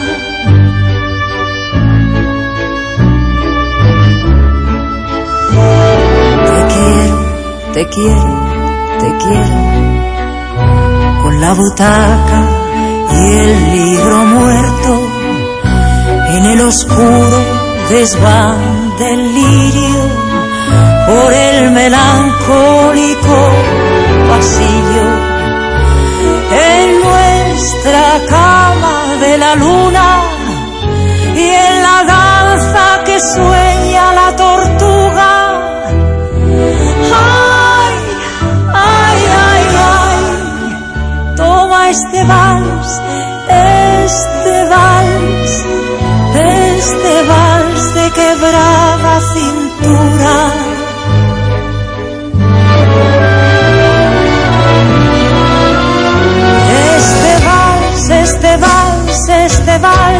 este vals de sí, de muerte y de coñac que moja su cola en el mar. En Viena hay cuatro espejos donde juegan tu boca y los secos. Hay una muerte para piano que pinta de azul a los muchachos. Hay mendigos por los tejados, hay frescas guirnaldas de llanto. Ay, ay, ay, ay, toma este vals, este vals, este vals que se muere en mis brazos.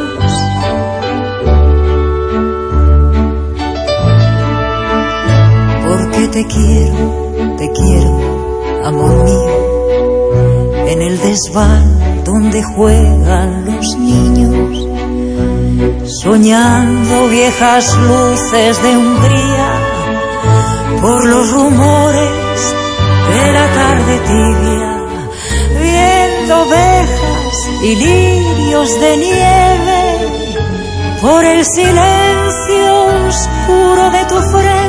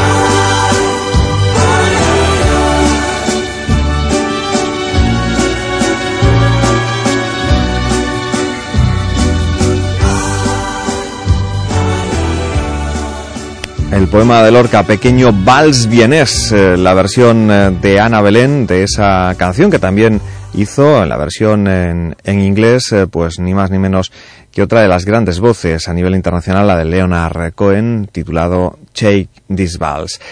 Le escuchábamos esas dos canciones con motivo hoy de ese 119 aniversario del nacimiento de Federico García Lorca. Y estamos ya en las peticiones del oyente. Sí, sí, ya vamos con vosotros. No os preocupéis. Ya sabéis que podéis pedirnos las canciones que deseéis escuchar mm, enviándonos un mensaje al WhatsApp del programa en el 649 o a través del 649 48 37 99, que es el número que tenemos asignado en el WhatsApp del, del programa. Insisto mucho en el tema, eh, no llaméis al, al, número porque no vais a obtener respuesta. Eh, vemos ese WhatsApp en la pantalla del ordenador, con lo cual no hay eh, llamada eh, física posible. Eh, solo mensajes de WhatsApp 649 48 37 99 y nos eh, llegaba pues eh, esa primera petición eh, nos la hace una Rocío. Rocío, felicidades. ¿eh? Nos escribe desde Pontevedra Rocío y nos dice, me gustaría escuchar eh, una de las canciones del nuevo disco de Shakira. Creo que se titula Nada. Si podéis ponérmela, os lo agradezco. Este lunes sería perfecto. Pues, eh, como nos la pedía el fin de semana, fíjate, la primera hoy en sonar, en peticiones del oyente, es esta canción que nos pide Rocío. Felicidades. Día del Rocío y nada, con Shakira, una de las canciones incluida en su álbum El Dorado. Así suena bueno, así suena en cuanto quiera sonar Shakira, pues ya sabéis que es así un poco rebelde ella y, y, y a veces no nos, no nos hace caso. La tenemos ahí dispuesta así. Voy caminando sobre un mar de hojas secas, vuelan los ángeles sobre Berlín, van entonando junto a mí una aleluya, mientras la lluvia cae dentro de mí. Tu voz. Estoy en tierra de nadie, me falta hasta el aire. De espaldas al sol, pasa otro día sin ti. No sirve de nada llegar aún más lejos, ni toda la fama,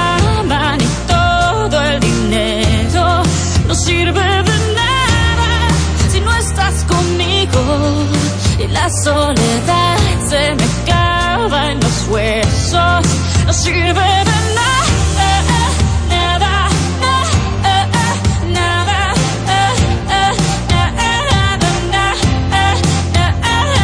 no, no, no, no. Nadie adivina qué depara el destino. Nuestro camino aún está medio a ser. Tiro mi bolso Chanel del barrio chino al suelo mojado y me lanzo a correr. Extraño tu voz, me hace falta tocarte, olerte, mirarte.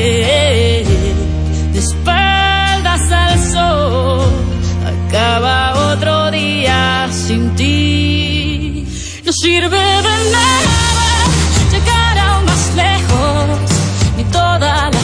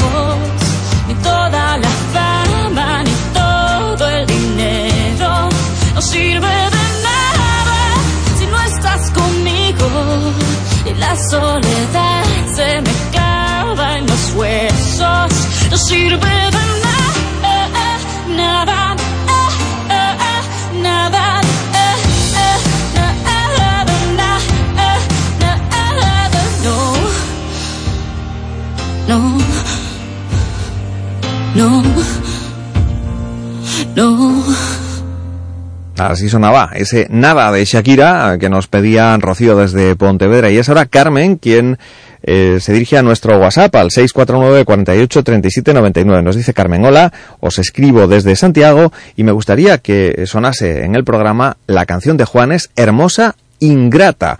Pues eh, forma parte del último disco de Juanes. Eh, mis planes son amarte, se titula el álbum Hermosa Ingrata, esta canción, Carmen.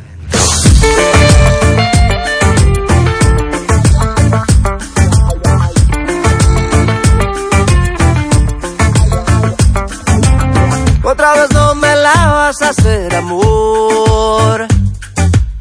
Esta vez no te entrego mi corazón. Ya estuvo bueno que jugaras conmigo. El culpable fui yo por querer tu amor.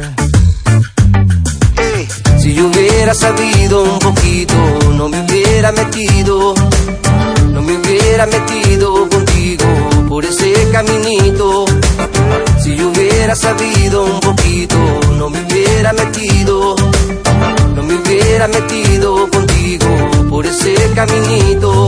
Y tú eres una hermosa ingrata, de tu juego no se trata. Desde hoy no me haces falta, falta. Y tú eres una mentirosa, te convertiste en otra cosa, bella pero peligrosa. Y así no se puede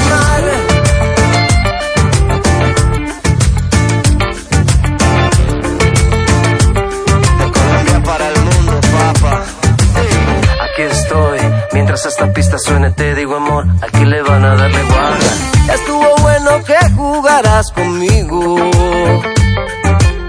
El culpable fui yo por querer tu amor. Si yo hubiera sabido un poquito, no me hubiera metido, no me hubiera metido contigo por ese caminito. Si yo hubiera sabido un poquito, no me hubiera metido, me hubiera metido contigo por ese caminito. Y tú eres una hermosa ingrata, de tu juego no se trata. Desde hoy no me haces falta, falta. Y tú eres una mentirosa, te convertiste en otra cosa, bella pero peligrosa. Y así no se puede amar. Aquí estoy, mientras esta pista suene te digo amor, aquí le van a darle guarda. Aquí estoy, mientras esta pista suene te digo amor, aquí le van a darle guarda. Y tú eres una hermosa ingrata, de tu juego no se trata. Desde hoy no me haces falta, falta. Y tú eres una mentirosa, te convertiste en otra bella pero peligrosa. No se puede amar. Eres una hermosa ingrata.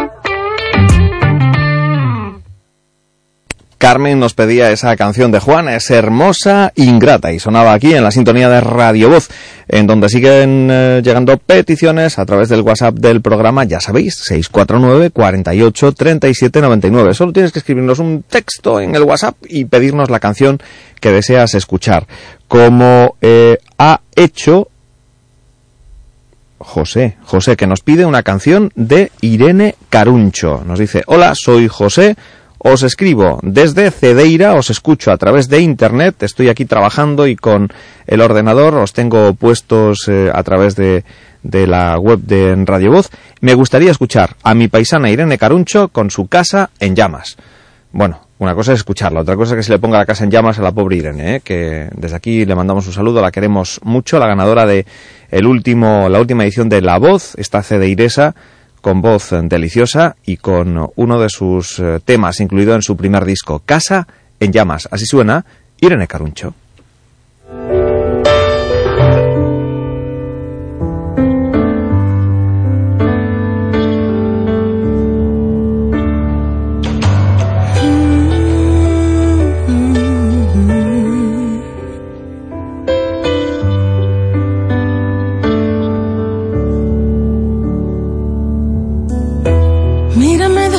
Frente y verás, no soy tuya ni de nadie más.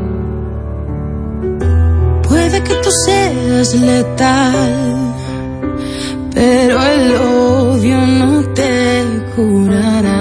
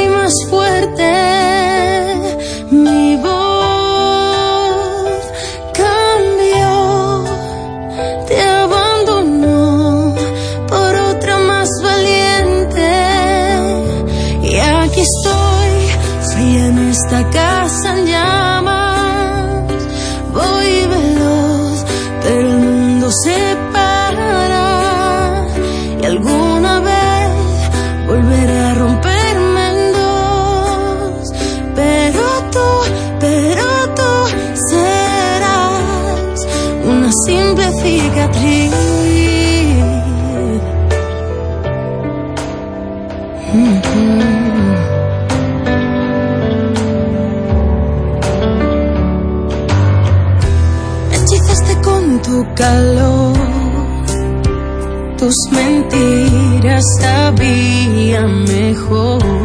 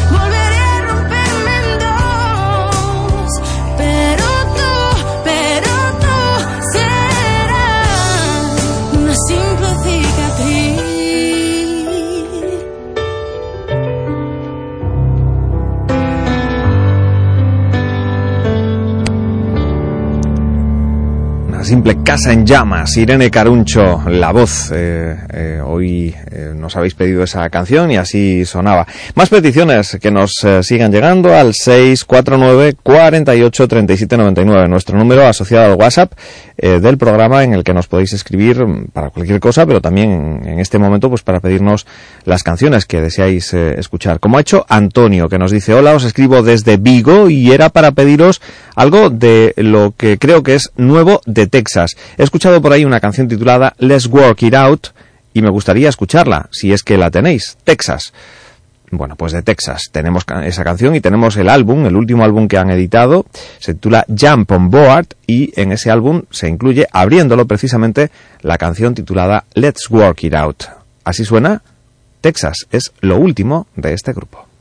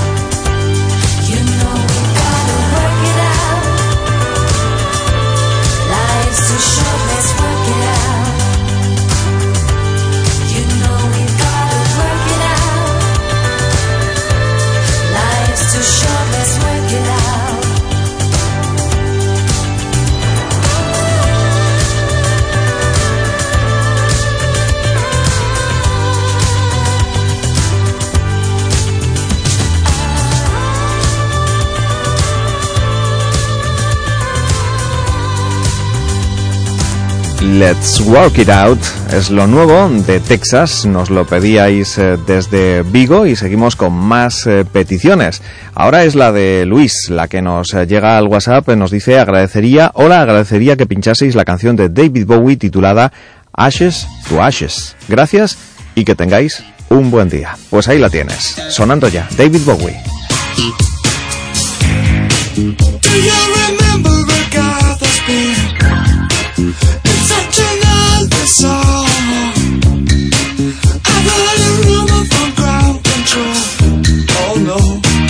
Say it's true. They got a message from the action man. Happy, hope you're happy too. I've loved I've needed love. Details fall away. The shrieking when nothing is killing. Just pictures of chap girls in synthesis. And I ain't got no money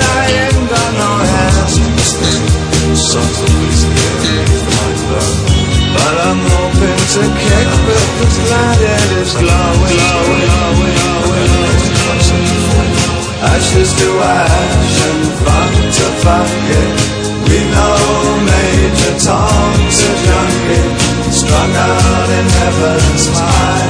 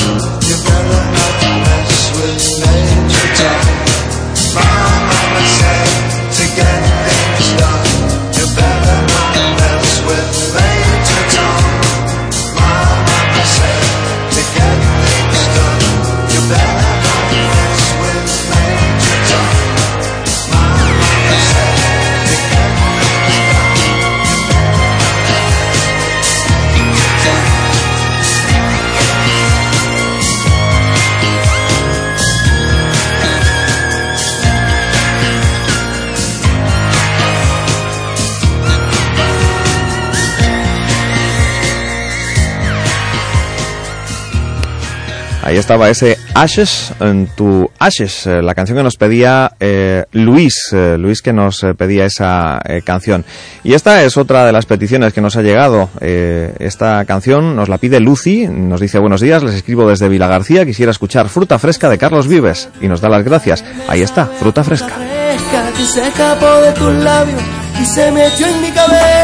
Es el beso con que sueño cuando las penas me acechan, que me lleva al mismo cielo y a la tierra me regresa y que reza, reza, que reza y aunque ya no tenga cura y el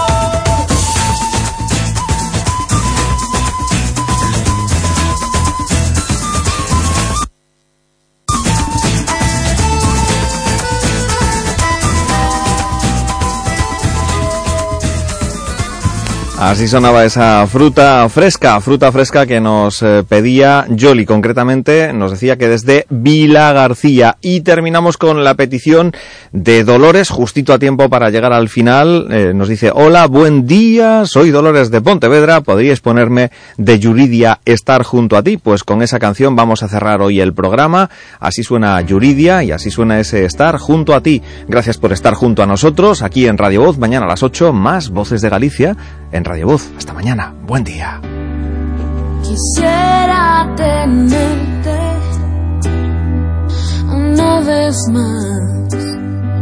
Podría abrazarte otra vez. Solo sentirte que fuiste de aquí. Es tan duro pensarme sin ti.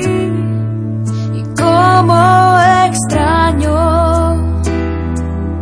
verme feliz. Miro hacia el cielo por ti